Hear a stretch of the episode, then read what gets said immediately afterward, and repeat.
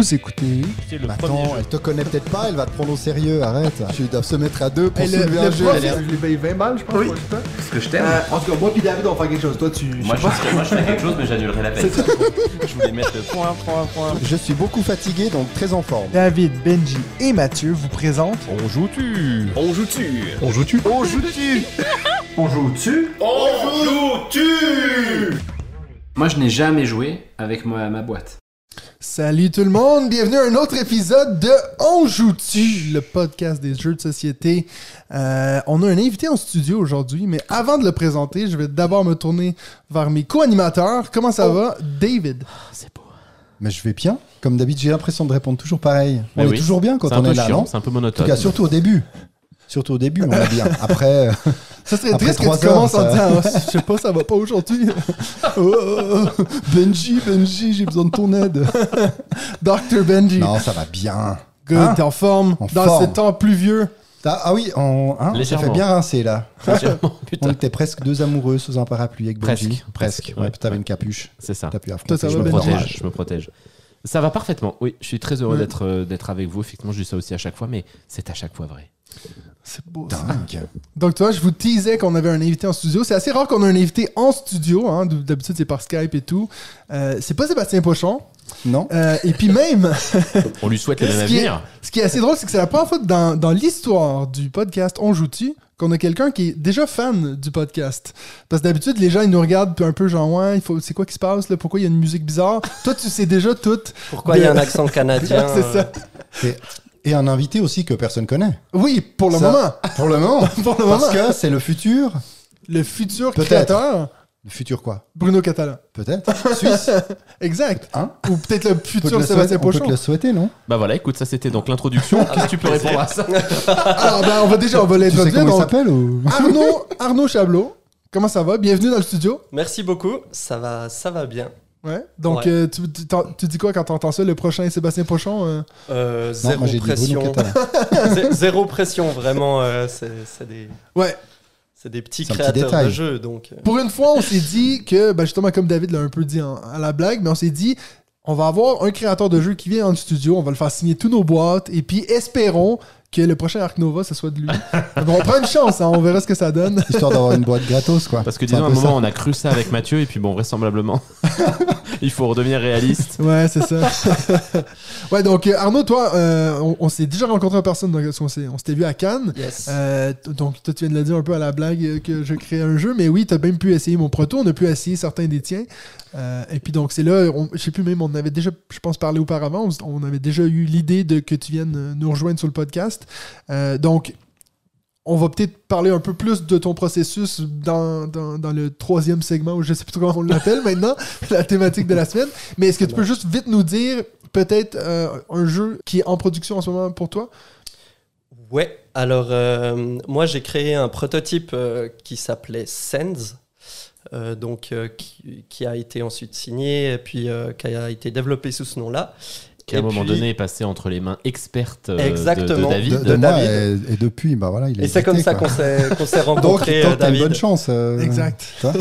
Yes. Et puis, euh, ben, tout récemment, on a le nom définitif, donc, qui va être Sawari. Donc, euh, rien à voir avec. Enfin, ça n'a pas rien à voir, mais c'est un nom donc inventé Mhm. d'une, d'un univers. Donc, ce sera euh, Sawari, les maîtres du désert. OK. Et puis ça, Ah c'est édité chez... Et c'est édité chez Joudini Édition, donc qui est un nouvel éditeur français. Euh, donc voilà, ce sera leur premier jeu et ils ont vraiment, euh, ils ont vraiment envie de développer un univers et puis qu'ensuite il y ait peut-être d'autres jeux dans cet univers, Ouais. etc. Ce sera en, en boutique ou en financement participatif? Euh, ce sera en boutique. Donc euh, là, il est en, bah, ouais, il est en cours, quoi. On reste dans l'univers euh, du sable. Absolument, ouais, ouais. Euh, avec une, une euh, avec une teinte post-apo. Donc euh, Oh. un truc. ouais, Ok. Je me suis dit que ça devrait te plaire. Donc, euh, oh. Bah, en plus, moi j'ai testé ton proto parce que David me l'avait fait jouer, Ah, donc oh. euh, on y a joué, je, je sais plus, il y a une année maintenant. C'était Ah, donc, ouais, il y a cinq Ouais, métiers ouais, pour toi. David, entre temps. C'est presque ça, effectivement. donc à peu près un an et demi. Mais c'est vrai, on s'est dit que c'était sympa de- d'inviter Arnaud parce que jusqu'à maintenant, quand on a reçu des auteurs, c'était plutôt des, des auteurs bah, qui ont déjà un certain nombre de Ouais. jeux, voire même beaucoup. Et puis là, c'est intéressant de, de recevoir un, un jeune auteur, donc Un on en parlera auteur. après, mais qui Un va nous, pouvoir auteur, nous, ouais. va nous parler de son premier jeu édité, plus euh, bah, tous ses protos. Enfin, À je venir, pense qu'il en a, peut-être, ouais, il y en a plusieurs. hein. On a pu Ouais. voir à Cannes. Malheureusement, notre comportement ne nous a pas vraiment permis d'en tester beaucoup. Mais un déjà, euh, oh, on en a fait un, Tout- je tout crois. ce qui s'est ça, passé à Après, Cannes. là, Reste à Cannes, entre les cinq, entre les, les, six- les cinq mâles qu'on était dans ce- cet appartement. C'est euh, Ah, Vaut c'est mieux ne, ne rien. Ça puait la testostérone? Euh, alors, avant de, de- de passer aux news de David, moi, je voulais Ah. revenir sur les réponses de la question de la semaine dernière, parce qu'on s'était dit qu'on allait être un peu plus assidu là-dessus. Euh, on vous avait posé donc la question de qu'est-ce que vous, vous pensez du hasard dans les jeux de société, les dés, etc. On a eu plusieurs réponses, dont une que tu vas être contente de- d'entendre, Benji. Ah. Euh, la première, c'est de Céline M sur YouTube qui dit Ah là là, vraiment top cette émission. Merci beaucoup, Céline. Ça fait plaisir de vous retrouver tous les trois. Et le connard de Benji à la fin m'a tué. Je me souviens pas de quoi elle parle, mais. Donc, C'est surprenant parce que c'est pas un mot qu'on utilise beaucoup entre non, nous. c'est vrai, ça. on le dit jamais ça. Euh, sur les jeux avec des dés, pour moi, c'est majoritairement des jeux familiaux où les dés permettent de mettre au même niveau les joueurs, quel que soit leur niveau de gamer. Perso, j'ai plus de mal à accepter le chaos et le hasard dans les jeux plus experts. Sauf Château de Bourgogne. Notre best jeu familial ever, c'est King of Tokyo. Donc, hyper fun. Voilà. Donc, vous, allez voir que c'est quelque chose qui va revenir assez souvent, cette idée que quand c'est plus expert, moins on veut du hasard. Euh, c'est aussi quelque chose qui va ressortir dans le commentaire de Danny Gosselin sur YouTube qui nous dit pas mal d'accord avec vous pour la question du hasard. Plus le jeu est difficile, plus le hasard est rageant. Je pense que vous l'avez mentionné, mais dans Jaws of the Lion, c'est tellement frustrant quand tu fais ta dernière attaque qui a le plus de force et que tu piges le modificateur qui annule ton attaque. J'avoue que j'ai triché quelques fois quand ça m'arrivait. Eh oui. J'apprécie beaucoup le hasard dans les jeux d'ambiance ou de party. J'aime beaucoup Zombie Dice où on mange des cerveaux humains jusqu'à ce qu'on se fasse flinguer. Ça me fait bien rire et c'est relaxant. Merci pour cet épisode. Mais c'est rassurant de voir relaxant. que finalement tout le monde triche dans ces jeux narratifs. Ouais, c'est clair, il n'y a pas que toi, tu sais. Et puis, donc, la dernière que je disais qui était un peu pour toi, euh, Benji, c'est pas une réponse à la question, mais c'était, tu avais mentionné Star Wars, euh, le Oui. jeu de deck building. Le deck building, ouais. Et puis, on a Régis Tooney qui dit euh, Bonjour, concernant Star Wars, j'ai fait quatre parties. J'ai effectivement fait une partie où je n'avais aucune carte de ma faction et j'ai bien galéré. Je me suis fait rouler dessus. Euh, plus généralement, je pense que les rebelles sont avantagés. Malgré tout, j'adore ce jeu pour l'univers du vrai Star Wars et pour le challenge d'essayer de gagner avec une rivière moyenne. Je pense qu'on pourrait ajou- ajouter une règle qui permet de remplacer une ou plusieurs Mhm. cartes de la rivière quand il n'y a aucune de notre faction. Mais merci Régis. C'est euh, enfin ce qui m'embête en fait avec ta réponse, mais c'est c'est donc pas ta réponse, c'est le principe du jeu, c'est qu'on est tous en train de réfléchir à un moyen de contourner la règle Ouais. ou de créer une règle supplémentaire pour que le jeu tourne correctement. Et puis ça, je trouve que c'est un peu embêtant avec un jeu avec un, un tel une telle licence dont on aurait pu attendre quand même qu'il soit travaillé jusqu'au bout. Enfin, c'est un peu sévère ce que je suis en train de dire, mais Ouais. quand même globalement, tous ceux qui y avons joué ont dit ça. Quoi. Il, y a un, il y a un moment donné où il y a ce petit bug, et puis c'est dommage qu'il n'y ait pas eu quelque chose qui soit pensé pour compenser ce petit bug. Parce que quand on le compense, par contre, bah, l'univers fait que c'est un vrai bonheur, euh, un vrai bonheur à jouer. Et puis même mécaniquement, quand ça tourne bien, euh, la rivière au milieu, c'est vraiment top. Et puis toi, tu penses quoi, toi, du hasard dans les jeux de société? Moi, j'aime bien, j'aime bien quand même qu'il y ait une petite dose de hasard. euh, mais comme vous l'aviez dit dans le podcast, en fait, tant qu'on peut le maîtriser, tant qu'on le, le sait. Ouais. Je crois que c'est toi, Benji, tu parlais de- de- d'une connaissance du hasard. Donc, en fait, si tu connais le jeu, ben, tu peux t'adapter par rapport à, Ouais. cette, euh, à cette part de hasard. Euh, moi, j'aime bien ça. Ben, D'ailleurs, dans, dans Sawari, il y a des jetons, enfin, il y, a des- il y a des jetons qui ont des faces cachées, etc. Tu peux, tu peux jouer en prise de risque et puis Ouais. prendre complètement enfin voilà prendre des risques donc en fait euh, ce hasard pour moi il est il est hyper fun Et maintenant, place aux news de David. Vas-y, mon cher David, c'est à toi de parler. David, vous êtes en direct de. Lausanne. Oui, merci, merci Il Benji. fait quel temps, Lausanne Quelles sont les Benji. nouvelles Alors, je suis en direct de la conférence de presse de Stone Meyer Games pour leurs résultats en 2022. Oh Avec une croissance de 254%. Alors, non, non, non, une légère baisse avec un revenu qui se situe aux alentours des 20,7 millions de dollars. Donc, Revenu, pas bénéfice. Ah oui. Il y avait un peu plus de 21 euh, l'année d'avant. Donc, euh, non, c'est très, très intéressant parce qu'ils jouent euh, en toute transparence. Alors bien sûr qu'après ils ont des résultats par rapport à leurs euh, investisseurs, donc ils sont obligés, euh, je suppose, de diffuser toute une série de chiffres. Mais j'ai trouvé ça très intéressant de voir un peu les, hum, bah, les, différents, euh, les différents contenus qu'ils ont, qu'ils ont partagés euh, très ouvertement avec tout le monde comme ils le font habituellement. Donc qu'est-ce qu'on peut ressortir dans, ces, hum, dans cette- ce point de situation sur leur année euh, 2022 Que bah, la majorité de leur, euh, de leur gain, donc pas les revenus, mais vraiment le bénéfice euh, est réinjecté dans de la réimpression de jeux, parce que bien entendu qu'ils doivent toujours avancer les réimpressions avant d'avoir euh, les, commandes, sauf en cas de précommande qu'ils effectuent de temps en temps sur, euh, leur site. Donc euh, à c'est assez tendu, mais finalement ils n'ont pas, de- crédit, etc. Donc ça se passe plutôt bien. Ce qui est cool dans euh, ce qu'ils ont mentionné, c'est tout particulièrement les ventes de leurs euh, 14 euh, jeux déjà sur le marché et on a le total des boîtes euh, vendues à ce jour, en circulation à ce jour et ça c'est plutôt euh, c'est plutôt fun de retrouver ça Le total des boîtes un- depuis que ça existe? Exactement donc en Wow. tête Alors, on a Wingspan avec euh, 1,7 million Oh la fa. d'unités sans euh, compter les 140 000 de Wingspan Asie et des extensions. Donc les extensions ne sont 1,7 pas inclus là-dedans. 1,7 million. En deuxième, on a Sight avec 544 000. C'est quand même un gros drop quand même. Hein. Ouais, c'est une sacrée, euh, impressionnant. Une sacrée différence. Ouais, viticulture est à 235 Ouais. 000. Et puis ensuite, euh, qu'est-ce qu'il y a encore en dessus de 100 000 Il y a Red Rising à 154 000. Et puis après, bah, pour leur, euh, leur dernière sortie, c'était Libertalia qui est à 61, 61 000. Donc voilà, puis ce qui a été le moins vendu dans leur jeu, bah, on pouvait quand même un peu s'en douter. Euh, c'est. Ah non, les deux derniers. Rolling en fait, il y a, ou- il y a Pendulum Non ouais, Ouais, ce jeu. en temps échec. réel qui est un peu un échec. Et puis Euphoria, que je ne connais Ouais, c'est pas, un- avec c'est leur 42 000. Tout premier, je crois. Ok. Leur tout premier. C'est- Ça, ça- ça montre à quel point ils sont forts en marketing pour que Red Rising ait vendu 150 000 boîtes tu vois, pour un jeu qui est vraiment mais ok. euh, Et Charterstone Euh, 97 000. Ah, quand même, ouais. Ah oui. Ouais, c'est.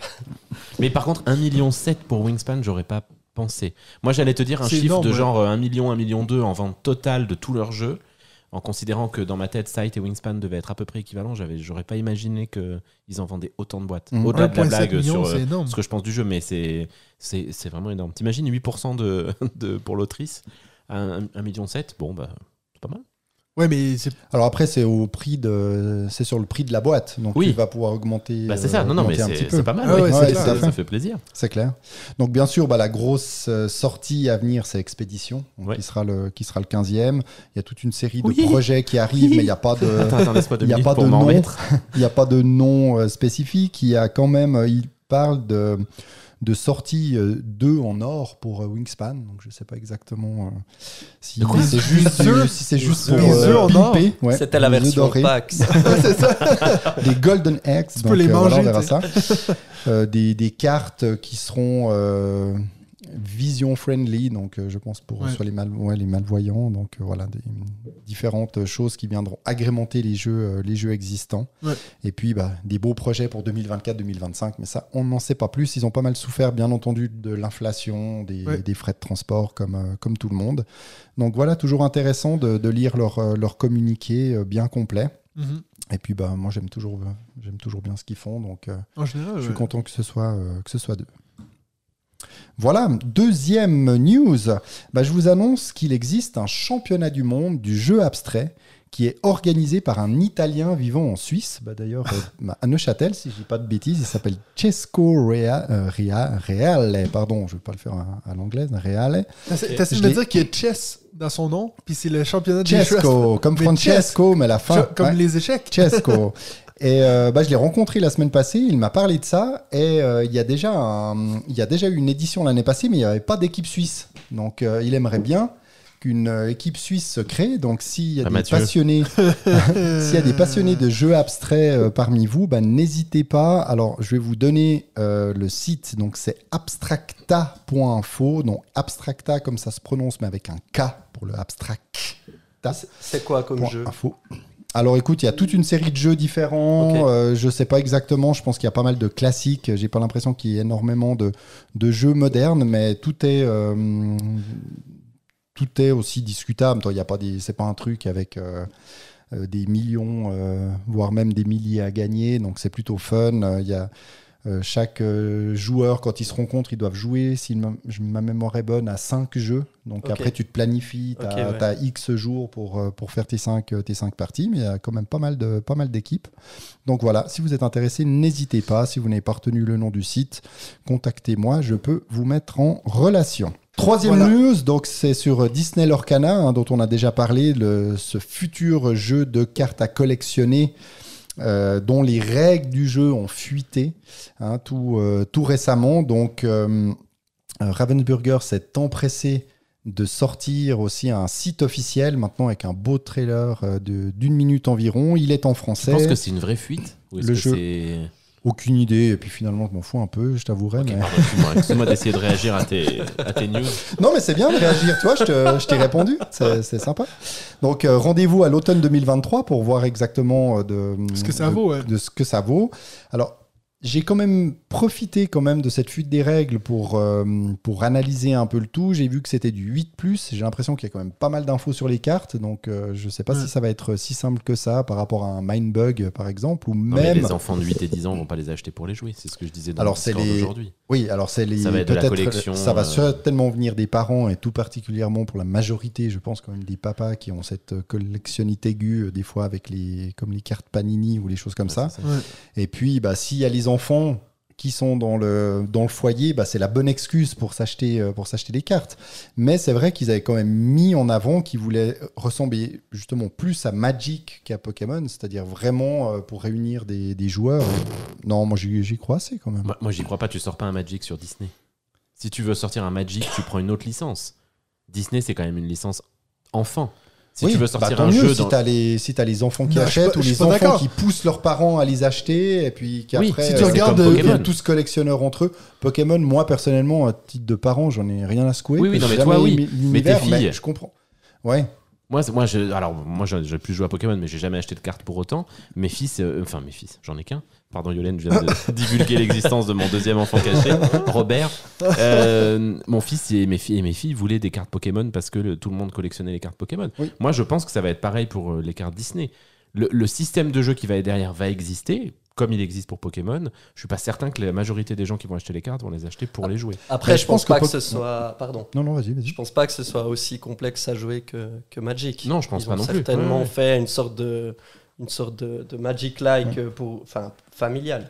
Et c'est vrai que Pokémon, initialement, ça a quand même dû exister avant que ça devienne Ouais. collection, quand même exister pour le côté jeu. Après, bah, tant mieux pour eux parce que ça a été particulièrement acheté euh, pour, euh, pour, les le côté collections, ouais. de la collection. Et je pense qu'effectivement, du côté de Disney Lorcana, euh, s'il devait se passer la même chose que Pokémon, ils en seraient euh, les premiers ravis, hein, ça sans aucun doute. Mais à mon avis, ils aimeraient, idéalement, ils aimeraient bien que les gens euh, les jouent et les collectionnent. Bon, il y avait, voilà, il y avait une discussion assez intéressante là-dessus dans le Discord aujourd'hui. Donc, euh, si vous voulez joindre le Discord, euh, t'as vu comme j'ai fait ça? C'est bien Non, joué. non, mais euh, C'est bien parce que, Parce d'habitude, en plus, tu le fais très mal. Donc, C'est clair. temps en temps, mais, mais va jusqu'au bout des Donc, choses. euh, non, mais c'est vrai parce que Bear- Beardo, je crois que c'est Beardo qui disait euh, Ouais, mais en fait, euh, il n'y a aucun jeu qui part avec l'intention d'être un jeu à collectionner. À la base, je pense qu'il y a toujours il y a des créateurs là derrière, des gens qui travaillent fort là-dessus. Je pense qu'il y a. Ah non, t'es pas Sinon, tu d'accord fais, avec ça, des, sinon tu fais des livres Panini, tu mets pas ça. de jeu Non, dessus. non, non, quoi. non, mais moi je pense que euh, Magic et Pokémon ont changé ça. C'est-à-dire que bien sûr, il y a des créateurs de jeux derrière, et ça, je mets pas du tout en doute leur honnêteté, leur volonté de faire un Un jeu. petit peu quand même. Mais t'as quand même, laisse-moi finir, t'as quand même des entreprises qui espèrent toutes que ça va fonctionner aussi bien que Magic Bah, ou bien sûr. euh, Pokémon. Et, et je pense Bah, que ces sûr. entreprises, elles cherchent pas, à, elles cherchent pas à ce que les gens jouent à leurs cartes. Ils cherchent à ce que les gens achètent des, des boosters, des boosters et des boosters et les collectionnent. C'est avec ça que tu te fais de l'argent. Tant mieux s'il y a deux trois personnes qui jouent avec derrière. quand même. Ouais, oui, idéalement. Idéalement. En- tu vois, c'est, Lacan disait. Ah ouais, Hein? Alors que. Alors que. Je fais mon psychiatre. Alors que. Donc, euh, toi, quand t'achètes 12 boîtes de Tainted Grail, c'est pour les jouer. En- ensuite, si, si Magic était un mauvais jeu, je pense pas qu'il y aurait eu tous ces collectionneurs. Non, c'est sûr. Je pense que Magic, Donc, pour le c'est coup, lié. c'est le bon exemple d'un bon jeu. Et Ouais. de- Mais par contre, je pense que si tu veux faire un Magic-like, donc t'adresser à des joueurs, tu pars pas sur l'univers de Disney. Les geeks vont pas acheter des boîtes de Disney. Mais Ils auraient Ah, plutôt bah, pu acheter. Et les Bah, geeks sont devenus parents. Bah Mais oui, oui, c'est ça, oui. C'est ça le truc. Eh non, oui. mais je. bon, Enfin, je- à voir. À voir, je, je- Voilà. je me réjouis. En plus, pour le coup, effectivement, dans l'univers des gamers, beaucoup, beaucoup de gens parlent de ce jeu avec une grande attente. Donc, euh, peut-être que je dis de la merde, ce, ce Bah, serait la oui. première fois. Ouais. Et, euh, et puis, on, on verra ce que- on verra ce qui se passe. Très bien, passons à la suivante. euh, Mais cher par contre, Benji. juste pour oui, clore sur ce sujet, dans. Chloro. Chlore. C'était Marc Nunes dans l'épisode qu'on a écouté là, de la radio des jeux qui expliquait que le destin d'Asmodée a changé le jour où ils ont distribué Pokémon. C'est, je pense que les, les quantités que ça représente, elles sont juste titanesques. Ouais. Et Asmodée est devenu ce qu'il est, pas parce qu'il distribue des jeux de société, mais parce qu'il distribue Pokémon. Et ensuite, tant mieux pour les jeux de société qui distribuent à côté, ou tant pis maintenant, euh, puisque certains éditeurs, je pense, euh, commencent à regretter ça.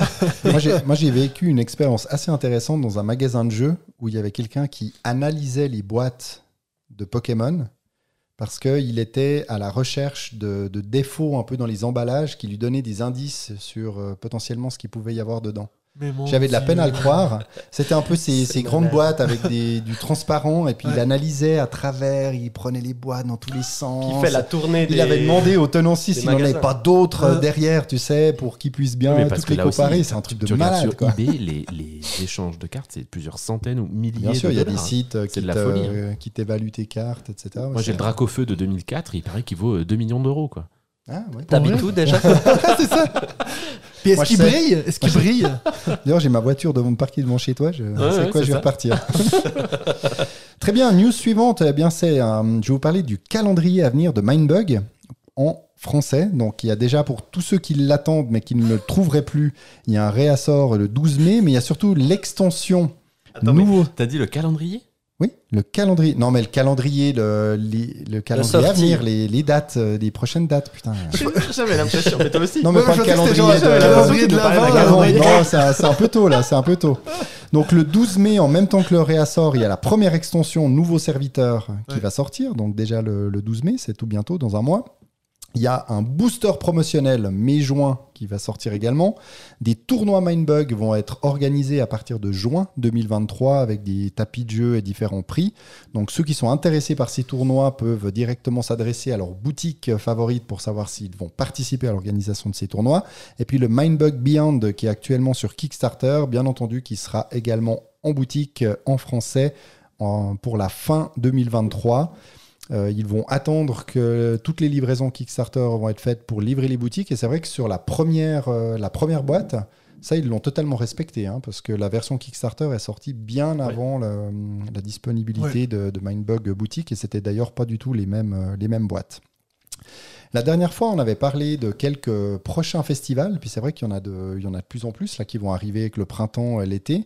Et puis pour euh, bah, ceux qui sont sur MyLudo, sachez parce qu'on on ne fait pas forcément attention parce qu'on va directement dans notre euh, dans notre ludothèque ou dans nos parties euh, pour euh, noter nos scores. Eh bien, il y a une rubrique où on retrouve toutes les dates des prochains festivals.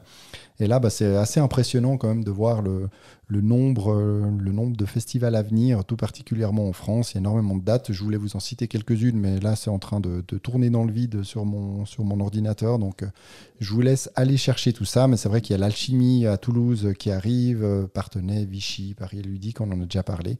Et énormément aussi de petits festivals. Une news pour, concernant Terra Mystica. Donc, il y a deux news même concernant Terra Mystica. La première, c'est la société Cobalt Knight bon. qui avait acheté les droits de Terraforming Mars pour euh, l'adaptation à l'écran. J'en avais parlé dans une news il y a quelques mois. Eh bien, ils ont acheté également les droits de Terra Mystica. Donc, euh, voilà, ils achètent des droits. On ne sait pas encore ce qu'ils vont en faire. Mais on Bah, Il y a. HBO, je crois, qui s'intéresse à ça. Ça- Avec le succès de The Last of Us, ils vont faire maintenant des jeux de, jeux de société. Terra Mystica. Et l'autre euh, news qui concerne Terra Mystica, eh bien, c'est la localisation de Age of Innovation Ouais. chez Super Meeple, donc un jeu dans l'univers de Terra Mystica, ouais. qui est euh, édité chez Feuerland Spiel et qui est attendu pour le mois d'octobre. Donc ça a l'air plutôt intéressant. Pourquoi ils sortent pas plutôt des extensions pour Projet Gaïa Mais Bah, Peut-être parce que Personnellement, je préfère euh, Non, c'est Terra. Mystica. Mais non. T'as déjà joué à Projet Gaïa Hein? Non, mais Bah alors. visuellement parlant, Mais euh, je... enfin, C'est l'amélioration de, de Terra Mystica. bah, c'est ce qu'on me dit, et donc euh, finalement, euh, Age of Innovation, ça va être euh, Mais oui, mais de tout ça. il paraît qu'en fait l'auteur de Projet Gaïa aurait une extension sous le coude qui est prête, mais pour le moment qui doit pas être finalisée. Bah, Ah, Commence déjà ça. par arrêter de te prendre des branlées sur BGA à, à Projet Gaïa, puis après t'ajouteras l'extension. C'est euh, clair, putain. Benji. Anachronie, Oui c'est quoi ces deux nouvelles extensions, Benji, qui vont arriver au mois de juin? T'as pas vu ça? Ah mais en français. Ah oui, pardon. Ah, Ah, non, tu non. les as déjà? Ouais, bien sûr. Ah, pardon. Non. Qui par contre sont excellentes. Ah, Il y a Fractures of Time dedans. je sais pas, Les fractures du temps. c'est possible. J'imagine qu'ils l'ont traduit comme ça. J'ai vu deux extensions Anachronie, excellente. je me suis dit, Ouais, ça, oui. je me suis dit que tu allais nous en dire plus. Je pense que c'est ce sujet. C'est non, simplement la version française. Bon, c'est la bah, version, c'est la localisation de, de, de ce qui était dans la dernière campagne Kickstarter. C'est très très bien parce que vraiment, si vous aimez Anachronie, Fractures of Time, c'est excellentissime. Ça rajoute vraiment un truc qui change considérablement la façon dont vous jouez, donc c'est c'est top. Je suis très heureux de pouvoir parler d'un jeu dont j'ai joué aux extensions. t'imagines, plusieurs hey, fois. c'est dingue, Pour une plusieurs fois. Incroyable, incroyable. Extension, quand on parle d'une extension, on voit là une autre, celle de Cascadia. Oui, avec Landmarks. Landmarks. Ça, je peux moins en parler. Et puis en Oui, plus, j'en ai rien à effectivement. carrer. Enfin, non, Qui c'est- rajoute un cinquième et sixième joueur Oui, mais différentes choses aussi, Ouais. des, des cartes euh, objectifs, des. Bah, oh, ça y est, il y a Benji qui joue avec les touches. Faut lui interdire l'accès à Je suis juste devant le clavier en plus. Euh, difficile d'avoir énormément de, de donner énormément de détails sur cette extension. En tout Ouais. cas, il y a toute une série d'ajouts au jeu, donc euh, sans doute ça sera intéressant. Rendez-vous cet automne, mais pour l'instant uniquement pour la VO. Donc il y a bien des chances que pour euh, la VF, il va falloir attendre quelques Ouais. mois, peut-être l'année l'année prochaine. On va savoir. C'est édité chez qui en français déjà? C'est Lucky Duck. Ah ouais, bon tiens, on pourrait euh, reposer la question. Mais oui, hein? bien sûr. Bah oui. Est-ce qu'on a déjà parlé de. Je te coupe un peu, mais je le vois pendant que je regarde le truc des Cascadiens. On a déjà parlé de Clank Legacy 2 Non, mais comme c'est une campagne Kickstarter, euh, ce serait bien peut-être d'en parler au moment de... où c'est adapté, par Toi, exemple. t'en as, t'en as Mais on en parlé. a parlé la dernière fois. Mais la parlé dernière fois, elle a dit. Eh, T'en parles pas? J'ai dit Non, c'est normal, ça commence début mai, j'en parlerai la prochaine fois. Ah, bon. c'était C'est ça, pardon. D'autres c'était questions ça. Sinon, pour les amateurs de jeux vidéo et tout particulièrement de Gears of War, il y a Gears of War The Card Game qui va sortir chez Steamforge Games. Mais pourquoi? Alors, pas de VF pour l'instant. C'est quoi Gear of War Non, mais je veux dire, c'est un jeu qui a genre 15 ans. C'est bizarre de sortir un jeu maintenant, hein Bon, il y, a eu- il y en a eu plusieurs euh, de Gears Ouais, of mais, War. mais Pas les, jeux, les jeux de société Gears of War sont sortis à l'époque où c'était. euh, Ah oui, bah là, écoute, il y a The Card Ouais, Game. euh, tu leur poseras la question aussi. C'est clair. de- Pour Moi, les je ne fais collectionneurs. que, je ne C'est fais ça, que ouais. partager ça. J'avais assez bien aimé cette licence de, de jeu très, Ouais, euh, ouais. très zen, très, très amical. euh. Avec les, les scies sur les, les fusils, là, tu peux mettre des Ah chainsaws ouais, sur ouais, des le- fusils. la sorte de tronçonneuse au bout du fusil, c'était c'était particulièrement efficace. Là, effectivement. Là, on parle pas trop de Team Nature, hein, par contre. Alors, pas du tout. non, pas du tout. Voilà, est-ce que j'enchaîne avec BGA ou est-ce qu'on fait un petit saut euh, du côté Kickstarter? Moi, je pense qu'on va faire un petit saut euh, du côté de KS, non? Hein, Bah, c'est mon pas moi qui décide, hein, c'est pas mon podcast. Qu'est-ce qu'on dit on, on attend de voir si Mathieu. T'en appuie t'en as beaucoup sur. euh, Non, vas-y, BGA, vas-y. J'y vais Comme ça, tu, vais sur BGA? et puis Ok. on passe à autre chose. J'ai une grande, hein, une grande news tout particulièrement pour moi, mais j'ai envie de la partager avec vous sur BGA. C'est Ouais. que j'ai enfin terminé. Sans partie en cours. Non, Non, euh, The Crew. Achievements. The Crew. The fini. Crew, on a Ah. fini les 50 missions avec le groupe. On a démarré il y a plus de deux ans. il y a deux ans et trois, trois, quatre mois, on a démarré la première mission. T'imagines, deux ans, vous êtes près plus les mêmes personnes depuis le début. C'est ça. Mais on a réussi. Alors, je vous rassure, hein, on a joué au tour par tour. On n'a pas joué en temps réel parce que Mais tu les connais, ces personnes-là ou? Pas du tout. Mais maintenant, est-ce que t'as pas envie de les écrit, euh, rencontrer ou- Rien du tout. On s'est juste mis un petit truc à la fin. Good game. euh, bien joué, Ah, guys. hein. il aura fallu plus de deux ans pour y arriver, mais on y est arrivé. C'est fou. Ah, C'était c'était un petit plaisir quand même. Maintenant, j'ai The Crew 2 aussi qui est en cours euh, autour de la Rendez-vous 30e dans deux ans mission, peut-être, ou une année. Parce que Nous, on a, déjà un- on a un enfin fini euh, My City, là. Oui. Exactement, on a fini My City avec une victoire bon, écrasante. Je ne dirais pas de qui, mais hum, Suivez j'en mon pense pas moins. regard. Enfin, pour moi, c'est difficile de suivre mon regard. Sinon, j'ai pas énormément de, de nouveautés euh, du côté de BGA. Il y a juste en alpha, il y a le jeu, il y a le jeu Evolution. Ouais. Je sais pas si ça vous parle. Ah oui. C'est plutôt euh, Team si, Nature si, qui, qui est donc euh, en alpha. C'est un jeu de 2014 euh, dont la version française est de 2016 qui avait vu en 2022 un Kickstarter pour Evolution New World. Donc on doit nourrir euh, nos espèces euh, pour agrandir leur population, etc. Donc un jeu euh, parfaitement pour la Team Nature qui a l'air plutôt sympa. Donc je me réjouis de tester. Et puis là j'ai quand même envie de partager avec vous euh, dans cette rubrique BGA, c'est la sortie du jeu euh, Trio donc le nouveau Oui. euh, Cocktail Games dont j'ai rapidement parlé la dernière fois. Donc il est sorti sur BGA, il est sorti également en boutique. C'est un jeu de cartes et de mémoire japonais de Kaya Miyano, auteur de Natsumemo. Ça te parle, ça, Non. Mathieu, non? Natsumemo. Natsumemo, je crois que c'est le jeu euh, école où il faut planifier Ah oui les sorties et tout ça. Trop bien ce jeu. Exactement. eh bien, c'est du même auteur. Et là, bah, Cocktail Games est allé au Ah. Tokyo Game Show et a tout de suite craqué sur ce jeu trio. Donc, je me suis empressé de le tester sur BGA. Alors, le truc, c'est qu'il y a quand même pas mal de mémoire. Donc, de se rappeler un peu euh, les Eh oui. cartes. Ah, mais c'est euh, un peu qui- la- ça revient a à la quoi. mode. Hein, euh. C'est assez chaud pour moi. Alors, c'est vraiment un jeu à faire en temps réel parce qu'au tour par tour, euh, il suffit d'écrire euh, ce que tu vois euh, dans les notes. Donc, il n'y a pas trop, euh, il y a pas trop d'intérêt. Même si tu le fais pas, bah, je pense qu'à la table, il y en a qui le font. Donc, c'est un peu embêtant. Mais je trouve le concept euh, plutôt sympa. Donc, pour vous donner un peu le- l'explication du jeu euh, très rapidement, vous avez des, cartes avec des chiffres nombres entre 2 et 12. Si vous jouez à 4 joueurs, chaque joueur a 7 cartes que vous devez mettre dans l'ordre euh, dans vos mains. Donc la plus plus petite carte d'un côté, la plus grande dans l'autre, de l'autre, bien entendu. Et puis, il y a 8 cartes qui sont au centre de la table. Et quand c'est votre tour, vous devez retourner soit une carte euh, bah, sur la table, soit demander à un des autres joueurs de montrer soit sa plus petite, soit sa plus grande carte. Et puis le but, c'est de faire des trios, donc de trouver trois fois le même, euh, le même chiffre. Donc si vous demandez à un joueur de montrer sa plus petite carte et qui vous montre un 2, donc il montre à tout le monde, hein. il, retourne sa plus petite carte, le 2.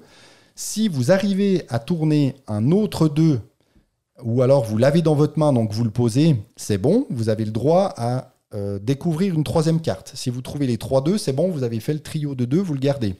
Si vous demandez à un de montrer la plus grande, il vous montre 12, puis ensuite à un autre, il vous montre 11, bah malheureusement, votre tour s'arrête. Donc ça, c'est encore Chacun- la rubrique BGA. On est d'accord. Chacun doit... euh, si, parce qu'il est, sur, euh, il est sur BGA et j'y ai joué que sur, euh, que sur BGA. finir. Voilà, donc c'est que pourras vraiment... faire comme la semaine dernière, c'est-à-dire le couper au moment où il explique le- vraiment le moment le plus important de son jeu, comme t'as fait pour Biboop, là, Boop. Salopard. C'était pas de ma faute si t'avais pas dit une connerie que j'ai que ma j'enlève. rubrique, ceux-là, c'est pas possible. Déjà, justement, moi, c'est c'était la difficile de se concentrer parce qu'en fait, ils écoutent pas du tout. Ils Si, sont moi j'étais concentré. les non, trucs. mais Après, il y en a qui jouent à Ark Nova pendant qu'on parle, mais Donc, pas bah, moi. donc bref, le premier à réussir à avoir trois trios, donc trois fois le même trois fois trois mêmes chiffres ou un trio de 7, parce que bien sûr, quand on peut montrer que le plus petit est le plus grand, le 7, on le montre assez tardivement. Donc celui qui arrive à avoir le trio de 7 remporte immédiatement la, euh, la manche, quoi, la partie. Donc c'est plutôt cool. Il y a encore une petite chose à mentionner, c'est qu'il est en prix conseillé à 13 euros. Donc euh, c'est pas cher et c'est 100% fabriqué en France. Donc finalement, on voit Ah, en, fra- en fabriquant plutôt localement, on arrive à des prix euh, tout à fait raisonnables. En plus, avec. euh, alors, c'est que un jeu de cartes, hein, mais il est, plutôt, euh, il est plutôt joli. Alors, de nouveau, dans une ambiance un peu mexicanos, dont on a déjà vu euh, pas mal de fois. Donc, c'est pas très original au niveau de la thématique.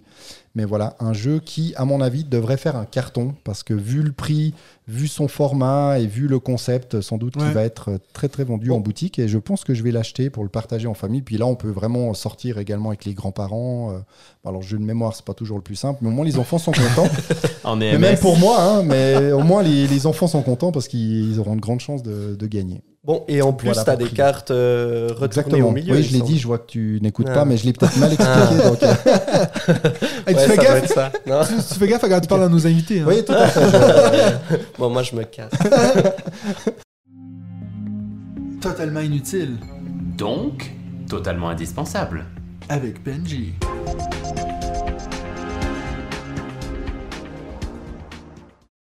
Enfin, on va passer aux choses sérieuses, quoi. Ah. Enfin, je vais fermer ma gueule et puis euh, laisser la parole à Benji. Non, mais j'aime quand tu parles, David. Merci. Alors, c'est à moi Vas-y. J'ose J'ai le droit Vas-y, lance-toi. Je fais un petit point sur les campagnes en cours. Bravo. Il y en a quelques-unes.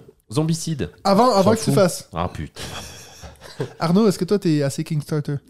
Euh, pas trop, non. Non. J'avoue que j'ai j'ai baqué deux, trois trucs, euh, dont euh, Chronicles of Crime, La, Ah. la- la Millennium euh, série, Ouais. et j'en ai pas baqué beaucoup d'autres. Ok, donc c'est pas le- ton kiff, c'est pas ton kiff d'attendre 3 ans pour un jeu? non.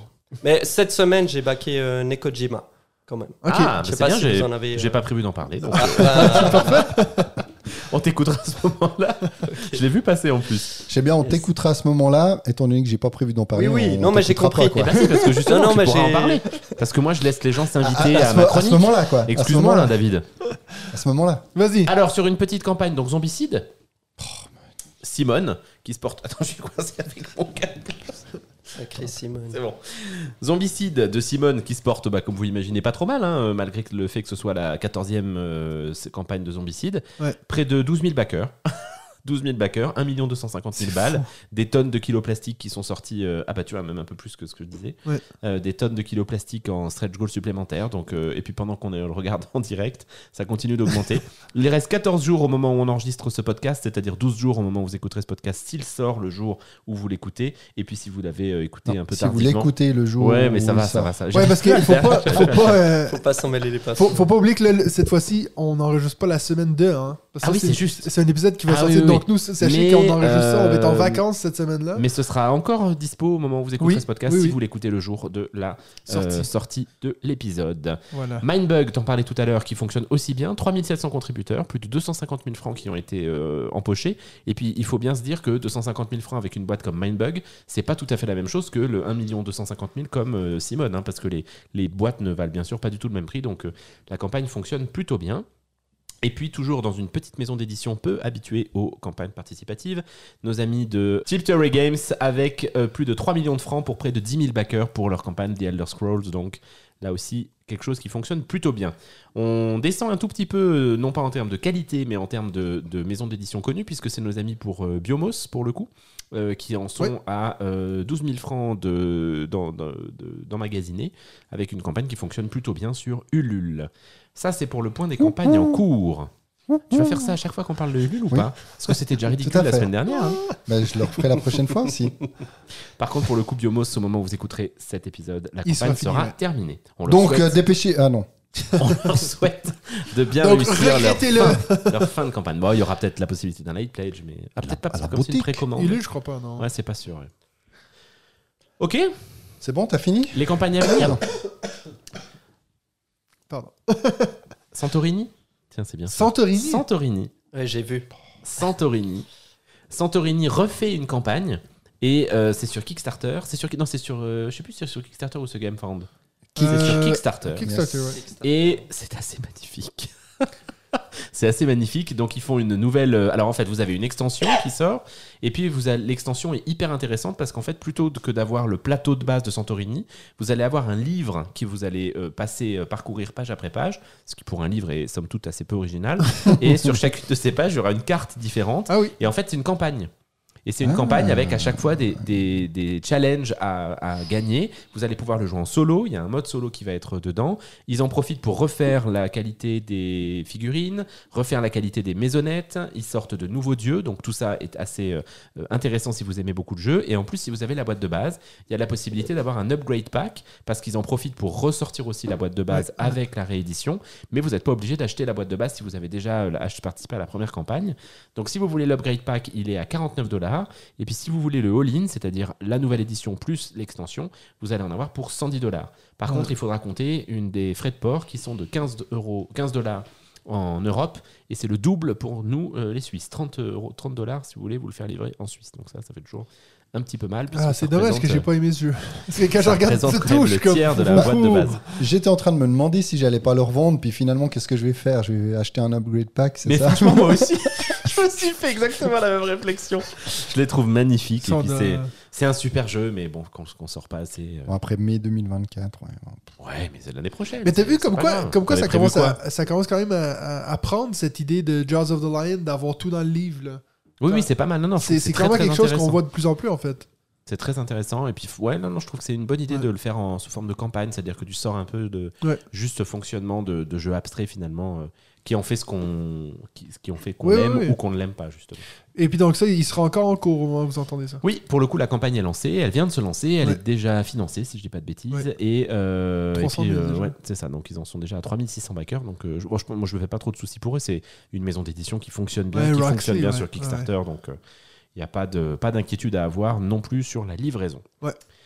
C'est euh, tout ce dont j'avais prévu de parler dans les campagnes en cours. Mais j'ouvre mon micro à Arnaud pour nous parler de Junju Minu, De Nekojima, Nikojima. l'île des chats. Ah bah voilà, c'est pour ça que j'en ai pas parlé. Ah bah c'est ça, c'est Ah, pas assez, euh, ah. c'est pas assez space. Non, c'est ça. Il y a trop de C'est chats. la- Il y a trop de chats. Mais il y a des, il y a des câbles électriques. Oui, oui, non, mais ça, j'avais vu passer, ça avait l'air sympa. C'est quoi un peu le pitch de ce jeu? Alors, euh, c'est un jeu euh, que j'ai vu passer il y a un moment et je me suis dit non, je vais pas le prendre, etc. Et au fil du temps, j'ai craqué. Euh, alors, en Bienvenue dans nos vies. Ouais, oui, mais moi, ça m'arrive euh, rarement. Euh, alors, c'est un jeu d'adresse, euh, d'après ce que j'ai compris. Donc, tu as, un plateau qui est, qui est l'île, Ouais. euh, qui est composé de quatre quartiers différents. Tu lances des, dés- des dés pardon, qui te donnent une contrainte, Ouais.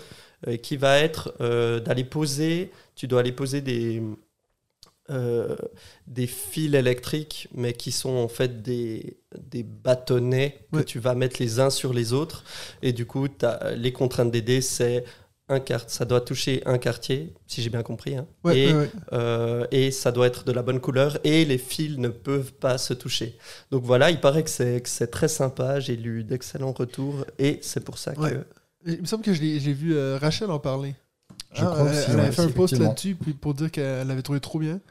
J'ai euh, en- j'ai entendu Théo Rivière euh, qu'on a dit beaucoup de bien et puis euh, c'est c'est une euh, des c'est une des, des raisons que, que- voilà. Pourquoi t'es sauté dessus, ouais. ça m'a ça m'a fait un peu craquer ouais.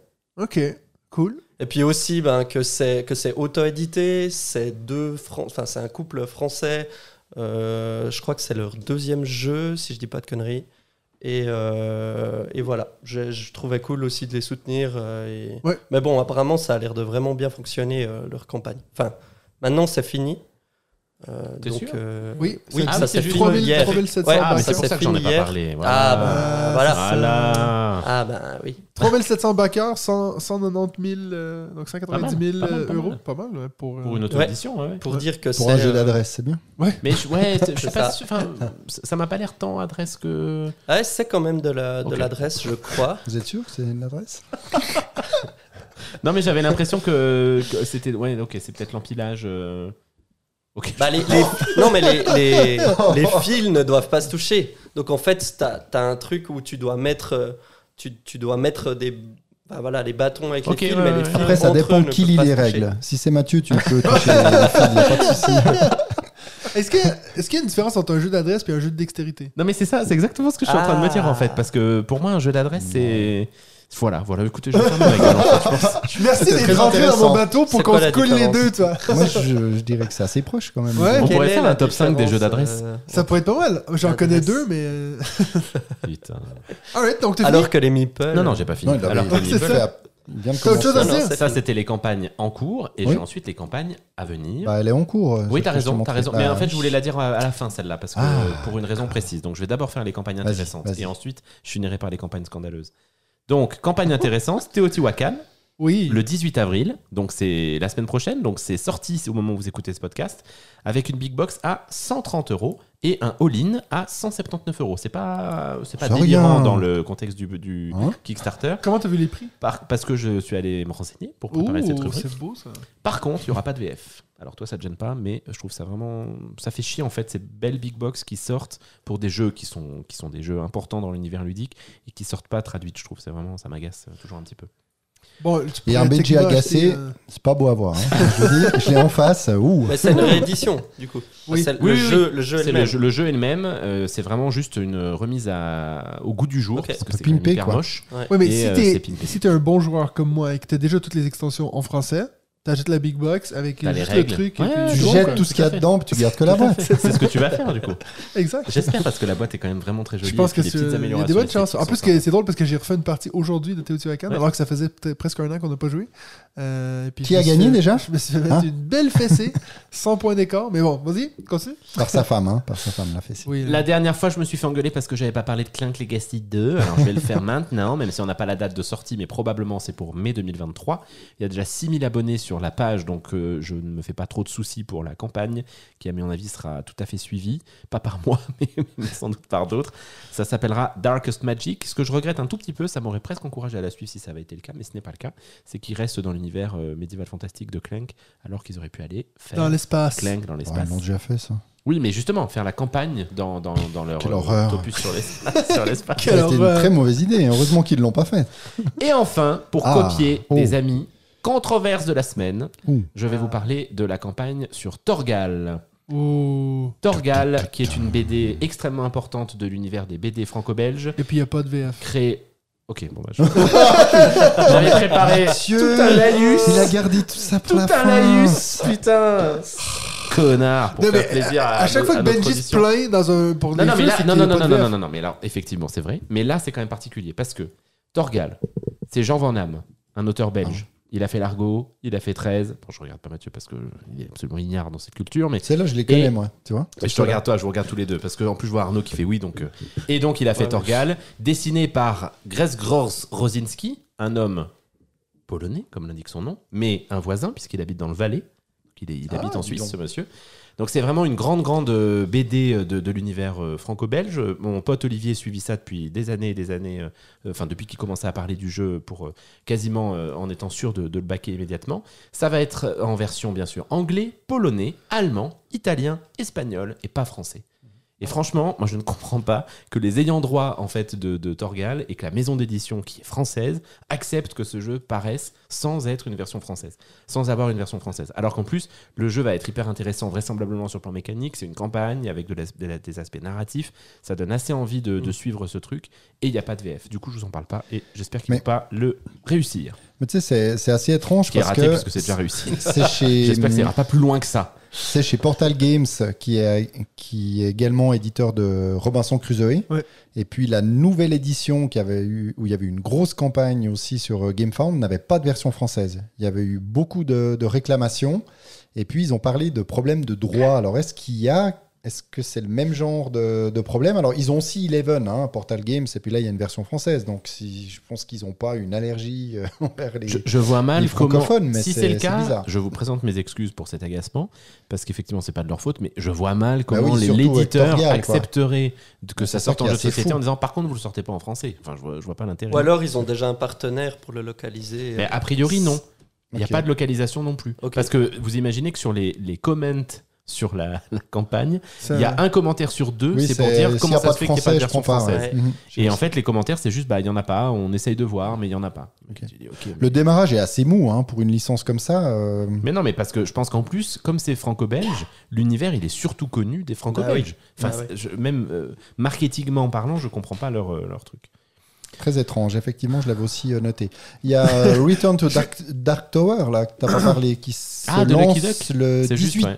Tu as raison. le 18 Tu as avril. raison. Je suis sur la page de, de Torgal, puis dans les commentaires, ça dit Hi, can we expect a French version? Puis il y a quelqu'un qui a Bonjour, dit pouvons-nous nous attendre à une version française? Exact, il y a quelqu'un qui dit Mais fais juste regarder plus bas, il y a quelqu'un qui a posé la question genre 20 fois. Mais oui, parce que tout le monde la pose.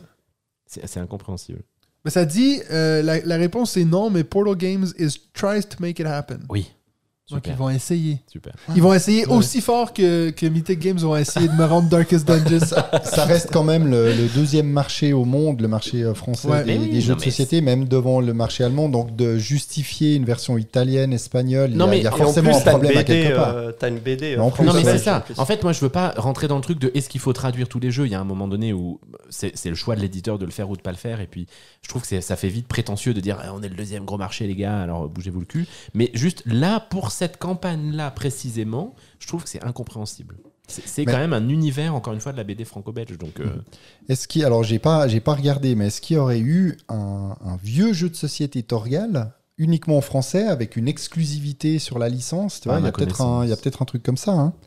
En tout cas, il y a- il y, a quelque chose là. Il y a un truc Torgal euh, quoi le jeu QA le jeu d'après la bande dessinée Torgal créée nanana qui date de quand? qui date bah ça a l'air d'être euh, tout récent parce que euh, je vois un truc là disponible en boutique depuis octobre 2022. Donc euh, c'est vient peut-être euh, Ouais, chez Mongo, si donc je sais pas. Donc ça vient peut-être de là. hein. C'est un jeu de cartes à voir. Ils ont peut-être Ils ont euh, eu une exclusivité euh, en français sur cette licence. Ça et serait, puis, ça serait euh, fou, quoi. Effectivement, alors ça a l'air tout de suite un peu moins, euh, un peu moins sociofinancement quoi. J'ai peur. C'est un jeu qui pourrait presque euh, tenir dans les dans les, les petits jeux C'est un jeu de cette Matago, famille, non là. Petit jeu de cartes. Si, si tu veux Benji, je vais l'acheter. Moi, je vais le pledger, ok, en anglais. Et puis, je vais traduire tous les cartes pour toi. Ah, c'est beau ça. Je vais, Non, mais en comme avec plus, Room alors, Service, je vais coller les je petits défends stickers. l'univers, mais par contre, euh, je suis pas du tout un passionné de Torgal. Mais je, voilà, je- j'avais envie de porter Arrête la de te parole. plaindre d'abord. je me plains pas, je me défends. C'est bon. Autre chose? C'est bon pour moi. Alright. Est-ce qu'on est qu'on peut enfin passer à notre première thématique? Non, il y a les Quelque chose de sérieux encore. Oui, Bah, je c'est sais. ça, c'est ça Mais la première sais. thématique.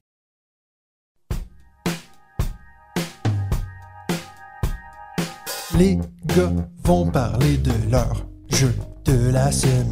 De la semaine. Bon, mais comme à la- comme à l'accoutumée, Oh. est-ce que ça se dit ça? Oui, tout à Hey, fait. T'as vu, des fois, je suis tout excité quand je sors des mots français comme ça.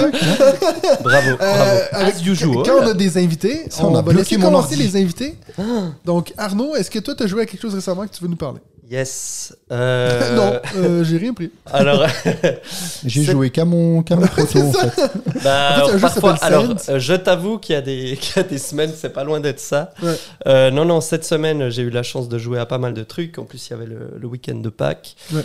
Euh, j'ai notamment découvert un vieux jeu classique de Rosenberg qui s'appelle Bonanza. Alors, j'imagine Ah, que, vous, découvrez- que vous le connaissez. Quel faillot, quel faillot. Je suis sûr que t'as déjà écouté le top 5 de Mathieu. Non. Quoi? Il est dans ton top 5 euh, Ouais. ever, Non, Mathieu. pas. non, ever, non, mais- non, mais dans, pour les, les petits jeux, ouais. Ouais, je sais pas, il Ouais. est dans un des top J'aime beaucoup, bien, moi aussi, j'aime beaucoup. Ben, euh, ça, faisait, ça faisait longtemps que j'avais envie d'essayer ce jeu. Et puis là, on était chez des amis. Il l'avait. Ouais. Il a mis plusieurs jeux sur la table.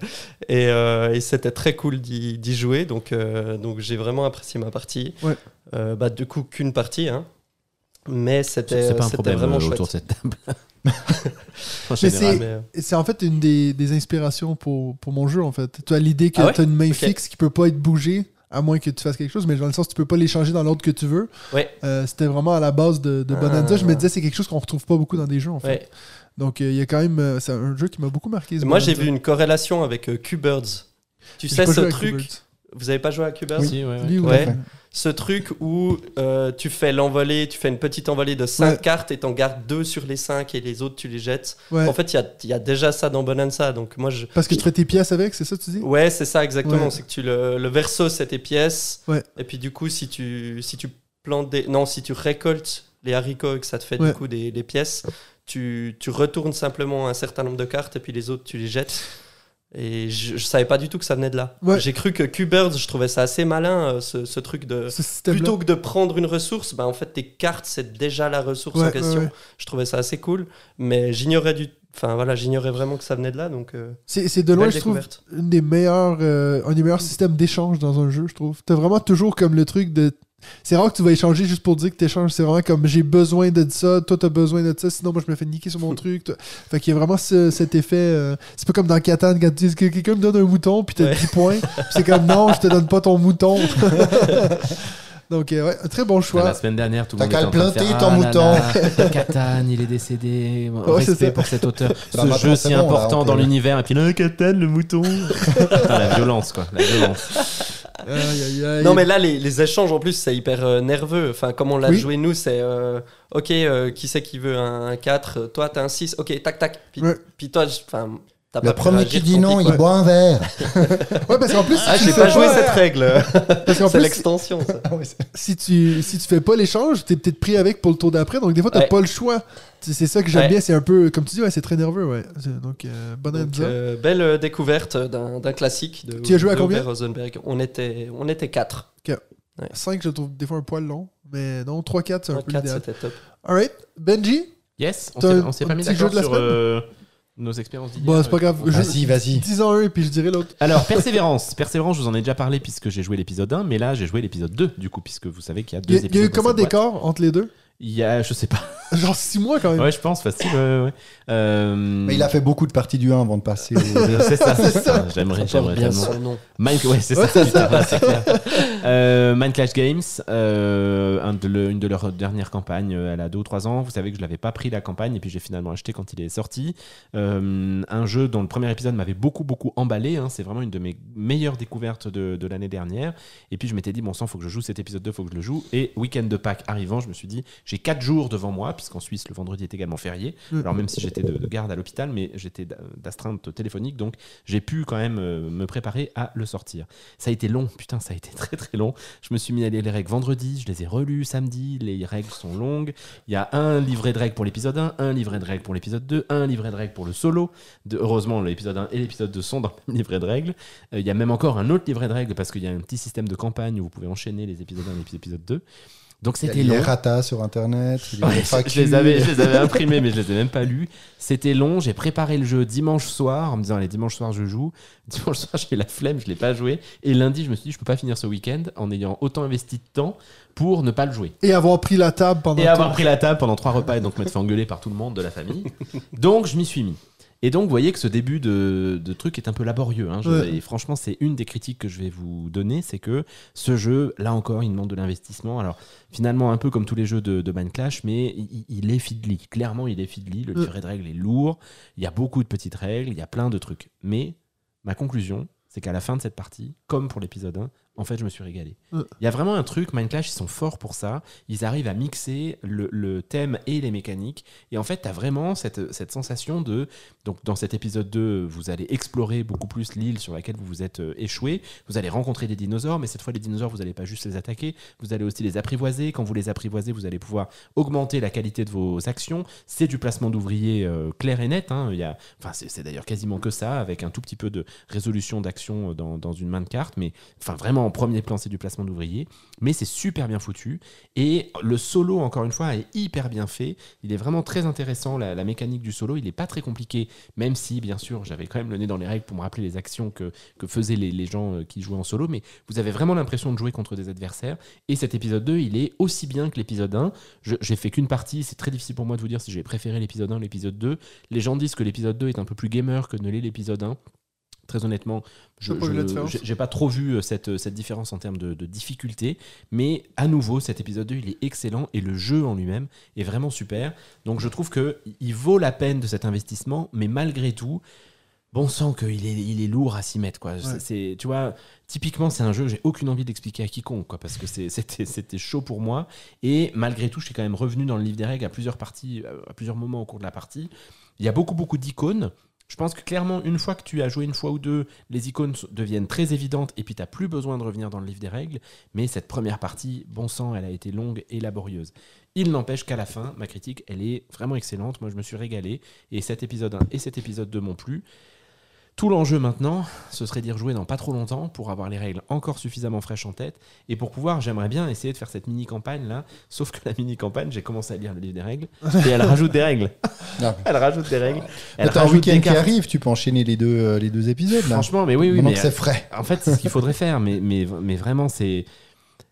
Tout le week-end, ça m'a travaillé sur le plan, mais même presque un peu philosophique de notre passion, de me dire, mais en fait, jusqu'où je vais là dans un jeu de société Parce que Toi, tu vas un peu loin quand même. Un peu plus loin que nous. Non, mais c'est vrai, tu vois, je me disais, là, l'éditeur va, va, va loin dans son délire, quoi. Et j'ai pris Voidfall chez Mindclash, et j'avoue que j'ai un tout petit peu peur de recevoir le livre des règles, où je pense que ça va être exactement le même truc. Bah, Ils ça. vont loin dans leur développement, mais on en parlait avant. Tricarion, c'est pareil. Anachronie, c'est pareil. C'est des livres de règles qui sont gros. C'est des jeux dans lesquels, clairement, il y a un investissement à avoir. Mais j'ai l'impression quand même que quand tu t'investis là-dedans, derrière, le résultat en vaut la peine. Oui, mais Donc, il faudrait il y a- y jouer plus qu'une fois. quand Mais même. oui, mais bien sûr, c'est le- Idéalement. c'est le problème. Bon, c'est vrai pour tous les jeux, mais euh, Oui. Particulièrement ceux-là. C'est ça le problème. Bah oui. Et puis je mettrais un peu la même chose avec les Lacerda, tu vois, où il y a aussi cette nécessité d'un investissement dans les règles du jeu qui sont compliquées. Mais par contre, une fois que tu joues, c'est c'est quand même des super jeux. Quoi. Vraiment, c'est des super jeux. Donc voilà, Persévérance, c'est une belle découverte pour moi. Tu devrais faire des vidéos règles en fait. Une fois non, que tu mais- sais jouer à ce genre de jeu. Vidéo règle de Persévérance, quel enfer. T'imagines, hein D'ailleurs, d'ailleurs, j'en ai chié. traché dans tous les commentaires parce que. Ouais, Ouais, c'est yeah, ça. Non, alors pour le coup, j'en ai chié pour trouver des- une vidéo règle de Persévérance en solo, en français. Donc il y en avait, il y en avait deux ou trois quoi. J'en ai pris une qui dure 4 heures Tu et le mec fait seul. aucun montage. J'ai envoyé un message à Mathieu en disant putain, je, je te bénis toi et ton montage parce que le type, mais, mais je le remercie hein, parce qu'il il fait le job. hein, il vraiment, il explique ce qu'il fait et tout, mais 4 heures. Et après, tu dois avoir le nez dans le, le livret de règles pendant que tu joues. Ah oui, oui, je l'ai. Sans arrêt, quoi. Ouais, bah, sans arrêt, non. Enfin- et de moins en moins au fur et à mesure de la partie. ouais. Mais euh, il y, a, y a quelques. L'action principale, notamment celle qui est vraiment euh, importante dans le fonctionnement, Mhm. elle est complexe, quoi. Elle est complexe. Donc voilà, je, je- clairement, je vous le vends pas comme étant un jeu simple d'accès, euh, mais bon, il y en a d'autres, hein, des pas simples d'accès dont on va parler. Mais par contre, dans le ressenti du jeu, franchement, c'était génial et je me suis régalé. Et j'ai eu cette sensation exactement la même à la fin de l'épisode 1 de dire, mais si je pouvais, j'en ferais un là, maintenant, tout de suite, parce que j'adore ce truc. Je me suis régalé tout au long. Je me suis régalé à faire mes Ah, actions, régalé, à, me développer, etc. C'était super agréable. Et je, je le dis avec d'autant plus de, de force que on va parler d'un jeu tout à l'heure avec Mathieu, aussi fiddly, aussi lourd, et clairement avec pas du tout le même ressenti à la fin. Donc Mhm. je pense qu'il y a quand même, il y a quand même quelque chose dans, dans Persévérance. Tu divulgaches. Ouais, Je bon, je vais enchaîner. Bon, Ah. euh, en fait, euh, donc après tout ce qu'il vient de nous dire, Benji, ça a été dur pour lui ce week-end de tout mettre ça en place. moi, je lui propose une petite soirée jeu tranquille hier chez moi, que les deux, en tête à tête, avec En une amoureux. chandelle. Je lui dit, tu veux jouer à quoi? Je lui dit en blague, j'ai Cloud Spire à la maison, ha ha ha. Il me dit, allons-y pour ça. Donc lui, il a clairement appris sa leçon de, de fiddliness puis de gros livres de règles. Euh, il était 4h30 de l'après-midi, euh, puis lui, à- il arrivait à 6h, je crois, puis il me dit, euh, ben, moi, j'avais pas encore lu les règles de Cloud Spire.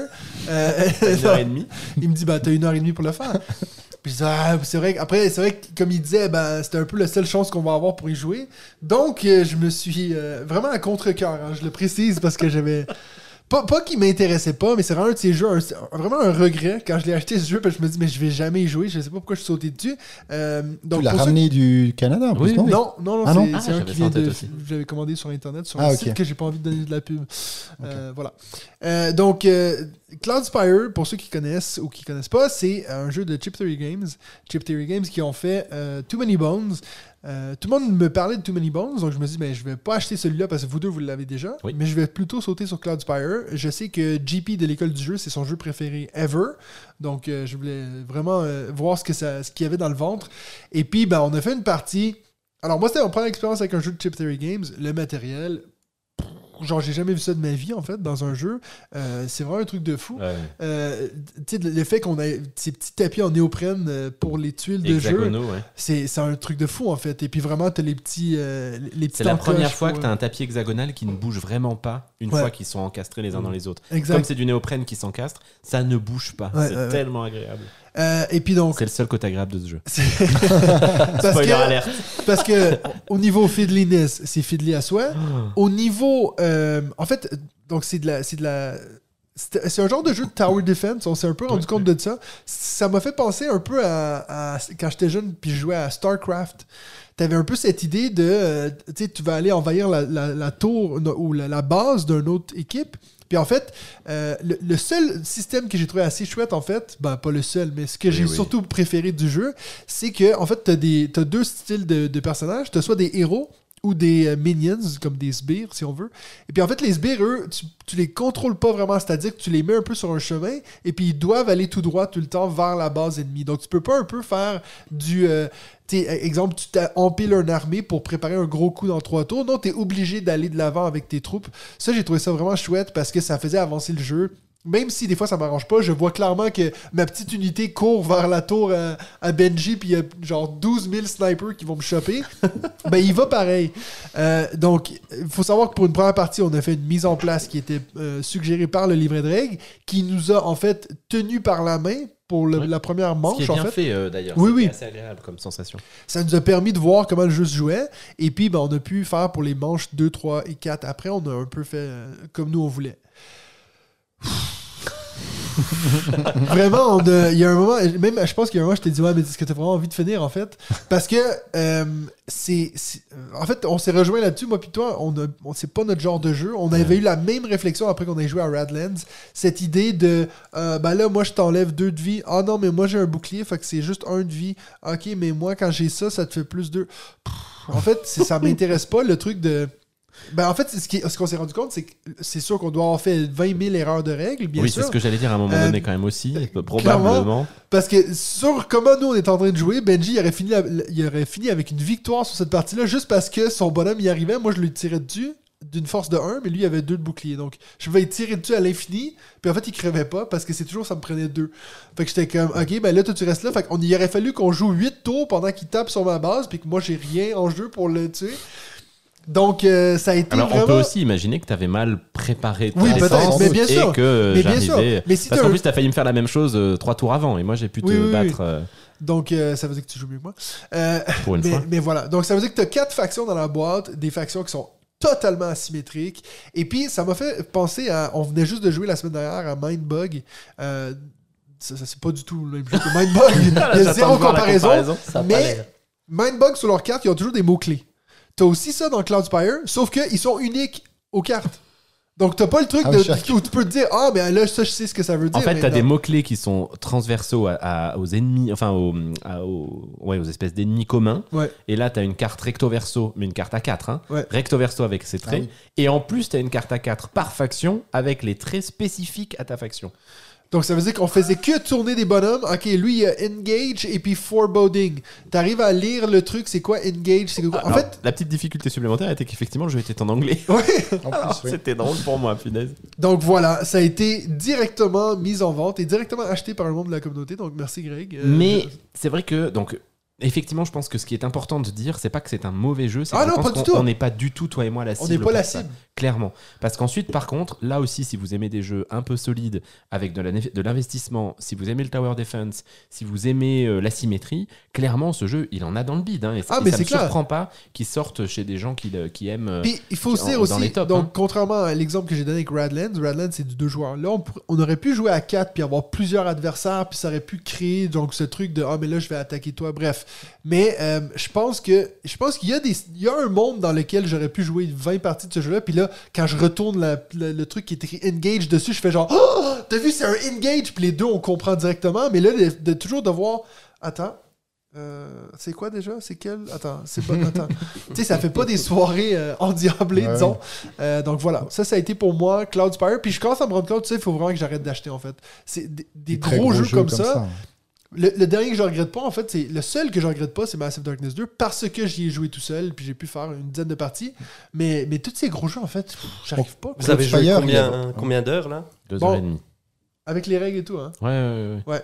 Et Ça puis il faut savoir, il faut savoir que. encore, ouais. Non, ça Ah. va, mais je pense que quand tu connais les règles, peut-être Ouais. en une heure et demie, Ouais. je dirais.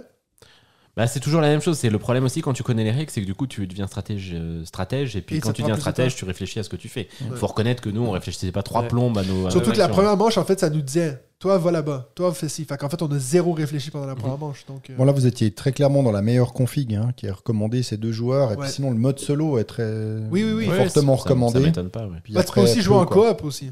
Tu peux faire en équipe, tu peux faire du 2 contre 2. Euh, mais on a regardé, hein, c'est quoi C'est 4.35 sur 5 Ouais, ouais, non, non, mais Donc c'est un gros hein. niveau de difficulté aussi. hein. Donc voilà, donc ça c'était mon première expérience de Cloud Spire Chip Theory Games. Surtout pas mon genre de jeu. Euh, donc si t'écoutes ça, JP, pourquoi tu me fais acheter ce jeu? Non. David, à toi. Moi alors bah moi aussi c'est un, c'est un gros jeu, un gros jeu du week-end. Trio. Non non non j'en ai déjà parlé. euh. Non c'est mon mon petit Everdell. Ah, Ah, c'est chou. Attends, hein, je c'est coupe mignon. le micro à Benji. Comme ça on est tranquille. Oui, donc j'ai craqué sur cette version, euh, on va dire, plutôt familiale et non pas enfant euh, d'Everdell, parce Ouais. que très clairement, si vous mettez des enfants entre, euh, comme ils disent, à- entre 6 et 8 ans autour de ce jeu à se débrouiller, ils auront beaucoup de, beaucoup de mal. Après, très clairement, ça n'a pas empêché ma fille de, de 8 ans de nous mettre une petite fessée. En deuxième, c'était mon autre fille. Et puis, euh, moi, j'étais bon dernier euh, après au jeu. Alors, il y a, un- il y a une sorte, pas une petite asymétrie, mais on peut donner un petit avantage euh, aux enfants. Ils disent, bah, donnez-leur une, une ressource qu'ils vont pouvoir avoir de base dès le départ et puis à- Ouais. à- au début de chaque tour. Bah, très clairement, pff, alors je sais pas si c'est à cause de ça, mais euh, moi j'ai eu beaucoup de peine, euh, j'ai eu beaucoup de peine à régater euh, derrière. Mais très franchement, si on aime l'univers d'Everdell, si on a, si on a des enfants, franchement le jeu, le jeu il est super. Et puis, bah, on retrouve, on retrouve tout ce qui fait le, le sel d'Everdell avec finalement bah, les, les cartes, les combos un peu de cartes finalement qu'on n'a pas dedans, mais on a euh, toutes les, tous les styles de cartes, les actions avec les cartes vertes euh, qui, euh, qui nous produit des ressources euh, au début de chaque manche, bah, on retrouve ça. On, a on doit créer des. Finalement, on doit, on doit hum, engager des, hum, des créatures pour après nous permettre d'atteindre des objectifs. Puis ces objectifs, c'est de réaliser des, euh, des défilés, des fêtes. Et, euh, et c'est très très bien. Mes filles ont eu beaucoup de plaisir. Moi, j'ai adoré retrouver voilà cet univers euh, de d'Everdell. Est-ce que ça oui, se vaut un très bon jeu. Ça se vaut de l'avoir si on a déjà Everdell? Bah, justement. je- Si t'as des enfants, je dis. Alors oui, si on a Ouais. des enfants, parce que moi je me verrais pas jouer, Ouais, euh, je me les verrais enfants, pas jouer à Everdell avec, avec mes enfants. Après j'ai aussi des amis où j'hésite chaque fois à sortir Everdell parce que je me dis quand on connaît pas Everdell, quand on est quatre autour de la table, qu'il y en a deux qui connaissent pas Everdell, ça risque d'être très long.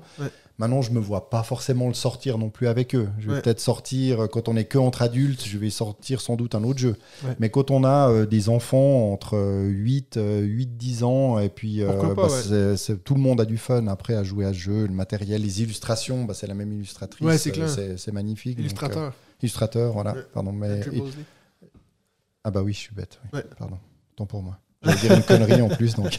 Il y a, y toujours du, du texte sur les cartes, ça, ça m'a un peu étonné en fait. Alors ça c'est assez surprenant aussi. Ouais. Effectivement, il y a quelques cartes où tu te dis ah ouais là euh, quand même. Donc finalement je les expliquais, mais elles auraient pu comprendre bien sûr en les lisant. Mais il y a quand même des trucs où tu te dis euh, Ouais. bah ouais tiens si t'as ça machin, celle-ci c'est que à la fin de partie, celle-ci c'est tout de suite, celle-ci c'est tout de suite et au début de la manche suivante.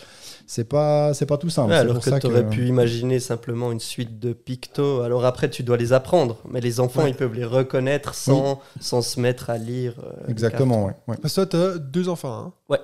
J'ai deux filles, ouais. qui ont quel âge? 3 et 5. Ok, donc toi, tu joues pas encore à des jeux avec. Ah, Little Copy euh, ouais, alors on, on joue à Dragomino, on Ouais. joue à.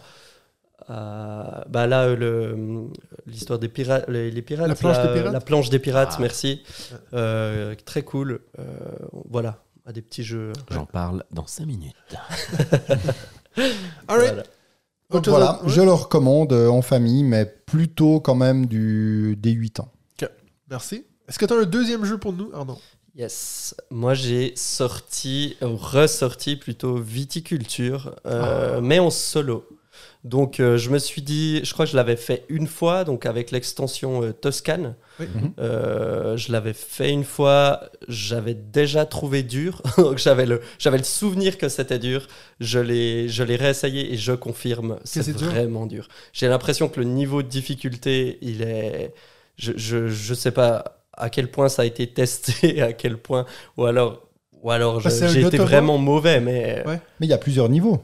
Il y a plusieurs niveaux. Et, mais j'étais en mode normal, j'étais pas en mode euh, hardcore. Alors, je, je sais que j'en ai passé, euh, j'en ai passé un ou deux, mais euh, souvent Ok. quand il y en a beaucoup comme ça, non mais des fois, Arnaud, il est Des en train fois, de dire, j'essaye en normal. hyper dur. Non, mais je pense passer les deux premiers niveaux. Non, non, mais je pense- après- je pense que j'ai passé le, je pense que j'ai passé le niveau le, le plus faible et j'ai peut-être pas fait, euh, j'ai peut-être pas réussi plus haut, effectivement. Après, j'ai peut-être, euh, j'ai peut-être pas hyper bien optimisé mon jeu. Peut-être j'ai aussi mal joué. Hein. J'ai pas, j'ai pas 15 Ou alors, c'est parties le- dans les pattes non plus. Le hasard des pioches, ça, je pense.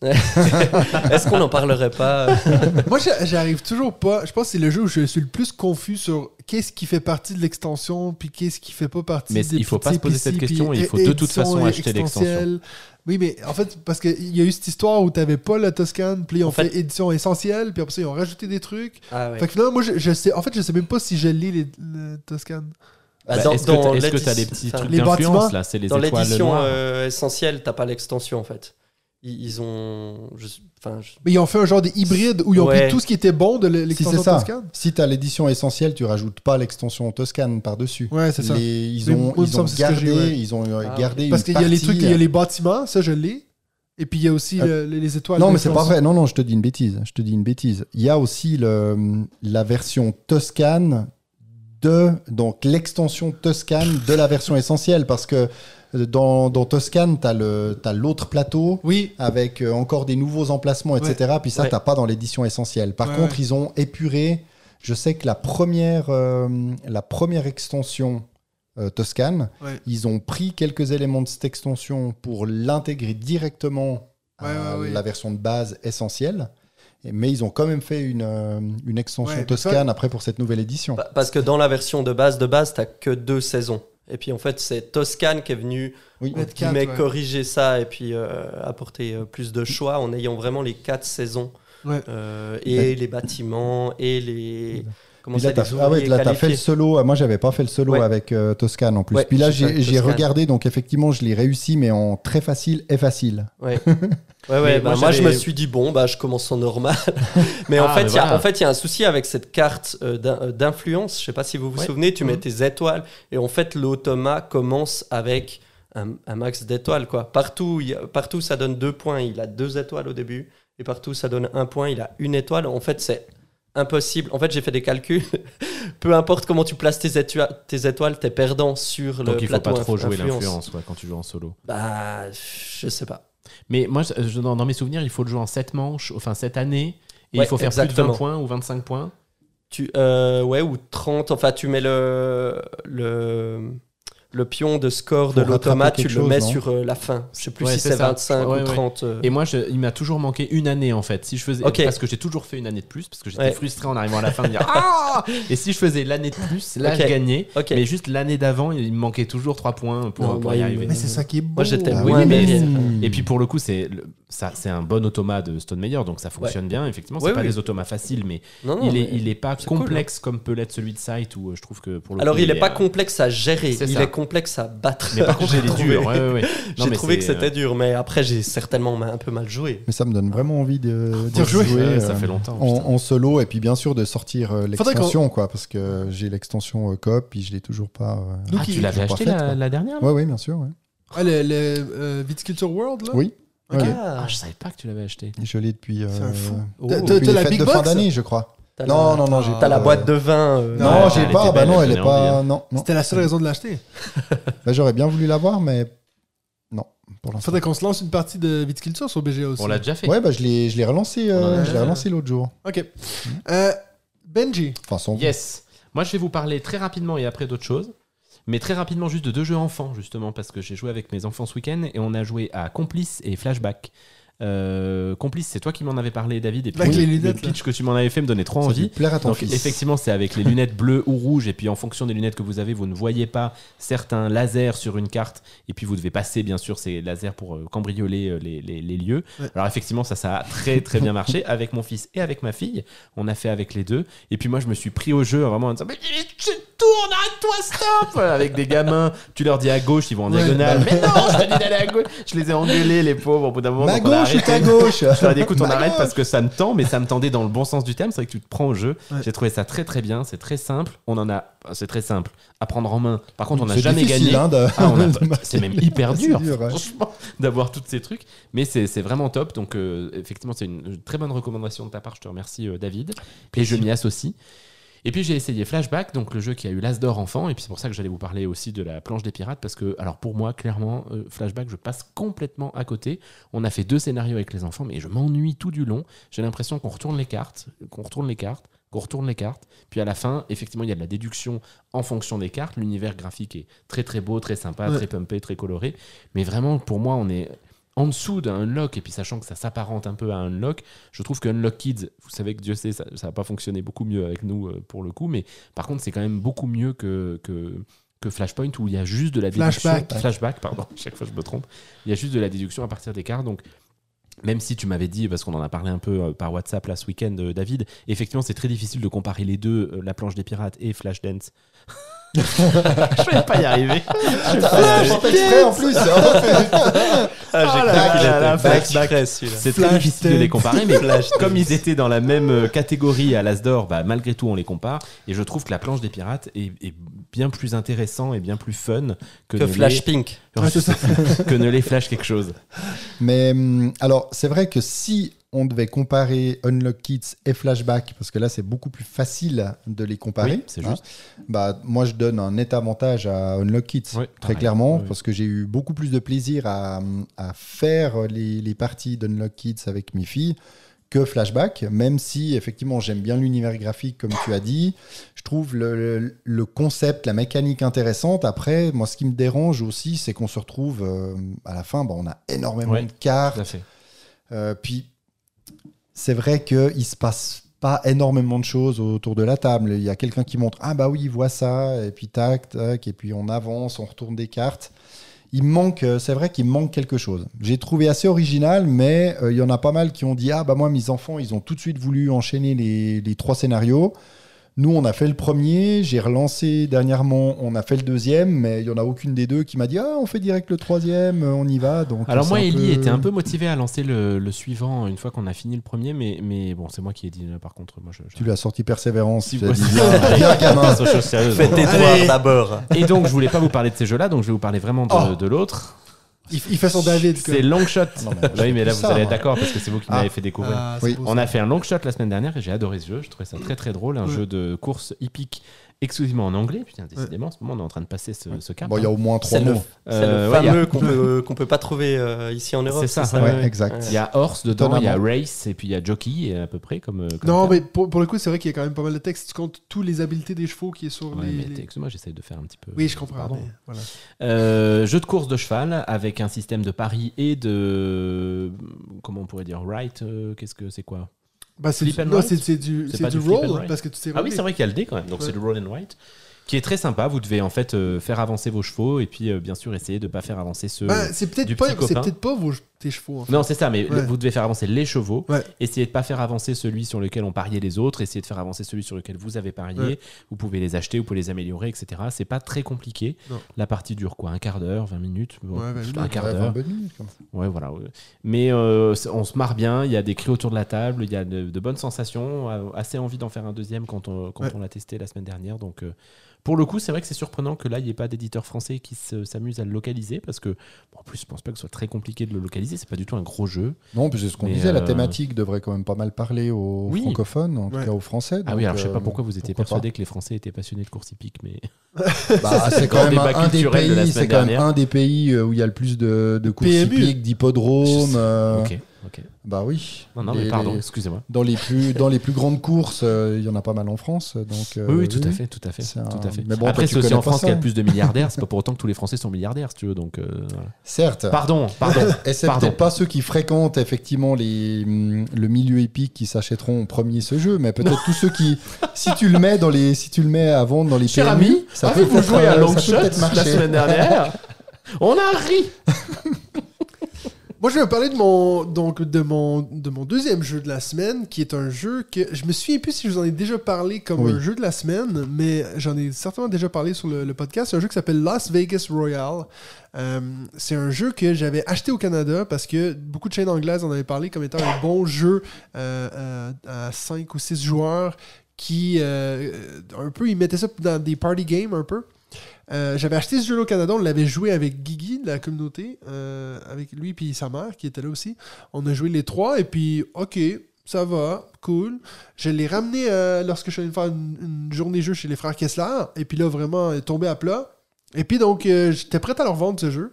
Puis ben, l'autre jour j'avais un groupe d'amis, donc mon groupe d'amis que des fois on fait des jeux pas trop sérieux, on fait des top 10 souvent, des choses comme ça. Puis je leur dis écoute, on sort ce jeu-là, c'était en fin de soirée, il était passé 10 heures, je voulais pas trop apprendre des règles. J'ai dit je vous montre ce jeu-là. Fin de soirée familiale. là. J'adore le regard qu'on s'est lancé avec David. Ah, D'accord. En fin de c'est soirée tôt. à Fin 10h, de soirée à excuse-nous. 10 heures. euh, 10 heures le soir Bah oui. Ah ouais. Oui, mais pour, pour commencer un nouveau jeu. Bon, les Québécois, ils mangent à 16h, tu sais, ils commencent leur soirée à 16h30. C'est comme les alémaniques, quoi. Putain. non, mais 10 heures le soir. Oui, Oui, on a Ouais, compris. ça, ouais, Non, non, mais tout le monde a compris, te rassure. Continue, continue. Et puis donc, euh, on, on a, on a- en fait, on a enchaîné, je pense, euh, trois parties, quoi. Ah, ça le fait rire tout le monde. Vous êtes couché dit- hyper tard, alors. On s'est ouais, on s'est couché à 10h30. Oh oui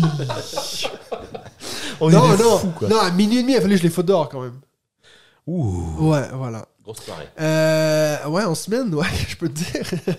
Euh, donc voilà, euh, euh, Las Vegas, en fait, ça m'a fait vraiment avoir la réflexion de c'est fou à quel point le, groupe avec lequel tu joues un jeu va dicter ton appréciation du jeu. J'étais prêt à le vendre, puis là, je, dois le garder que pour ce groupe-là. Je vais pas essayer de le ressortir avec d'autres gens. C'est juste qu'eux, ils m'ont dit on va en vacances cet été. Ils m'ont dit ben, tu le prends en vacances, il est trop bien. Donc, euh, si, si il y en a qui ont été découragés par ce que j'avais dit sur Las Vegas Royale, ben, sachez que je lui redonne quand même un petit peu. euh, Donnez-y une chance peut-être, mais sachez que vraiment. euh, au niveau, si vous aimez des jeux, il faut réfléchir tout, il faut surtout pas acheter ça. Mais c'est surtout pour faire des petits coups salauds aux autres, puis de dire, euh, ben là maintenant, je, je réexplique rapidement, on lance des dés de notre couleur, et puis si moi, exemple, je me, c'est celui qui a la majorité de chaque nombre. Donc si euh, Benji a 5, il y a 3 5 en ce moment de placer sur le jeu, puis moi je viens mettre 3 5, ben on s'annule et celui qui est en deuxième position en fait, il tombe premier. Donc tu as un peu Ah, ce truc comme des le roi fois des 12. euh, genre ouais ouais, donc tu as un peu ce truc où, où- où tu essayes de des fois, tu as cette question de dire est-ce que j'ai envie de penser à moi ou de planter l'autre? Puis donc, ça, je pense qu'avec toi, on aimerait bien. donc voilà. Mais dans, dans ta, dans ton message de tes jeux à vendre, il était présent hier, hein, dans ce que tu nous as Oui, à Benji et moi. Je sais, mais en fait, j'ai- je l'ai mis la semaine dernière, donc il va falloir que je le retire. ouais. Voilà, ça c'était mon deuxième jeu de la semaine. David, ton Bravo. deuxième. Alors moi, mon deuxième jeu de la semaine, bah, c'est tout simplement, je vais reparler de Mille Fiori avec l'extension euh, Oui. Les chefs-d'œuvre. Alors Tu l'as en- acheté? Oui, oui, Ah, oui, j'ai acheté. Et là, c'était la première fois que de je jeux, en fait, ces trois Des derniers mois. extensions. J'ai acheté des extensions. je vous rachète des jeux à vous aussi. Ouais, c'est vrai, c'est gentil. Mais euh, on, on l'avait testé à Cannes, on n'avait pas pu finir notre partie d'ailleurs parce Ouais. qu'il y a les sécu, foutre dehors. voilà, il y a les sécu qui, qui arrivaient, c'était en, en toute fin de, Donc on a fin de journée. gagné quand même. Enfin, c'était en milieu de soirée, c'était 19h Ouais, déjà. ouais, Mais là, je vous en parle parce que je l'ai joué à deux et je sais bah, que Mille Fiori euh, à deux, c'est Pas top. c'est pas ça. Moi, j'y avais jamais joué à deux et là, je me suis dit, bah, je vais aller chercher cette fameuse si. variante. Nous, il y avait Ah oui, nous, on avait joué à deux, t'as raison. Mais je suis allé chercher la fameuse variante dont euh, pas mal de- de- d'amateurs de, Mille Fiori parlent. Donc, c'est pas une variante officielle. Moi, ça, c'était difficile pour moi, parce que vous savez que moi, j'aime bien euh, respecter les les règles. Mais là, on retrouve assez facilement partout, bah, sur BGG, entre autres, euh, une variante deux joueurs de Caipirinha. Voilà, c'est le nom de la personne qui l'a faite. Où on bloque déjà toute une série avec 30 jetons d'un d'un joueur euh, qui n'est pas présent, eh bien, on va bloquer 30 euh, emplacements, on retire des cartes. Alors moi, j'ai retiré 30 les 30 cartes qui correspondent à ces emplacements. Ça, c'est pas obligatoire, mais je l'ai fait comme ça. Et avec l'extension, franchement, c'était euh, c'était juste, euh, c'était juste parfait. Ah ouais? Euh, on a fait hier soir, j'attendais que Cindy Hand, j'avais tout installé. sais, elle, elle est entrée avec les sushis en se disant on va se poser devant la télé, on va manger nos sushis. Non, il y avait un jeu installé.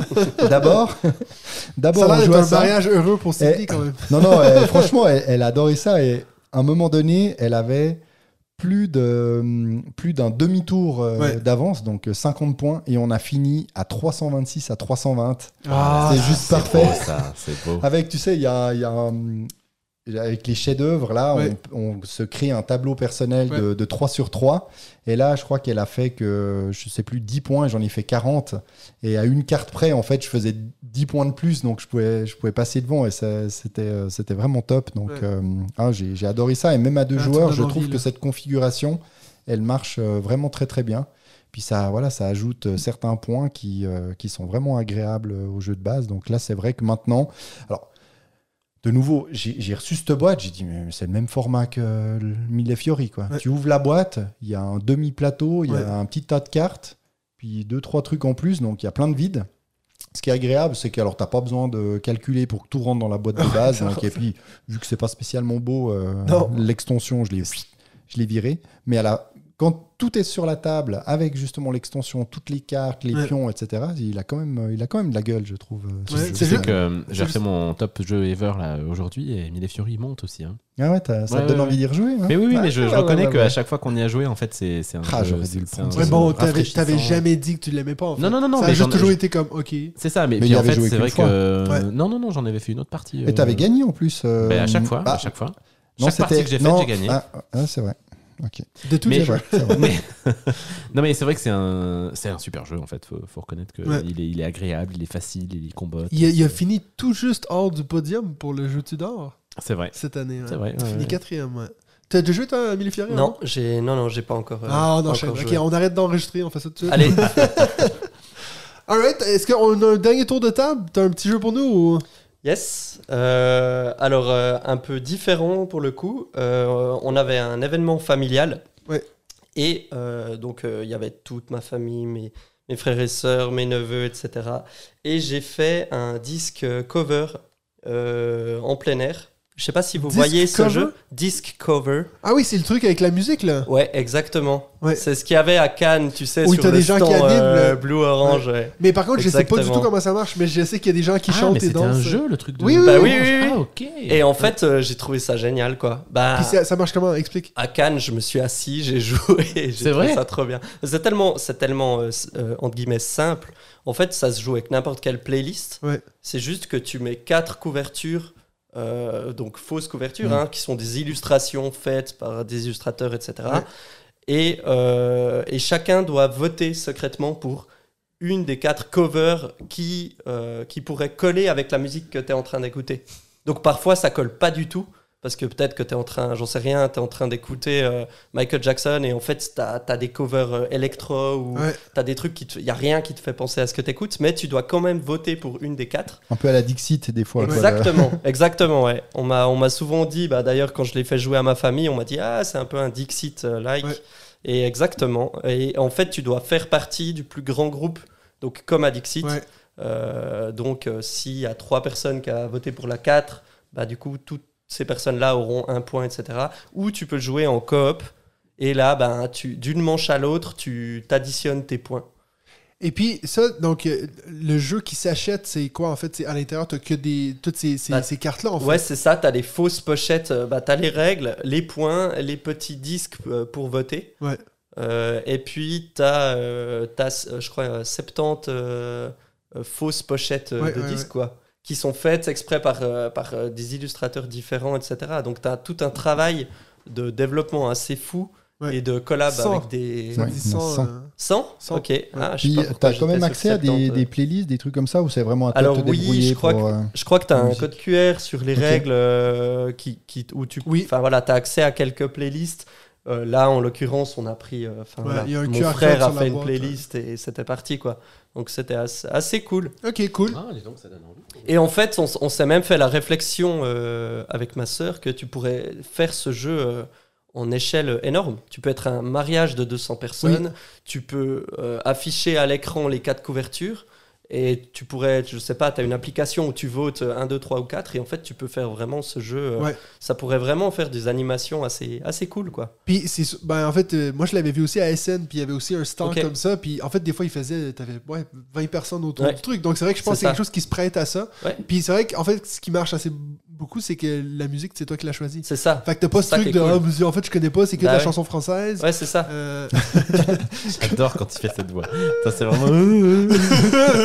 Celle-là, il faut en faire un jingle à part entière, quoi. Ouais. Non, mais en vrai, tu t'en, tu t'en fiches si tu, si tu connais pas les musiques, quoi. Il faut Ouais. juste euh, euh, voter pour euh, ce que tu Ouais. penserais être la cover de l'album. Ouais, puis il faudrait aussi que le, le style de musique change un peu, que ce soit pas juste euh, Oui. une playlist Ouais, où c'est que du Faudrait pas oublier le hip-hop. Oui! Hein? Et puis le métal! Alright, Benji, ton Bah, dernier. on peut peut-être finir sur un duo, euh, Matt, pour parler de notre autre jeu qu'on a joué hier. C'est le même, je crois. hein. Bah, c'est ça. Exact. Oui, C'était l'idée. C'est pour Voilà. ça que je dis. c'est le même, bah oui.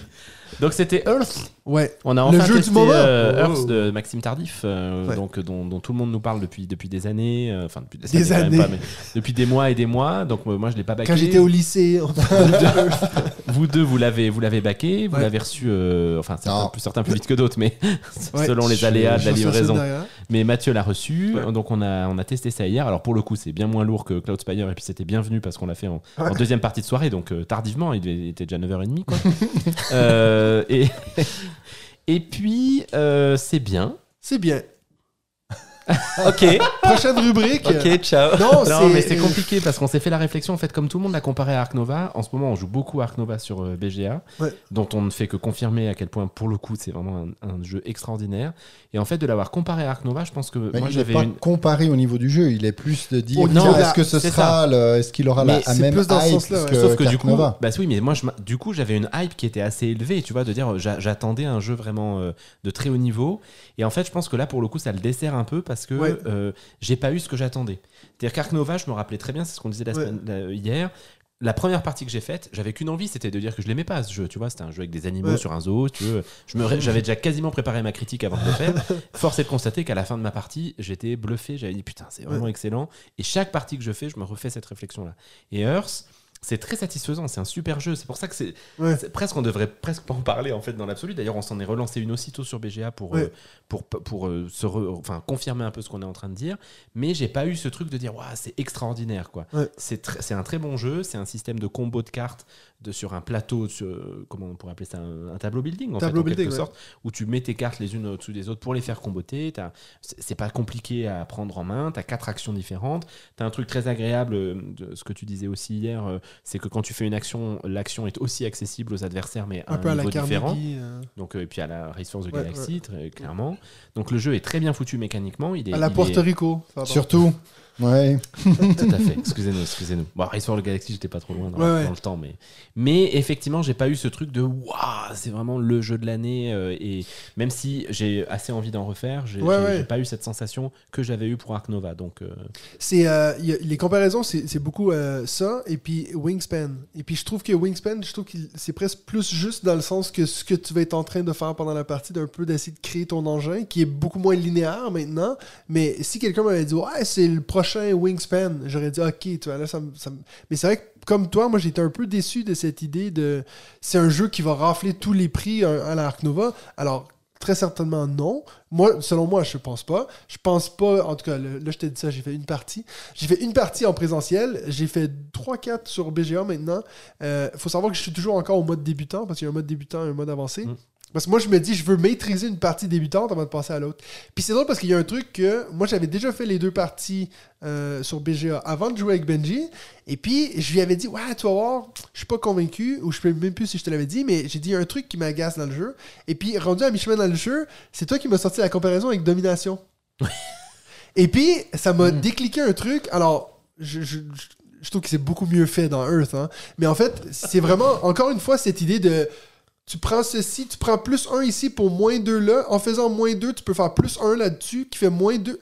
Puis en fait, c'est, ça me fait exploser la tête. Euh, la seule, ce que je trouve qui est mieux dans Earth, c'est qu'au moins tu le fais directement sur tes cartes. C'est pas un truc de il faut que je regarde ici pour voir ce qui se passe là-bas pour si le truc machin chouette. Euh, mais on va pas revenir sur domination. Mais euh, ça reste que c'est un de ces jeux où il se passe plein d'affaires à la fin de la partie. Tu comptes Ah bah euh, ça combat de 300 partout, ouais, points. Et Mm. puis, j'ai aucune idée. on parce qu'en on fait, n'a pas fait de 300 points, je crois. Non, t'es à 200, mais je sais plus. Mais euh, ce Entre les deux. Mais par contre, on a fini euh, dans un Oui, mouchoir on- de poche, On était à effectivement. 4, 4 points d'écart. Ouais. Euh, T'as un peu le truc, de, le tableau, c'est du 4 par 4, et puis tu peux placer les cartes où tu veux. Et puis, j'ai aucune idée pourquoi j'en mettrais une au-dessus ou en dessous, ou à côté, à gauche. Ouais, mais Oui. ça, ça doit probablement venir. Oui, c'est clair. euh, Mais, tu mais, mais dans tes premières parties, en fait, t'es là. pff, bon, les, les cartes sont activées comme ça en ordre de lecture, mais des fois, je suis là, je la mets au-dessus, puis je me dis, ben, je vais peut-être le regretter dans deux secondes. Donc, je vais clairement y rejouer parce que je vois qu'il y a vraiment des, il y a des gens que je, je- je- j'écoute vraiment ce qu'ils disent. euh, Comment dire euh, Je respecte leur opinion, qui disent que c'est vraiment le jeu. Euh, quand je revois les vidéos de The Dice Tower qui donnent des 10, 10, 10, 9.5, je suis comme. En fait, j'ai l'impression qu'on n'a pas joué au même jeu. Peut-être que celui, euh, la version non débutante est plus int- intéressante. À voir, je vous en reparle très certainement euh, dans les prochains podcasts parce que là, je sais que Nadia a envie de l'essayer. Donc, ça, souvent, ça m'aide à pouvoir euh, peaufiner un peu mon expérience d'un jeu. Bon, après, au niveau des prix, très clairement, à mon avis, il ne pourra pas rafler autant qu'Ark Nova parce qu'il va jamais gagner des prix experts. Les- dans les gros prix experts, ils vont pas, ils vont pas donner à ce genre de, à ce genre de jeu. À mon Ouais, avis. je pense aussi. ouais. Je suis pas Ils certain vont dire qu'il est a- sympa, mais Il a bien le profil d'un expert Cannes. Parce que c'est pas un initié. Et à Cannes, tu sais, c'est pas non plus des oui, gros expert experts. Cannes peut-être, mais il y aura pas le Diamant d'or, il y aura pas Ah non, les jeux experts, etc. Que finalement Ark surpris, Nova a aussi raflé. euh, c'est ça. Ouais. C'est pas, il aura pas autant de prix, mais sans doute À voir. qu'il pourra en avoir. Rendez-vous dans un an. pour ça, ça ça. va être intéressant. Alors effectivement, moi je l'ai pas encore, et ça, ça Tu as vaut joué quand même la sur peine. BGA, non? Non, hein? T'as pas joué sur BGA Non, j'ai pas joué sur BGA parce que je voulais attendre d'y jouer en, En vrai, d'y jouer ouais. en Moi, vrai, à ce, à ce genre de, à ce genre de grand jeu, gros jeu. euh, mais c'est vrai que là, c'est quand même la deuxième fois, je tiens à le dire, que FedEx me fait le coup où le livreur, parce que là, je l'ai fait livrer sur France, j'aurais pas dû, à l'adresse que j'ai la chance d'avoir en France. Et euh, sous prétexte que je n'ai pas de numéro de téléphone français, le livreur ne descend pas de son camion. Donc, euh, il fait Si même tu pas de écoutes ce porte-à-porte. podcast, Non, mais il faut quand même. Et je tiens à dire que la, la charmante dame que j'ai eue au téléphone, euh, qui a bien voulu, elle, m'aider, m'a quand même dit alors, comme il n'y avait pas de numéro euh, français, il n'a pas appelé. Et puis, euh, comme il n'y avait pas les noms sur les portes, bah, il n'est pas venu euh, sonner à la porte. Ouais. Et j'ai dit, bah, c'est dommage parce qu'il y a le nom sur les portes. Donc, ça veut dire qu'il est venu au pied de l'immeuble pour se rendre compte qu'il n'y avait pas de numéro français. Donc, il n'a pas essayé d'appeler le numéro suisse qui aurait très bien fonctionné. Ouais. Et donc, il n'a pas daigné monter l'étage Ouais. pour euh, venir sonner. Donc, euh, après, elle a dit, mais je mets l'autocollant qui livre samedi. La fois d'avant, avec un autre jeu, ça n'avait pas marché. Et effectivement, On, il n'est on pas le venu coupe ça samedi. ou Non, non, faut garder. Il n'est pas on venu laisse, on samedi. le laisse parler ouais. Et On est donc, cautionné par FedEx. et, et donc, s'il ne venait pas samedi, il fallait pas relivrer le jeu, et il l'a livré hier Ah. à Morzine, où je n'y vais pas. Donc aujourd'hui, il est reparti, il est remonté à Morzine pour aller rechercher le colis. Il l'a ramené à la centrale FedEx, et là, ils vont me le mettre à disposition à un endroit un poil plus proche de, de la douane. Donc euh, voilà. Je Donc, il vais va bien porter son nom. Il va bien porter son nom. Il refait Ouais, le tour il a fait le- Mais je vais l'avoir d'ici euh, la fin de la semaine et je me réjouis, euh, je me réjouis de le tester. Tu l'as testé en solo? Non. Non, ok. J'ai commencé, euh, mais c'était ma toute première partie sur BGA, puis j'avais pas encore vu les règles, puis je comprenais rien, donc j'ai arrêté.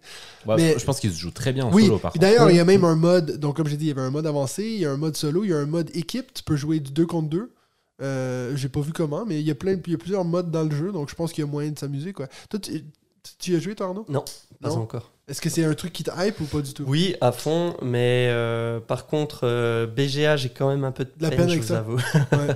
moi, j'aime, moi, j'aime vraiment les jeux, euh, enfin, jouer en physique, quoi. Oui, c'est clair. ouais, ouais. J'aime le matériel et tout. Moi, je trouve Alors- ça m'aide souvent avec les règles. Ouais, sur BGA, j'aime T'aimes beaucoup les les. meeples, toi? Ouais. Ça? Euh, sur BGA, j'aime beaucoup les petits jeux de cartes. Bah, Ouais. Typiquement, euh, comme je disais, Cubirds ou bien Sea Salt and Paper, Ouais, ce genre ouais, de trucs. euh, J'enchaîne volontiers 2-3 parties, mais ça, ça me gonfle vite, en fait, je crois, de jouer euh, sur écran. Tu pourrais faire comme moi, c'est-à-dire que moi je suis nul sur BGA parce qu'on fait que du tour par tour et puis je me rappelle jamais de ce que je veux faire. Et puis en fait, j'en fais de plus en plus quand même, tu vois, petit à petit. tu te fais piquer Eh par bah ça. oui. Moi, je trouve que c'est une bonne goût. façon d'approfondir des gros jeux que tu connais déjà. Je trouve Oui. que je me suis rendu Ouais, compte truc. Découvrir Ouais. des gros jeux, c'est Non, les Non, pas les- pas les Exactement. découvrir. Non, non, mais Ouais. ça, c'est c'est pour ça que je Ouais. suis trop content en fait qu'Ark Nova il sorte sur. euh, Parce que là maintenant je suis en train de me rendre compte des stratégies, des trucs qu'il faut pas jamais faire, des trucs qui, qui aident. Donc euh, ça je trouve ça Mhm. génial. Mille et Fiori, ça serait bien qu'il soit sur Ah, ça serait beau. hein. Mais c'est vrai que c'est pas la même chose, t'as pas les tuiles dans la main. non, ah bah ça, Ah, tu vois. Voilà. exactement. Euh, donc toi t'avais pas autre chose que tu voulais me dire là? Si, si, mais toi, t'as t'as pas donné ton troisième Non, jeu. mais parce Mais que c'est. Earth. Mais tu m'as demandé si j'avais joué le, hier à un jeu auquel t'as aussi joué, tu voulais pas en parler? Avec des cowboys. Colorado. Tu as joué? Ouais. Ah mais moi j'ai pas. Non moi j'y avais joué euh, il y a plusieurs Ah, mois. ok, tu as Non. pas joué. Parce que je me suis dit, bon, c'est bien, j'aurais pas besoin d'en parler, je pourrais parler d'autre chose. Mais finalement, en Faut que tu choisisses. T'avais dit il te reste un jeu à parler. J'en Le parlerai choix. la prochaine fois, comme ça j'y aurais joué deux fois. Je vais vous parler du, du petit jeu euh, Smitten. Oui. Hein, je vous avais dit, donc ça fait partie de, de la, des micro-games de Matago, mais c'est un jeu de Stegmeyer. Mhm. Donc ils avaient sorti pour leurs 10 ans. Et j'y ai joué et en solo et à deux. Et j'avoue que le concept, est, le concept est vraiment très sympa.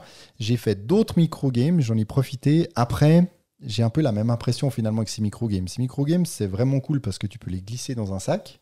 Mais quand tu prends un gros sac de jeu, comme je le fais un petit peu tout le temps, et puis que tu glisses ces micro-games dedans, Tu vas les oublier Je- pendant le jeu. euh. t'as t'as jamais trop finalement envie de les, de les sortir. Alors là, c'était cool. hein. Je- J'explique juste en, en deux mots le, le concept de Smitten. Donc, euh, on- il y a 18 cartes. Chacun a. euh, on n'a pas les 18 cartes, on en a. euh, Neuf, je sais non plus. Ouais, mais il y en a une qu'on doit retirer. Bref, on a chacun euh, un certain nombre de cartes. On en a euh, deux en main ou trois en main. Je sais même plus, vous voyez, euh, parce que pourtant c'était ce week-end. Et on doit choisir une de nos cartes et chaque carte a une condition qui est donnée à ton adversaire. Donc tu joues en collaboratif. Donc si la seule chose que l'on peut dire c'est je veux jouer ou je peux jouer, voire euh, je ne veux pas jouer, je ne peux pas jouer. C'est un indice que tu donnes à ton, à ton coéquipier. Et puis, il y en a, il faut se mettre d'accord à qui, euh, qui va poser sa carte. Donc, par exemple, si moi je dis, OK, euh, moi je veux jouer, donc je vais poser une carte, et sur la carte que je vais poser, ça va donner une condition de pause, ça va imposer une condition de pause à notre coéquipier. Et l'objectif, c'est de créer deux tableaux de neuf cartes, mais exactement identiques. C'est-à-dire qu'il y a deux fois les mêmes neuf cartes. Oui. Et puis, c'est toujours des conditions de pause. Bah, que euh, dès qu'on a posé une carte, on doit obligatoirement poser l'autre carte euh, de façon euh, bah, orthogonale à celle qui est déjà posée. Et puis, bah, il y a des cartes qui obligent à poser dans l'autre tableau, d'autres obligées à poser dans ce tableau, ou des conditions qui obligent Donc, faut les jouer dans le bon à, ordre. à fermer des, à fermer des lignes ou des colonnes. C'est-à-dire que si on la joue, bah, il faut qu'on soit sûr que l'autre ait une carte qui va aller en troisième position dans une des lignes ou des colonnes déjà créées. Donc c'est vraiment tout de la, de, ouais, de la coordination et c'est c'est hyper intéressant euh, à, à jouer. Alors on a fait, j'ai fait deux fois en mode solo, j'ai réussi la deuxième fois. J'ai fait deux fois en mode euh, deux joueurs, on l'a réussi la deuxième fois. Donc on était hyper content de l'avoir réussi. Après, il y a un mode euh, difficile, on va dire. Mais je vais pas le ressortir euh, 36 fois. Peut-être essayer le mode difficile, mais je trouve que c'est un jeu, c'est sympa à découvrir. Alors voilà, c'est des petits jeux qui, ne coûtent pas cher. Euh, on, trouve, on trouve cool. hein. J'en ai fait un autre aussi, c'est l'île des prédateurs, que j'ai trouvé vraiment sympa également. Mais je vais pas les, les ressortir 36 fois. Par contre, euh, le, le concept est fun. Puis ce qu'on arrive à faire finalement avec juste euh, 18 cartes euh, dans, dans un jeu Dans comme ça, c'est euh, chouette. En plus, bah, c'est très bien illustré euh, par, euh, par Vincent Dutray. Là, j'aime bien les illustrations de, de ce jeu-là, par exemple. Donc voilà, un très bon, euh, pour moi, micro-game. Maintenant, je suis loin de tous les avoir euh, testés. Ouais. Mais euh, j'ai eu du plaisir. Et puis, c'est Colorado, il on s'est en parlera la basé, prochaine fois. il s'est basé sur chaque jeu de Exact. Games euh, pour, les, pour les illustrations. Ce qui est assez Exactement, oui. Ce Ah ouais que je t'avouerai que j'avais lu, j'ai oublié pendant que j'y joue, Mm. donc j'ai fait, au- j'ai eu aucune euh, référence qui m'a Ouais. sauté aux yeux comme ça. Mais Sur vrai chaque carte, t'as un- un ou plusieurs, euh, ou plusieurs petits clins d'œil euh, à, voilà, à, viticulture, C'est quand à même. C'est quand même drôle comme quoi euh, il y a souvent des trucs qui s'auto-référencent lui en fait. C'est comme Ouais. Rolling Realms Oui, qui est un jeu exactement, sur ouais. ses jeux. C'est son Bah multiverse. Ouais, c'est clair, il y a un peu son le, multiverse. c'est le king du marketing. Ah, hein. mais Ouais, à fond. Est-. Bah oui. Et je pense bah, ça lui permet aussi de sortir des plus petits jeux beaucoup plus rapidement euh, entre ces, ces grosses sorties Ouais, et puis de ça. se faire plaisir avec ce type de avec ce type d'édition. David, Benji et Mathieu vont maintenant vous faire leur thématique. Mais il y a de la violence autour de cette table, c'est pas Bon, je veux juste, je veux quand même dire que Benji vient de lancer du chocolat par terre, alors que c'est mortel pour les chiens. hein. Donc, euh, Mais elle est là, tu, ta chienne? elle est Tu te calmes, juste à Benji. côté. La T'as failli tuer mon chien. Oh. Euh, alors, c'était C'est moins pire que de lancer les boîtes de jeux, remarque. comment enlever sur les chiens. Tu sais, le spotlight est censé être sur Arnaud. C'est lui notre thématique de la semaine. Puis là, t'as un Aïe. peu tout ruiné, quoi, avec ton chocolat, quoi. Arnaud, est-ce que toi, t'es un grand joueur? Et un bon joueur mais aussi. quelle question euh, euh, Est-ce que bah, pour créer des jeux, il faut jouer à des jeux? Absolument. Mais euh, qu'est-ce que tu entends par grand joueur? Je sais pas. Qu'est-ce que toi, t'entends par grand joueur? J'allais dire, c'est une Je très bonne sais façon pas. de répondre. Qu'est-ce que toi t'attends Dis- Dis-nous quel joueur tu es, puis on dira si tu es un grand joueur ou pas. Je dirais qui tu es. Non, mais Dis-moi à quoi alors, tu alors, joues, Alors, et- retournons au début. Ça vient d'où, toi, ça, ta mais- passion pour les jeux de société? Tiens, on va faire une petite biographie avant d'attaquer les vraies questions. Ah. D'où me Est-ce que tu jouais euh, beaucoup quand t'étais jeune ou? Alors, j'ai bah, j'ai toujours, euh, j'ai toujours joué. Je crois qu'on a toujours joué euh, en famille. Euh, j'étais, j'étais déjà un joueur solo euh, assez, assez tôt, puisque des fois, quand mes, quand mes frères et sœurs voulaient pas jouer avec moi, Ouais. bah, je m'invente. Enfin, voilà, j'ai, fait, des, j'ai fait du Monopoly euh, solo, quoi. Ah ouais? C'est, te dire, c'est te dire. Avec j'ai- des règles officielles J'étais aussi, déjà, ou- j'étais déjà un, un joueur solo. Non, j'avais créé un petit mode solo. hein. Un non, non, je déconne. Oh là là, Oui, c'est ça. Non, non. Euh, euh, je, je pense que mon, un de mes premiers jeux vraiment euh, modernes euh, qui m'a fait un peu, un peu, pas basculer, mais où vraiment je me suis intéressé aux jeux modernes, c'était Citadel. Ouais. Je pense que c'était un peu la première fois où je me suis dit, où j'ai pris un peu une claque. On était mort de rire parce que un pote avait pris un personnage que moi j'avais tué. Ouais. Et la fois prochaine, il avait repris le même personnage. Et moi, je me suis dit, allez, je vais tuer le même personnage. Et puis Et du coup, c'était un fou rire. euh, bah oui, parce que voilà. Pour toi, pas pour lui, non? Non, non, mais euh, c'était. Puis c'est resté tellement une bonne. euh, vraiment un bon souvenir qu'après, j'ai commencé à, à aller. Bah, en fait, je savais pas par où commencer. J'ai vu que c'était un jeu de Bruno Feduti. Oui. Je suis allé en boutique et j'ai regardé euh, des boîtes et ah tiens, ce jeu c'est aussi un Bruno Feduti et du coup j'ai acheté en me disant que c'était le même auteur et j'ai commencé par là en fait. L'autre jeu euh, qu'on a fait vraiment, qu'on a joué avec le même groupe de potes pendant 10 ans, c'est euh, ne, ne me jetez pas de bière à la figure, c'est Risk. Ok. Où là vraiment, euh, entre, entre le moment apporté, donc. entre le moment où j'ai reçu ce jeu et euh, le moment où, après 10 ou 11 ans, on a, on a dit bon, on, on va s'arrêter de jouer à ça, chose. on va passer à autre chose. Le jeu avait complètement changé, donc on avait, on avait modifié des trucs, on l'avait rééquilibré. Ouais. On l'a... Donc là, vraiment, on, a, on jouait à une version de risque qui était complètement autre et qui était vraiment beaucoup plus fun. quoi. Mais ça veut dire que depuis donc cette expérience avec Monopoly où tu as là euh, imaginé un système pour jouer seul enfant, donc euh, sans vouloir. Ah, là, j'étais, un gros truc, là, hein, mais- j'étais haut comme trois pommes. hein, mais, et ensuite à- risque où vous imaginez à nouveau des améliorations, il y a, t'as quand même eu toujours cette fibre un peu créative euh, dans, dans, enfin qui a, qui a fait partie de toi en quelque sorte? Euh, ouais, c'est vrai que j'ai j'ai toujours euh, été hyper euh, créatif. Alors, beaucoup plus euh, pour les arts visuels, entre guillemets. Donc, j'ai toujours aimé la BD. J'ai toujours voulu être. Quand j'étais enfant, je voulais être auteur de BD. Un peu comme Euh, l'auteur de Torgal et puis ensuite voir ton, ton jeu édité en dehors de ta langue. Sauf en français. Euh, donc, ouais, j'ai toujours été très, euh, très créatif, on va dire. Bah, je suis aussi graphiste euh, dans le civil. J'ai l'impression d'être un militaire en disant ça, mais euh, je, suis, je suis graphiste et du coup, euh, j'ai aussi cette part de créativité. Mais bref, oui, je pense qu'en en modifiant risque, on avait déjà un petit peu ce Ouais. goût de mettre les, les mains dans le moteur. Ouais. Puis quand tu dis on, est-ce que. Je, je- je m'avance peut-être, mais quand tu as commencé un peu à faire cette idée de création de jeu, c'est toujours quelque chose que tu faisais tout seul ou un peu avec de l'aide, peut-être pas nécessairement du co-autorat, mais d'avoir quelqu'un qui te.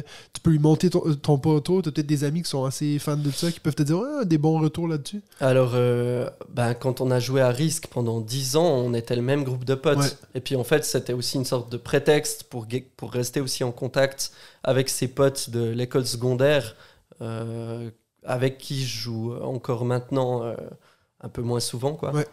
Mais, euh, mais oui, oui, on a, on a beaucoup déconné ensemble à, à apporter des modifications à, à ce jeu. quoi. C'était une sorte de bac à sable au bout d'un moment. On- Voilà. Donc Mais- j'arrive en Ouais. fait à ma, ma question alors. Euh, Est-ce que tu es un gros joueur autre que Risk et Monopoly Alors- non, non, ça, ça reste mes, mes, mes deux. euh, Ok, tes deux mes jeux. mes deux jeux. Non, non, ouais. c'est dans mon top 5. Euh, c'est ça, c'est ça. On, on y vient, on y vient. Non, Mais non. En fait, non, il joue à rien d'autre. C'est bien pour ça qu'il fait maintenant ses C'est propres ça. jeux. Parce Oui, que exactement. il trouve tout oui, nul, parce que je quoi. me suis dit, il n'y a, il y a pas de jeu sur le marché où C'est clair. Monopoly y a rien Il de faut, quand bon, même, quoi. faut quand même inventer des autres Ouais. trucs, euh, les gars. Non, mais exemple, Non, non. donc tu nous parlais d'avoir une Euh, viticulture. Non, non, oui, oui. euh, moi, je me définis pas comme un gros joueur, étant donné que je joue relativement peu, je pense, et j'ai une euh, ludothèque euh, relativement restreinte. Ouais.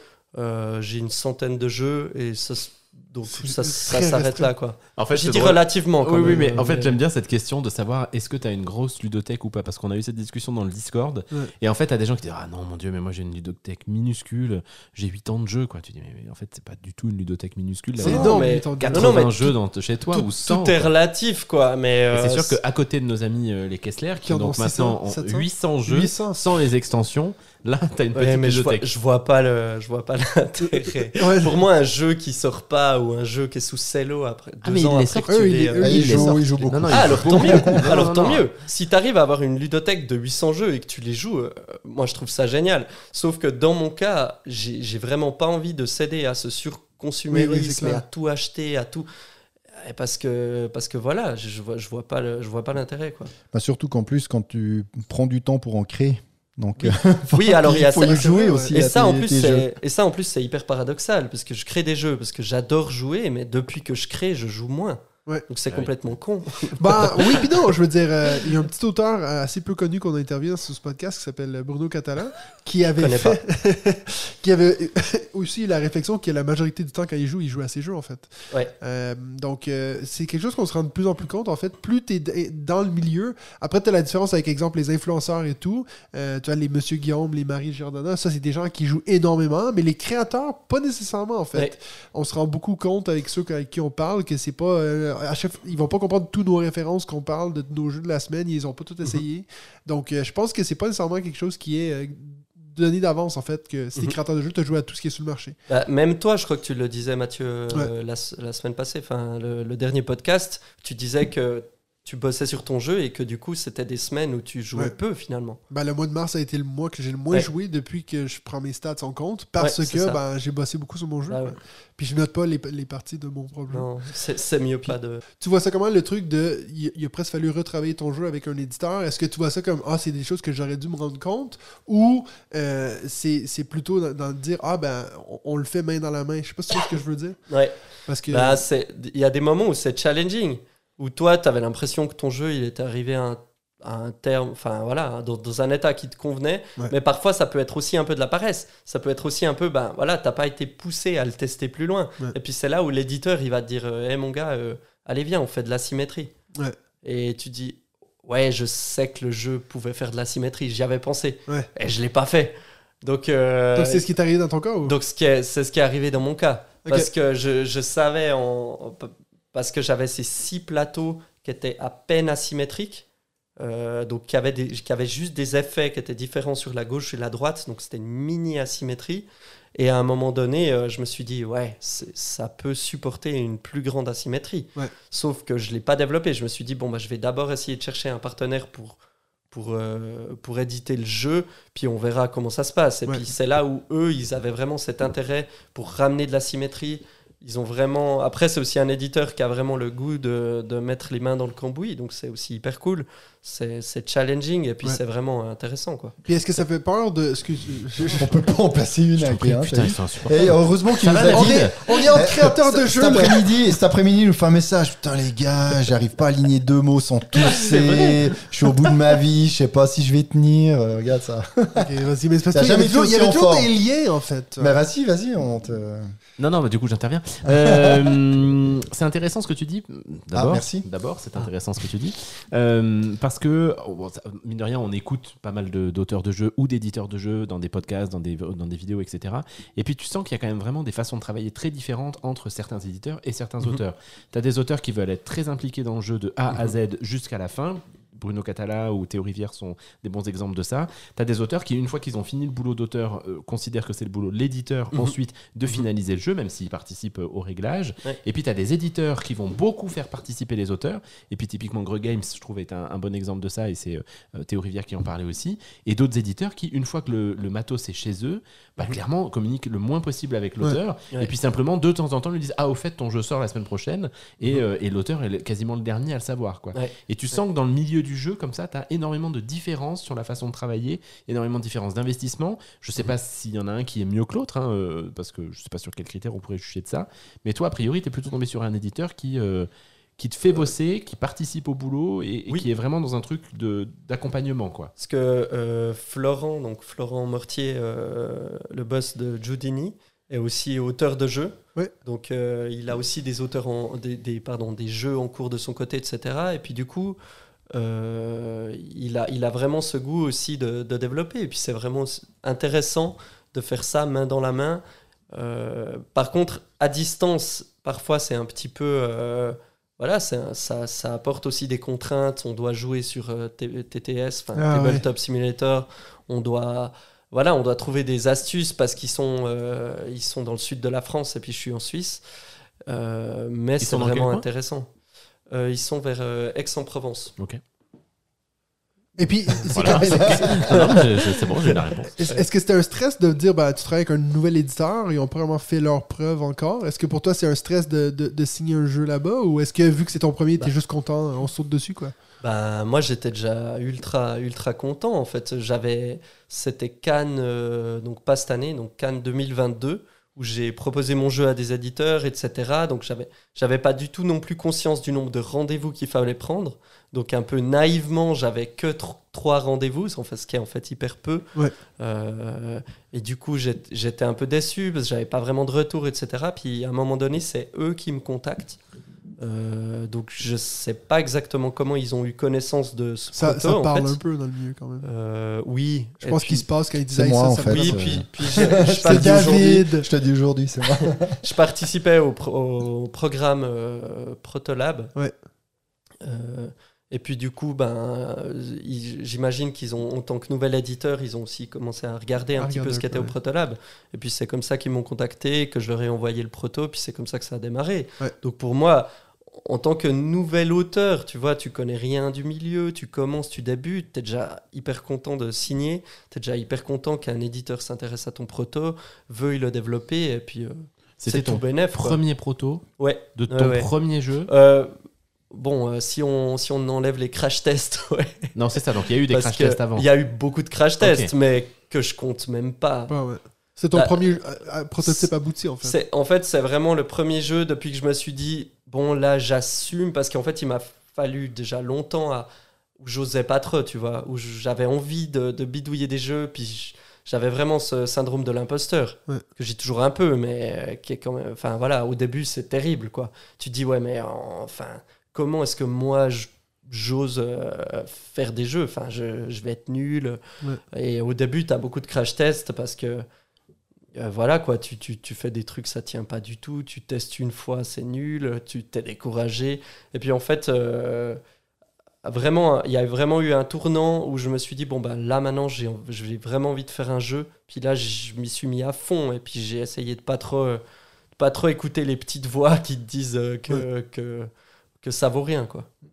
Mais ce qui est, euh, moi, à mon avis, ce qui est vraiment intéressant pour toi, bah, ce, ce nouvel éditeur, alors c'est clair que tu peux avoir un éditeur qui se lance, puis qui finalement euh, peut avoir la même impression que toi, tu en se disant, bon, on va éditer, mais on sait pas trop comment faire, puis finalement, bah, ça avance pas et c'est compliqué. Mais là, que tu sois autant impliqué, je pense que c'est hyper sain, parce Ouais. que Ah, c'est un, clair. un éditeur qui va dire, ah ok, on prend ton proto, et puis maintenant, euh, t'es gentil, tu nous laisses faire à mon avis, pour l'auteur, c'est quand même. euh, Enfin, sauf s'il y a des auteurs qui aiment ça, c'est-à-dire qui crachent leur proto et puis sont tout contents après de s'en Ouais, être ouais. débarrassés.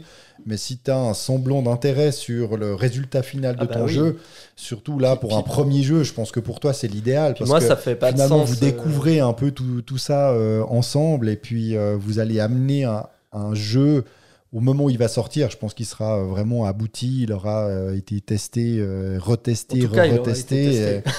Ouais, ouais, ça mais- c'est clair. Parce que pour moi, ça ferait pas de sens en fait d'avoir mon nom sur une boîte, puis je sais même pas ce qu'il y a dedans. Je sais même, ah ouais, euh, si ça se trouve ils ont. Non non, c'est c'est exclu. Ouais. Donc c'est clair que je voulais, j'ai j'ai toujours dit que je voulais garder une sorte de alors pas vraiment de contrôle, c'est pas le bon mot, mais une collaboration Ouais. avec l'éditeur jusqu'au bout. Et puis c'est sûr que eux ils ont ils ont touché des trucs, ils ont bougé des machins, euh, rééquilibré des, des bidules, mais en fait c'est toujours aussi testé par moi. Il y a des trucs que je valide, parfois pas. Donc c'est clair qu'il y a aussi beaucoup de développement de la part de l'éditeur. C'est pas que moi moi-même j'ai fait tous les réglages. Il y a beaucoup de réglages qui se font euh, chez l'éditeur, mais ce qui est sûr, c'est qu'il y a tout qui est validé par tout le monde en fait. Mais c'est Seb hein, qui disait que, enfin, tu vois, pour rebondir un peu sur ce que vous dites tous les deux, c'est quand même pas le même métier d'être auteur de jeu et d'être éditeur de jeu. Ouais. Et puis à un moment donné, c'est aussi important, c'est intéressant que tu dises cette question du contrôle finalement, d'accepter aussi de lâcher ton bébé, Mhm. parce que ça n'est pas que le tien finalement, parce Ouais. qu'il y a ton nom, Ah, mais il y aura clair. aussi le nom de l'illustrateur, et puis il y aura quand même le nom de l'éditeur qui prend des risques financiers pour le, pour le mettre en place. Et donc c'est, c'est- ça, ça devient moins ton objet qu'un objet partagé, et même un objet qui est de moins en moins le tien et qui est de plus en plus celui de l'éditeur finalement. Puis d'ailleurs, j'irai même plus loin. Ils sont, ils sont vraiment. Enfin, je, je, je suis vraiment hyper content de la manière dont ils communiquent. Et puis, euh, ils me demandent mon avis sur des choses où ils seraient vraiment pas obligés de me demander mon avis. Ouais. Ils me demandent mon avis sur les illustrations. Ils me demandent mon avis sur des questions de matériel. Sur des, donc, donc, ils sont vraiment hyper transparents. Et c'est c'est hyper agréable. Mais Ouais. c'est vrai qu'a priori, c'est pas, c'est pas euh, le cas de tout le monde, Ouais. sans vouloir dire que ceux qui ne le font pas sont des mauvais non, éditeurs. hein, non parce absolument pas. c'est, vrai que ça dépend beaucoup de du- de, faire, la ouais. façon de travailler. ouais, ouais, ouais. Ce qui est aussi, euh, bah, ce qu'on ce qu'on n'a pas dit, c'est qu'en en illustrateur, c'est Miguel Coimbra Exactement. qui Ouais. illustre euh, Ah, le jeu, donc c'est- pas c'est- pas n'importe qui. hein. Il a fait pas Small n'importe World, qui. il a fait Seven Wonders, donc, Il a fait From the Moon. Ah, aussi, mais ça c'est beaucoup moins beau déjà. Ah non, ah, c'est mal ça. Ah non, David. David Ça, il s'est raté. Il faut le Non, dire. non, c'est c'est clairement pas n'importe qui. Donc ça, c'est euh, ça c'est Sawari, t'as dit. Hein? Exactement, ouais. Le Et puis, titre, euh, sortie, Sawari. on a une date de sortie pour ça ou? Alors, euh, cette année. donc, euh, SN peut-être? donc euh, vraiment, le, bah, le, le but, ce, ce serait. Disons que l'idéal serait septembre. Ouais. Après, euh, je, je sais pas. Enfin, septembre. C'est- octobre, c'est- c'est la en date En tout cas, euh, ouais, en tout cas cette année, c'est- dans les tuyaux. Ouais, ouais.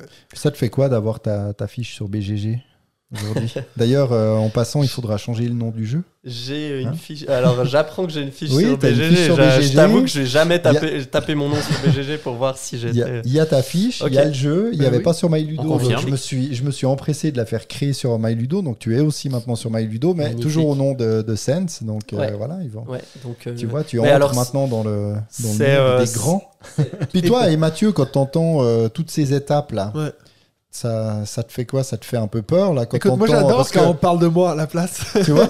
Non, mais il faut aussi dire que toi, tu as aussi. Non, mais on peut comparer. Là, il a aussi euh, son, son premier proto, ça Ouais. avance pas mal, mais finalement, la collaboration avec l'éditeur, elle en est encore à quasiment la première étape. Vous, Ouais. vous jouez pas à distance, Ouais. ils ont fait quelques commentaires, donc tu te dis. euh, Mais il y a un le- éditeur. Le chemin coup, est encore, euh, Oui, oui, clair. encore loin.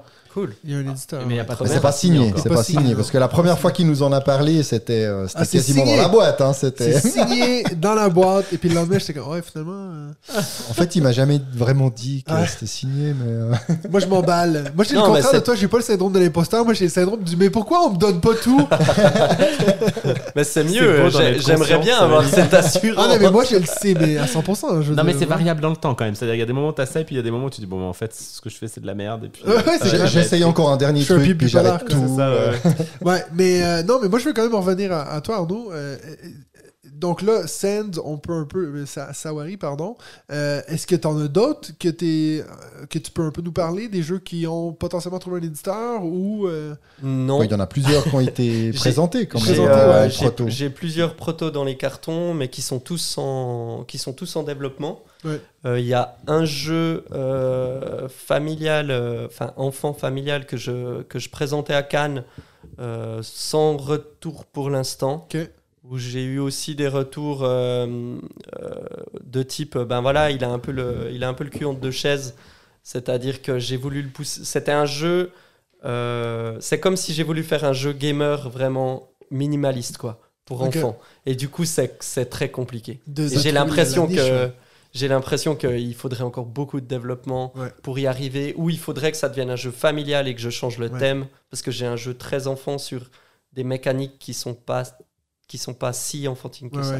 Mais donc, du coup, ça, ça te botte à continuer à, à faire de la création, d'avoir justement vécu cette expérience avec Sawari? Ouais, bien sûr. Ouais. C'est clair. Et puis j'ai beaucoup de, enfin j'ai plusieurs protos dans les cartons, mais après j'ai, avec le temps que j'ai à disposition, ben là je, je- je suis en train de travailler un jeu en particulier, et puis euh, les autres sont un petit peu en attente. Parfois je les ressors, j'ai fait tester, Ouais. mais je- ouais. Bon, ce- Si Celui jamais- de Pirate qu'on avait, qu'on avait testé à, Ta- à Cannes, euh, il avait mis une bonne ambiance autour de la table. hein. Ouais. Alors, il n'y avait pas sûr. que le Bon, jeu, mais j'ai l'impression euh, que ça les avait bien joueurs, enflammé. hein. j'ai l'impression que les joueurs, euh, On ils sont était pas pour beaucoup. rien, quoi. Ouais. Bah, c'est ce qu'a dit Mathieu tout à l'heure. euh, Il y a des jeux, ça dépend vraiment Ouais. le groupe Ouais. qu'il y avait autour de la table. Bah là, euh, je crois que le Et groupe j'imagine était adapté à ce jeu. Tu l'as beaucoup retravaillé, celui-là Non.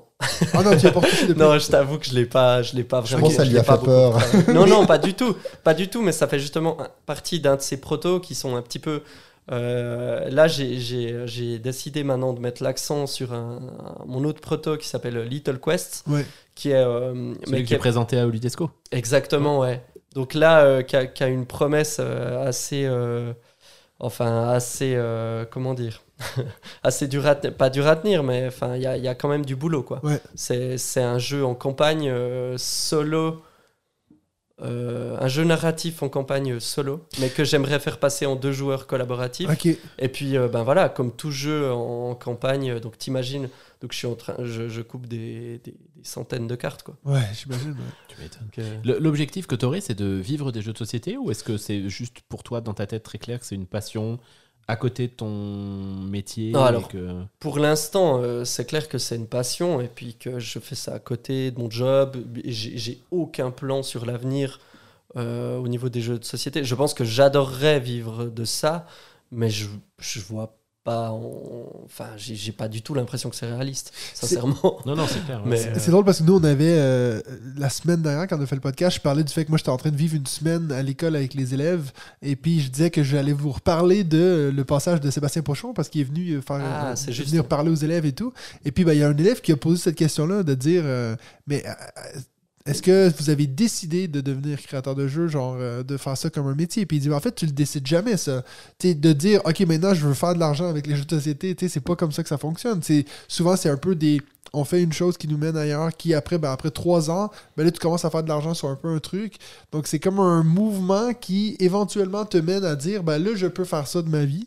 Mais, mais de prendre cette décision, tu peux, c'est pas comme si tu peux dire, ah, ben, je vais aller à l'école pour apprendre à devenir créateur de jeux. C'est vraiment un genre de drôle de processus, en fait, qui est dur à, à prévoir. Après, des fois, tu as de la chance. Tu as des, des gars. Ben, je dis pas que c'est de la chance, mais tu peux avoir des, des Uwe, euh, pas- non pas Uwe Rosenberg, euh, Klaus Tauber qui crée un Ouais, jeu, qui, puis tu vis de ça toute ta vie. Ah oui. Euh, mais des mines d'or comme ça, il y en a pas partout, tu sais. Ah Mais non. ce que je veux dire, c'est, tu sais, on- nous, on se pose souvent cette question quand on discute un peu sérieusement, ce qui nous arrive de temps en temps, Ouais. de l'avenir de ce podcast, de l'avenir de la chaîne, Ouais. de tout ce que de, on joue dessus, etc. Et puis, la, la discussion qu'on a, c'est de dire, euh, typiquement, moi, mon, mon, ressenti personnel, c'est que j'ai pas du tout envie d'arrêter mon travail, tu vois. Et, Ouais. et, euh, si, si demain, euh, on me disait, euh, bah, maintenant, on joue Faut que tu dessus, il faut que tu passes à 100%, je le ferai pas, en fait, parce que j'aime mon job. Je suis désolé. J'aime mon job, j'aime mon avec tout le travail. et- pognon qu'on Ouais. génère, euh, je comprends pas. quoi. alors il y a aussi cette petite réalité économique, mais tu vois malgré tout, j'aurais pas envie que euh, c'est très clair dans mon esprit que je n'ai pas envie que cette partie qui est une passion psy. devienne professionnelle. C'est bien, il restera notre bénévole en fait. Oui, oui, c'est clair. cool, ça. Comme ça, nous, on se donne un salaire, puis Ouais. pas lui. C'est ça. Non mais justement, De temps en temps, on lui trouve- filera une boîte. Je trouve qu'il y y a cette différence dont on a souvent parlé, hein, de la question entre le passion et les métiers, et c'est pas tout à fait la même chose quand même. Ouais. Et quand ta passion devient ton métier, même si c'est top à part certains aspects, il y a aussi un côté euh, d'exigence au quotidien qui ne sont pas du tout présentes dans la passion. Si un jour on n'a pas le temps de jouer à un jeu de société, bon, tu sais qu'on on fait tout pour le prendre, mais bah en fait c'est pas grave. Si demain tu dois te professionnaliser, ça peut devenir emmerdant parce que Ouais. tu es censé le faire. Ouais. Donc c'était plus ça, parce que tu as essayé de ridiculiser ma question. en- Non, mais Non, non, que c'était celle d'un élève et que Pochon Ah, l'avait non. défoncé. Non, non, mais. Mais il y avait quand même cette, cette question derrière moi de dire est-ce que l'enjeu à terme c'est de, de devenir un professionnel du jeu de société Après, si, après pas, si, en tes, si tes jeux euh, doivent te permettre de, enfin voilà, de vivre, de payer ton loyer, de payer tes assurances, etc. On est en Suisse. Surtout en Suisse. Il va falloir en vendre beaucoup. euh, Ouais, non. non, puis, c'est- puis tu dois aussi produire, tu dois avoir aussi une sorte de production, puis, puis il doit y avoir un stress. gaz, quoi. Il doit y avoir un stress lié à ça qui est pas, enfin qui est pas du tout. euh, Enfin moi je pense que ça tuerait ma créativité quoi. Le but c'est de et puis un projet comme Little Quest qui est ultra chronophage Ouais. où je sais pas du tout si un, un éditeur sera intéressé par un truc comme ça. euh, Mais déjà, est-ce qu'il faudrait pas Enfin, changer le titre en un Great Quest? Parce que Little Quest, tu vois, t'as l'impression que c'est un truc. euh, ouais, pour mais- enfants, quoi. Bah tu joueras puis tu veux. Tu Ouais, diras. Mais parce que euh, c'est drôle parce que on parlait de cette idée de usine à gaz quand ben, j'avais fait le bootcamp de, de Greux Games. Ouais. Euh, toi, toi, tu l'as pas fait, hein, non? Non, Non, tu l'avais pas fait. Je sais qu'il y en a en Suisse non, j'ai fait. pas fait. C'était Diogo. Diogo il a fait. ouais. Euh, et ben, euh, Flo, il racontait l'histoire, je me souviens plus. Je pense qu'il savait même pas le nom du gars, mais apparemment, il y, avait, il y a un gars euh, à SN, il arrive avec sa mallette, et puis il y a genre 500 jeux là-dedans. Ah ouais, Et je sais puis- qui. Tu vois qui c'est? Et puis donc lui il arrive puis il dit ok euh, attends toi c'est quelle compagnie? Il y a un, un fichier Excel alors toi je peux te présenter alors il sort le 2 le 3 le 4 alors voici c'est un petit jeu de cartes avec de la confrontation non il change, change. puis tu sais c'est vraiment tac Ouais. lui tu pourrais presque croire qu'il a justement pas cette passion puis c'est vraiment une job tu sais. Puis il disait que bah, c'était les deux opposés t'as des gens qui arrivent avec des trucs qui ont travaillé j'ai mis ma vie là-dedans j'ai fait une narration. Puis t'as l'autre qui arrive avec euh, deux joueurs confrontation. Ça t'intéresse? Non? Tac tac euh, Mais tu sais, quand, euh, c'est- tu sais, c'est comme euh, quand, Jean-Michel, à peu euh, près. quand on s'est baladé dans, dans la protozone là, à Cannes, justement. Moi, j'étais assez marqué euh, par ça, par cette ambiance assez particulière. C'est-à-dire que tu as, je sais pas combien, 100, 150 auteurs, chacun à leur table. Et puis t'en as, tu sens que l'ambiance est folle autour de la table, les gens se marrent, t'as vraiment beaucoup de. Et puis t'en as d'autres, ils sont seuls. Ah. Ils sont à leur table, seuls. Ouais. Et puis, on se faisait la réflexion, David, putain, t'avais des mecs, ils avaient des, des espèces de protos de jeux de foot. Oui, Il y en avait plusieurs comme ça, des trucs gigantesques. Et puis moi, je me mettais à la place de ces gens en disant, bon sang, il faut quand même être sacrement, effectivement, couillu pour oser faire ça, parce que tu te confrontes quand même potentiellement à l'échec Bah ouais, d'un projet clair. qui, toi, t'anime depuis des semaines, des mois, voire des années pour certains, Ouais. et qui peut se retrouver à se faire désinguer en deux secondes par, par simplement l'absence des gens qui ont envie de le tester. Et puis ça me faisait penser, il y a un type qui avait fait sur Kickstarter, euh, il avait sorti son, son, son prototype qui avait été testé par euh, 20 jeux. Mhm.